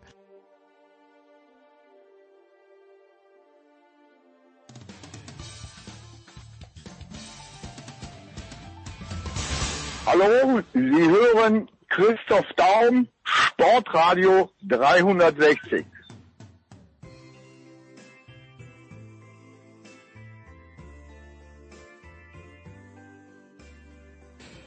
Die Big Show 449 auf der Zielgeraden und auch in dieser Woche wollen wir natürlich über Tennis sprechen und tun dies mit dem Davis-Kapitän Deutschlands, mit Michael Kohlmann, der auch im Homeoffice ist. Grüß dich, Michael. Hallo Jens, grüß dich.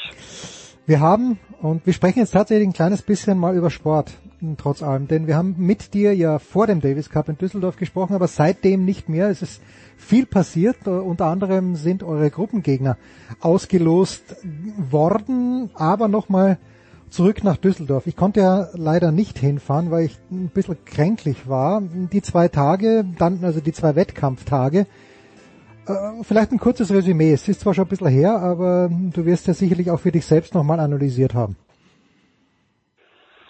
Ja, also grundsätzlich muss man ja jetzt erstmal sagen in der in der jetzigen Zeit, dass wir diese Partie überhaupt äh, noch durchbekommen haben beziehungsweise gespielt haben. Ähm, ja, grenzt äh, im, im Nachhinein oder auch so, wie sich das dann alles entwickelt hat, doch schon an ein Wunder. Ich meine, Düsseldorf ist ja jetzt auch gerade, äh, äh ja, Nordrhein-Westfalen ist ja wahrscheinlich die am härtesten getroffene, mhm. äh, der, das am härtesten getroffene Bundesland. Und dass wir das dann noch so in der Form auch ähm, ausführen konnten, ja, da äh, das dass wir überhaupt über Sport äh, reden können, ja, ist schon unglaublich wirklich, äh, ein Wunder. Ähm, zum Sportlichen generell muss ich sagen, äh, war ich, äh, oder vom, zum Resümee muss ich sagen, war ich sehr zufrieden mit, mit allen Spielern, mit, mit der gesamten Mannschaftsleistung. Ich glaube, dass wir oder auch die Zuschauer, die da waren, äh, fünf hochklassige Tennismatches gesehen haben. Ich, ich, ich glaube, dass alle fünf äh, meiner Mannschaft gutes Tennis gezeigt haben, eine gute Leistung abgerufen haben. Ähm, am ersten Tag muss man sagen, hat Philipp Kohlschreiber gegen Egor Gerasimov äh, knapp leider verloren, aber äh, seine Leistung war wirklich äh, definitiv äh, sehr gut und es war ein sehr, sehr enges Match und im Nachhinein, wenn man dann auch äh, den Samstag äh, nochmal Revue passieren lässt, hat er auch damit äh, dazu beigetragen, dass er äh, erstmal nicht im Doppel gespielt hat und dann auch äh, gegen äh, Jan-Lennart Struff ein bisschen mhm. ja, ein bisschen platter wirkte und ein bisschen schlechtere Leistung gebracht hat wie am Tag zuvor. Ähm, ja, was kann ich noch noch sagen? Dominik Köpfer hat seinen ersten Einsatz bekommen, was toll war, ähm, hat das gegen einen Jugendspieler zwar, aber trotzdem hat das sehr, sehr gut gemacht. Ähm, ich glaube, wir hatten am Freitag, äh, sah die Halle, äh, glaube ich, auch in, in, den, in den Bildern nicht so voll aus. Da muss man zu sagen, dass äh, 400 verkaufte Tickets nicht erschienen sind. Also das kann man ja dann ganz gut nachhalten. Das ja, waren 400. Ja. Äh, das war, das äh, zeigt ja auch schon, dass die Leute da auch schon sehr, sehr zurückhaltend waren, wie, wie sich die ganze Corona-Situation entwickelt hat. Ähm, und ja, also äh, rundherum vom Sportlichen her war das auf jeden Fall eine sehr, sehr runde Geschichte für uns. Ja, du sprichst äh, den Dominik Köpfer an, der ja in Madrid aus guten Gründen natürlich, weil da ist es ja immer um die Wurst gegangen, äh, nicht gespielt hat. Äh, du hast auch gesagt vor dem Davis Cup, dass du schon dir überlegen könntest, dass Strophi auch im Doppel spielt. Hat es diese Überlegungen am Freitag auch noch gegeben? Und wenn ja, wie, wie weit waren die fortgeschritten? Ähm, die hat es auf jeden Fall gegeben. Also man muss dazu sagen, wir haben auch in der Woche ähm, ja eine, eine, eine, eine Doppeltrainingseinheit gehabt, wo der Strophi einfach auch wieder gezeigt hat, dass er also nicht nur im Einzel, sondern auch im Doppel sehr ja eine sehr gute Form hatte. Ähm, und wir haben uns schon am Freitag auch überlegt, nachdem er da sein Einzel relativ glatt gewonnen hat, äh, ihn zu bringen. Aber und ähm, da waren wir uns dann auch alle einig, ähm, äh, haben uns dann dagegen entschieden, weil im Endeffekt ähm, musst du ja auch mal vom, vom schlechten Ausgang ausgehen. Jetzt würdest du ein, ein eingespieltes Doppel ähm, auseinanderreißen, das wäre Punkt eins. Dann mhm. kann es immer passieren, dass die verlieren. Punkt zwei, dann hättest du noch mal ein paar Körner, hätte er Körner verbraucht und wäre dann vielleicht nicht so fit gewesen für das nächste Einzel ähm, weil da die Regeln schon so sind, dass das äh, äh, erste Einzel dann am Samstag, also das zweite Match, äh, eine halbe Stunde nach dem mhm. Doppel ähm, auf dem Platz muss. Das wäre dann halt, das waren äh, viele Gründe, die dann dagegen gesprochen haben und wir hatten auf der anderen Seite dann auch das Vertrauen in, in Andy und Kevin, dass die äh, die, die weißrussische Paarung auf jeden Fall schlagen, weil äh, das Niveau in den Trainingseinheiten war die ganze Zeit sehr, sehr gut und ähm, ja, wie es sich dann auch herausgestellt hat, äh, hat es dann noch alles, ist es alles aufgegangen. Die beiden haben, fand ich, ein super Doppel gespielt Und Struffi hat dann am äh, im, im nachfolgenden Einzel ähm, ja war bei 100 Prozent und konnte dann über Gerasimov so ein bisschen drüber fahren und äh, insofern hat es ist das alles zum Glück so aufgegangen, wie wir uns das dann auch gewünscht haben. Ja, jetzt äh, weiß ich, die Glaskugel ist ein kleines bisschen milchig, aber du kennst Philipp ja sehr, sehr gut. Äh, Philipp trainiert auch in der Base in Oberhaching, die im Moment ja geschlossen ist. Dazu vielleicht gleich noch ein paar Takte. Aber ich hatte so den Eindruck, was man von Philipp gehört hat, äh, dass er mit Tokio spekuliert hat, dass jetzt ja auch nicht stattfinden wird, aber dass ihm auf lange Sicht vielleicht so ein Davis Cup Finalturnier wie im vergangenen Jahr im November schon sehr, sehr mühsam erschien. Und wie gesagt, eine Glaskugel ist extrem milchig, aber durch diese ganze Zwangspause, wo ja keiner weiß, wie lange die jetzt wirklich dauern wird, denkst du, dass es wahrscheinlicher ist, dass der Philipp eher jetzt nochmal äh, bisschen Energie tanken kann und dann vielleicht doch länger spielt? Oder ist eher das Umgekehrte der Fall, dass der Philipp jetzt sagt, boah, ist das alles mühsam?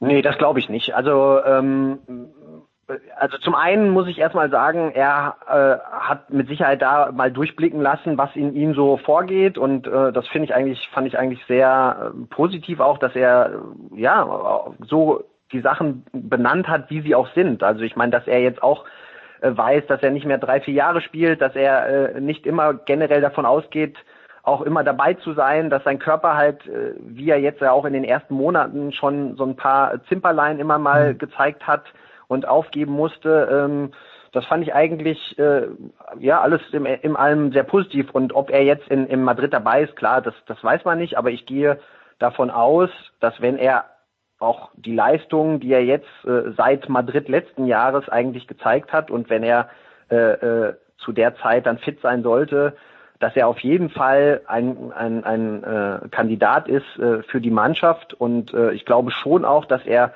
in gewisser Weise noch ein Ziel hat äh, im, Davis Cup, das einmal klar, jetzt gewinnen, reden wir darüber, dass das alles hundertprozentig perfekt laufen muss und sowas, das ist äh, utopisch, also das ist mhm. natürlich ganz groß, aber ich glaube schon, dass er da, ähm, das hat man letztes Jahr in Madrid auch gesehen, schon sehr heiß ist, nochmal mit Deutschland was zu erreichen und ähm, er ist jetzt auch äh, so erfahren, dass er seinen Körper mit Sicherheit sehr, sehr gut einschätzen kann und für so eine Endrunde ist er mit Sicherheit ein ganz gewichtiger Faktor und ein ganz wichtiger Baustein, um dort äh, erfolgreich zu sein, falls, falls wir denn dann auch wirklich ähm, dort spielen. Eben, wir gehen jetzt einfach mal vom Best-Case-Fall aus. Äh, du musst jetzt nicht widersprechen, aber gewinnen äh, kannst du es, könnt ihr es nur, wenn Sascha dabei ist, weil dann Strufe auf zwei spielt und im Doppel kann vieles passieren. Ähm, und dann wäre Philipp halt sowas wie ein Edelreservist, sag ich jetzt hier. Jetzt seid ihr ausgelost worden in eine Gruppe, die die großartig ist im Grunde genommen. Also zumindest von der Attraktivität. ja, für dich, für ja, ja, ja. ja, natürlich ist natürlich die, die schwierigste Gruppe. Jetzt weiß man nicht, ob sich Djokovic wieder zwingen lässt mit Geld, dass er auch im Jahre 2019, 2020 dann mitspielt. Wir wissen natürlich auch nicht, ob das überhaupt alles so stattfindet. Aber es hat ja vor kurzem mal geheißen, dass die Überlegung wäre, vielleicht ein paar Vorrundengruppen nicht in Madrid zu spielen, weil die Resonanz ja im vergangenen Jahr in Halle 2, 3 und 4 nicht so wahnsinnig gut war. Hat der Deutsche Tennisbund deines Wissens oder wird der Deutsche Tennisbund deines Wissens die Hand heben, falls es wirklich jetzt niemand weiß, was sein wird in drei Monaten. Aber wenn es wirklich dazu kommen sollte, dass es heißt, ja, die Gruppe mit Serbien und Österreich und Deutschland könnte auch außerhalb Madrid stattfinden, würde sich der DTB da drum bewerben um die Austragung dieser Gruppe? Also das stand wirklich mal im Raum, beziehungsweise das äh, wurde äh, von der Kosmos-Gruppe in Australien auch äh, bei mir mal lose vorgetragen. Mhm. Ähm, wäre natürlich äh, eine Riesensache für uns gewesen. Damals war es natürlich noch so, dass man abwarten musste, ob wir uns überhaupt qualifizieren. Ähm, ich glaube, das ist mittlerweile diese, diese Überlegung gibt's gar nicht mehr. Falls es sie gegeben hätte, wären wir natürlich äh, sofort bereit gewesen, ähm, äh, okay. äh, die Gruppe, also und das hat jetzt nichts mit Serbien und Österreich zu tun, da jetzt natürlich noch mehr, aber generell ähm, hätten wir äh, da uns schon äh, sehr bemüht drum, äh, nochmal so eine Vorrundengruppe in Deutschland auszutragen, weil ich glaube, dass das äh, wirklich ein, ein Highlight auch wäre für die Zuschauer und auch für uns. Aber äh, so wie es jetzt aussieht, äh, gibt es diese Überlegung nicht für dieses Jahr. und äh, es wird äh, nochmal so ausgetragen wie im letzten Jahr. Das Einzige, was ich glaube, was es für eine Veränderung gibt, ist, dass sie eine vierte Halle dazu nehmen, falls so wie im letzten Jahr einige Partien ganz lange ähm, andauern sollten, dass sie dann vielleicht noch eine Ausweichmöglichkeit, aber auf auf der auf der Anlage dann in Madrid äh, hätten. Man stellt das mal vor, Michael. München Olympiahalle. Ähm, es reisen ziemlich viele Österreicher an, Deutsche sind sowieso da und auch die serbischen Fans. They travel very well. Das wär's gewesen. Da hätten wir wieder. Absolut. Ja. Also die die Gruppenkonstellation äh, ist natürlich jetzt so. Ähm, ja, ich, ich sage jetzt mal, es hat äh, vom vom sportlichen natürlich das ist eine unglaubliche Aufgabe, aber auf der anderen Seite muss man ja auch sagen, ich glaube, dass auch ein Sascha Zverev, diese äh, Gruppenauslosung, das ist was, was ihn reizt, das ist mhm. was, was ihn mit Sicherheit auch Spaß machen würde, wo er weiß, er spielt gegen Djokovic, gegen Team. Äh, das sind ja die Sachen, wie man ihn vielleicht äh, dazu kitzeln kann, äh, doch aufzulaufen. Und ähm, klar, jetzt äh, hat es aktuell noch keine Gespräche gegeben, weil in der jetzigen mhm. Situation braucht man sich da jetzt ja noch nicht so mit zu befassen. Aber äh, ja, vielleicht sind das dann doch die beiden die beiden Gründe, äh, dass Sascha dann ähm, am Ende des Jahres äh, in Madrid dabei ist. Und wie gesagt, äh, du hast es äh, gerade ausgesprochen. Ich glaube, dass wir äh, natürlich mit Sascha ganz gefährlich zu spielen sind. Ich meine, wir haben mit, mit dem Philipp einen ganz erfahrenen Mann, wir haben mit dem Struffi einen unglaublich äh, un äh, gefährlichen Mann an Position 2, Sascha als Top-10-Spieler sowieso und das Doppel. Ja, haben wir die letzten, weiß ich gar nicht, sieben, acht Partien nicht mehr verloren. Also ich glaube, dass, dass wir, also das hoffe ich zumindest, dass wir in Bestbesetzung antreten und dann schauen wir mal. Ja, so. Aber wie gesagt, man weiß es nicht, denn Michael, äh, die Aufregung war ja groß die letzten Wochen, dass die French Open, also vielmehr der französische Tennisverband, gesagt hat, wisst was Burschen, wir spielen übrigens vom 20. September bis zum 4. Oktober, wo gleichzeitig mehrere Turniere auf der ATP und WTA Tour stattfinden. Indian Wells hat auch das Turnier im Moment mal nur verschoben, wenn ich es richtig verstanden habe, und überlegt jetzt, das Ganze im November nachzutragen. Zu Indian Wells der zweite Gedanke, der erste Gedanke zu den French Open. Es erhob sich großes Wehklagen, aber ich weiß gar nicht, äh, ob sich das Wehklagen so bei den Spielern erhoben hat oder waren es mehr die Funktionäre. Wie beurteilst du diese Verschiebung, die angeblich ja viele Leute überraschend getroffen hat? Ja, also wenn das wirklich ein Alleingang des französischen Tennisverbandes äh, war, so äh, wie man das mitbekommen hat, dann finde ich äh, das auch nicht richtig. Äh, auf der anderen Seite sage ich auch, dass dieser Alleingang dazu führen könnte, dass sich alle großen Nationen und äh, die ATP und Organisationen äh, mal an einen Tisch setzen können und die ganzen Probleme, die ein Kalender im, im Jahr oder äh, übers Jahr hat, mal zu besprechen und vielleicht auch diese mal anzusprechen und zu lösen. Ähm, in, in, und, und wenn das der Fall wäre, hm. dann wäre dieses diese alleinige oder diese ähm, dieser Alleingang des französischen Tennisverbands hätte wirklich was Positives. Aber äh, ja, da, dazu müssten alle bereit sein. Dazu müsste man sich dann wirklich mal hinsetzen und viele Fragen, die der Kalender aktuell äh, hervorruft, auch mal klären. Und dann glaube ich, wäre es gar nicht so schlecht. Aktuell, wenn du siehst, Labour Cup gegen French Open, ja, da, das kann eigentlich schon nicht klappen und ich glaube auch, dass entweder die eine Veranstaltung oder die andere Veranstaltung ihren Termin da verschieben wird. Äh, so wird es, bin ich mir relativ sicher, nicht stattfinden.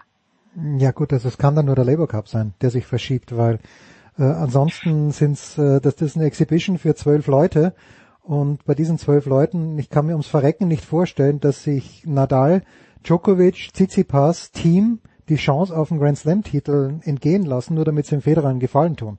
Verträge hin oder her. Und von den anderen Spielern müssen ja, wir nicht ich, reden. Ich glaube, da geht's, ich glaube, da geht's aber dann gar nicht so richtig um Verträge. Ich glaube, du hast ja äh, bei dem Labour Cup ist USTA dabei, da ist Tennis Australia dabei, da ist, äh, da sind ja ganz viele Organisationen auch im Hintergrund, die noch da beteiligt sind.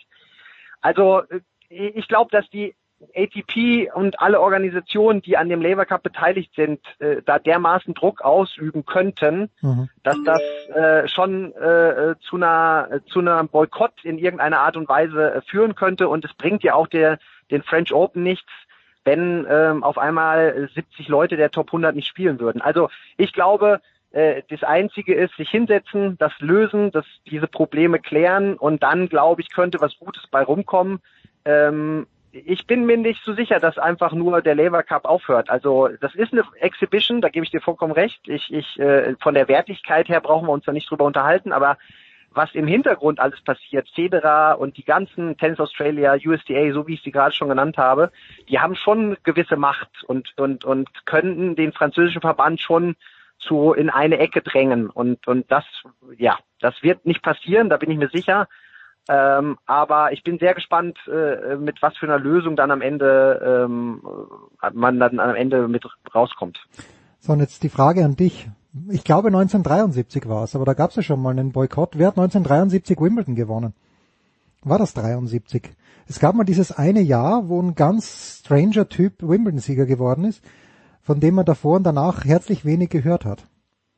Ich muss jetzt mal nachschauen. Weißt du, worauf ich, ich hinaus? Ich weiß es nicht, ob es drei. Das war, ähm, ja, ja, das war der, wo die Prof, wo es äh, darum ging, da entstand dann die ATP Tour, ne? Ja, genau. Also, ähm, warte mal. Aber war es drei? Ich weiß es nicht, ob es 73 war. Da bin ich mir jetzt nicht so, so sicher. Weißt du, wer es gewonnen hat? Ja. Äh, ich, war es 73? Es war 73 und es war Jan Kodesch. Jan Kodesch, genau. Ja, den ich, ich habe gegen den den Sohn dann mal gespielt. Okay, wenn du jetzt gesagt hättest, du hast gegen den mal gespielt. Nee, gegen mich, gegen Das hättest du mir nicht geglaubt, aber es gab Jan Kodesch Junior, okay, den gab's auch mal. Äh, 1. März 1946 geboren, Alter 74 Jahre, Jan Kodesch. Na gut. Herrlich, Michael. Ja, so.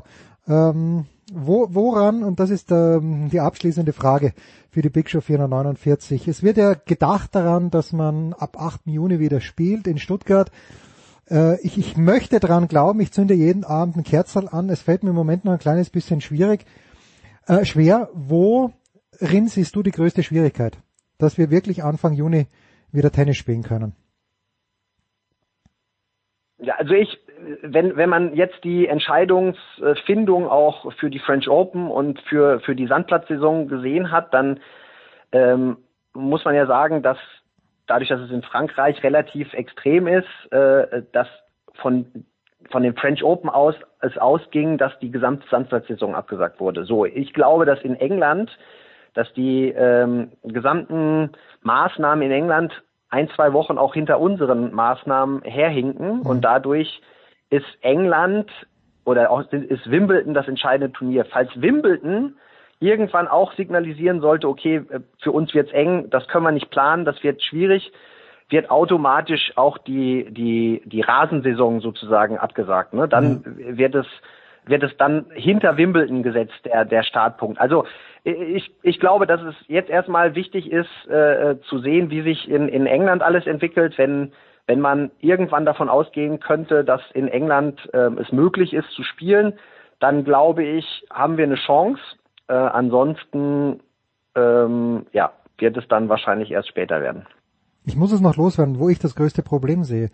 Ähm, selbst wenn man es in Deutschland unter Kontrolle kriegt, in Stuttgart, und wenn du sagst, okay, Wimbledon, aber nur, nur Stuttgart als Beispiel, das Problem ist ja, dass dann Menschen aus Ländern anreisen müssen. Ja, absolut. Ja, klar. Absolut. aber das ist, äh, aber das ist ja in, in, in England auch so. Also deswegen, für mich ist so, ähm, also ich glaube, dass die ATP sich aktuell an den, an den Grand Slams hm. hält. Und wenn in England da noch ein Risiko sein sollte, weil diese ganzen äh, Tennis ist halt eine, eine Weltsportart und die ganze Reiserei und die Reisebeschränkungen, wenn das nicht gegeben sein sollte, dass das äh, möglich ist in England. Und ich glaube, dadurch, dass England ein paar Wochen hinter uns herhinkt, sind die diejenigen, die das Go geben müssten. Also ich mhm. glaube, dass wenn es in England geht, geht es in Deutschland auch. Bin ich, also hoffe ich zumindest und bin mir relativ sicher. Ja, wir hoffen und harren, wird meine Großmutter immer so schön gesagt. Das macht zwar manchen zum Narren, aber es hilft ja nichts. Michael Kohlmann, der Davis Cup Kapitän, wieder mal bei uns in der Big Show. Ich glaube, mittlerweile sind wir schon fast dreistellig bei deinen Auftritten. Ich freue mich jedes Mal. Das war's. Die Big Show 400. Ja, Bitte, Michael. Ne, vielen Dank. Ich freue mich auch jedes Mal. Ich meine, 449 ist natürlich jetzt so eine Zahl, diese, diese 450 wäre natürlich auch sehr schön gewesen. Ja, du kannst nächste Woche gleich wieder antreten, dann sprechen wir dann über den BVB. so, das war's. 449. Michael Kohlmann hat sich gerade beworben, kommende Woche über den BVB zu sprechen. Diesmal äh, sind wir nicht dazu gekommen. Das sparen wir uns auf. Zeit haben wir.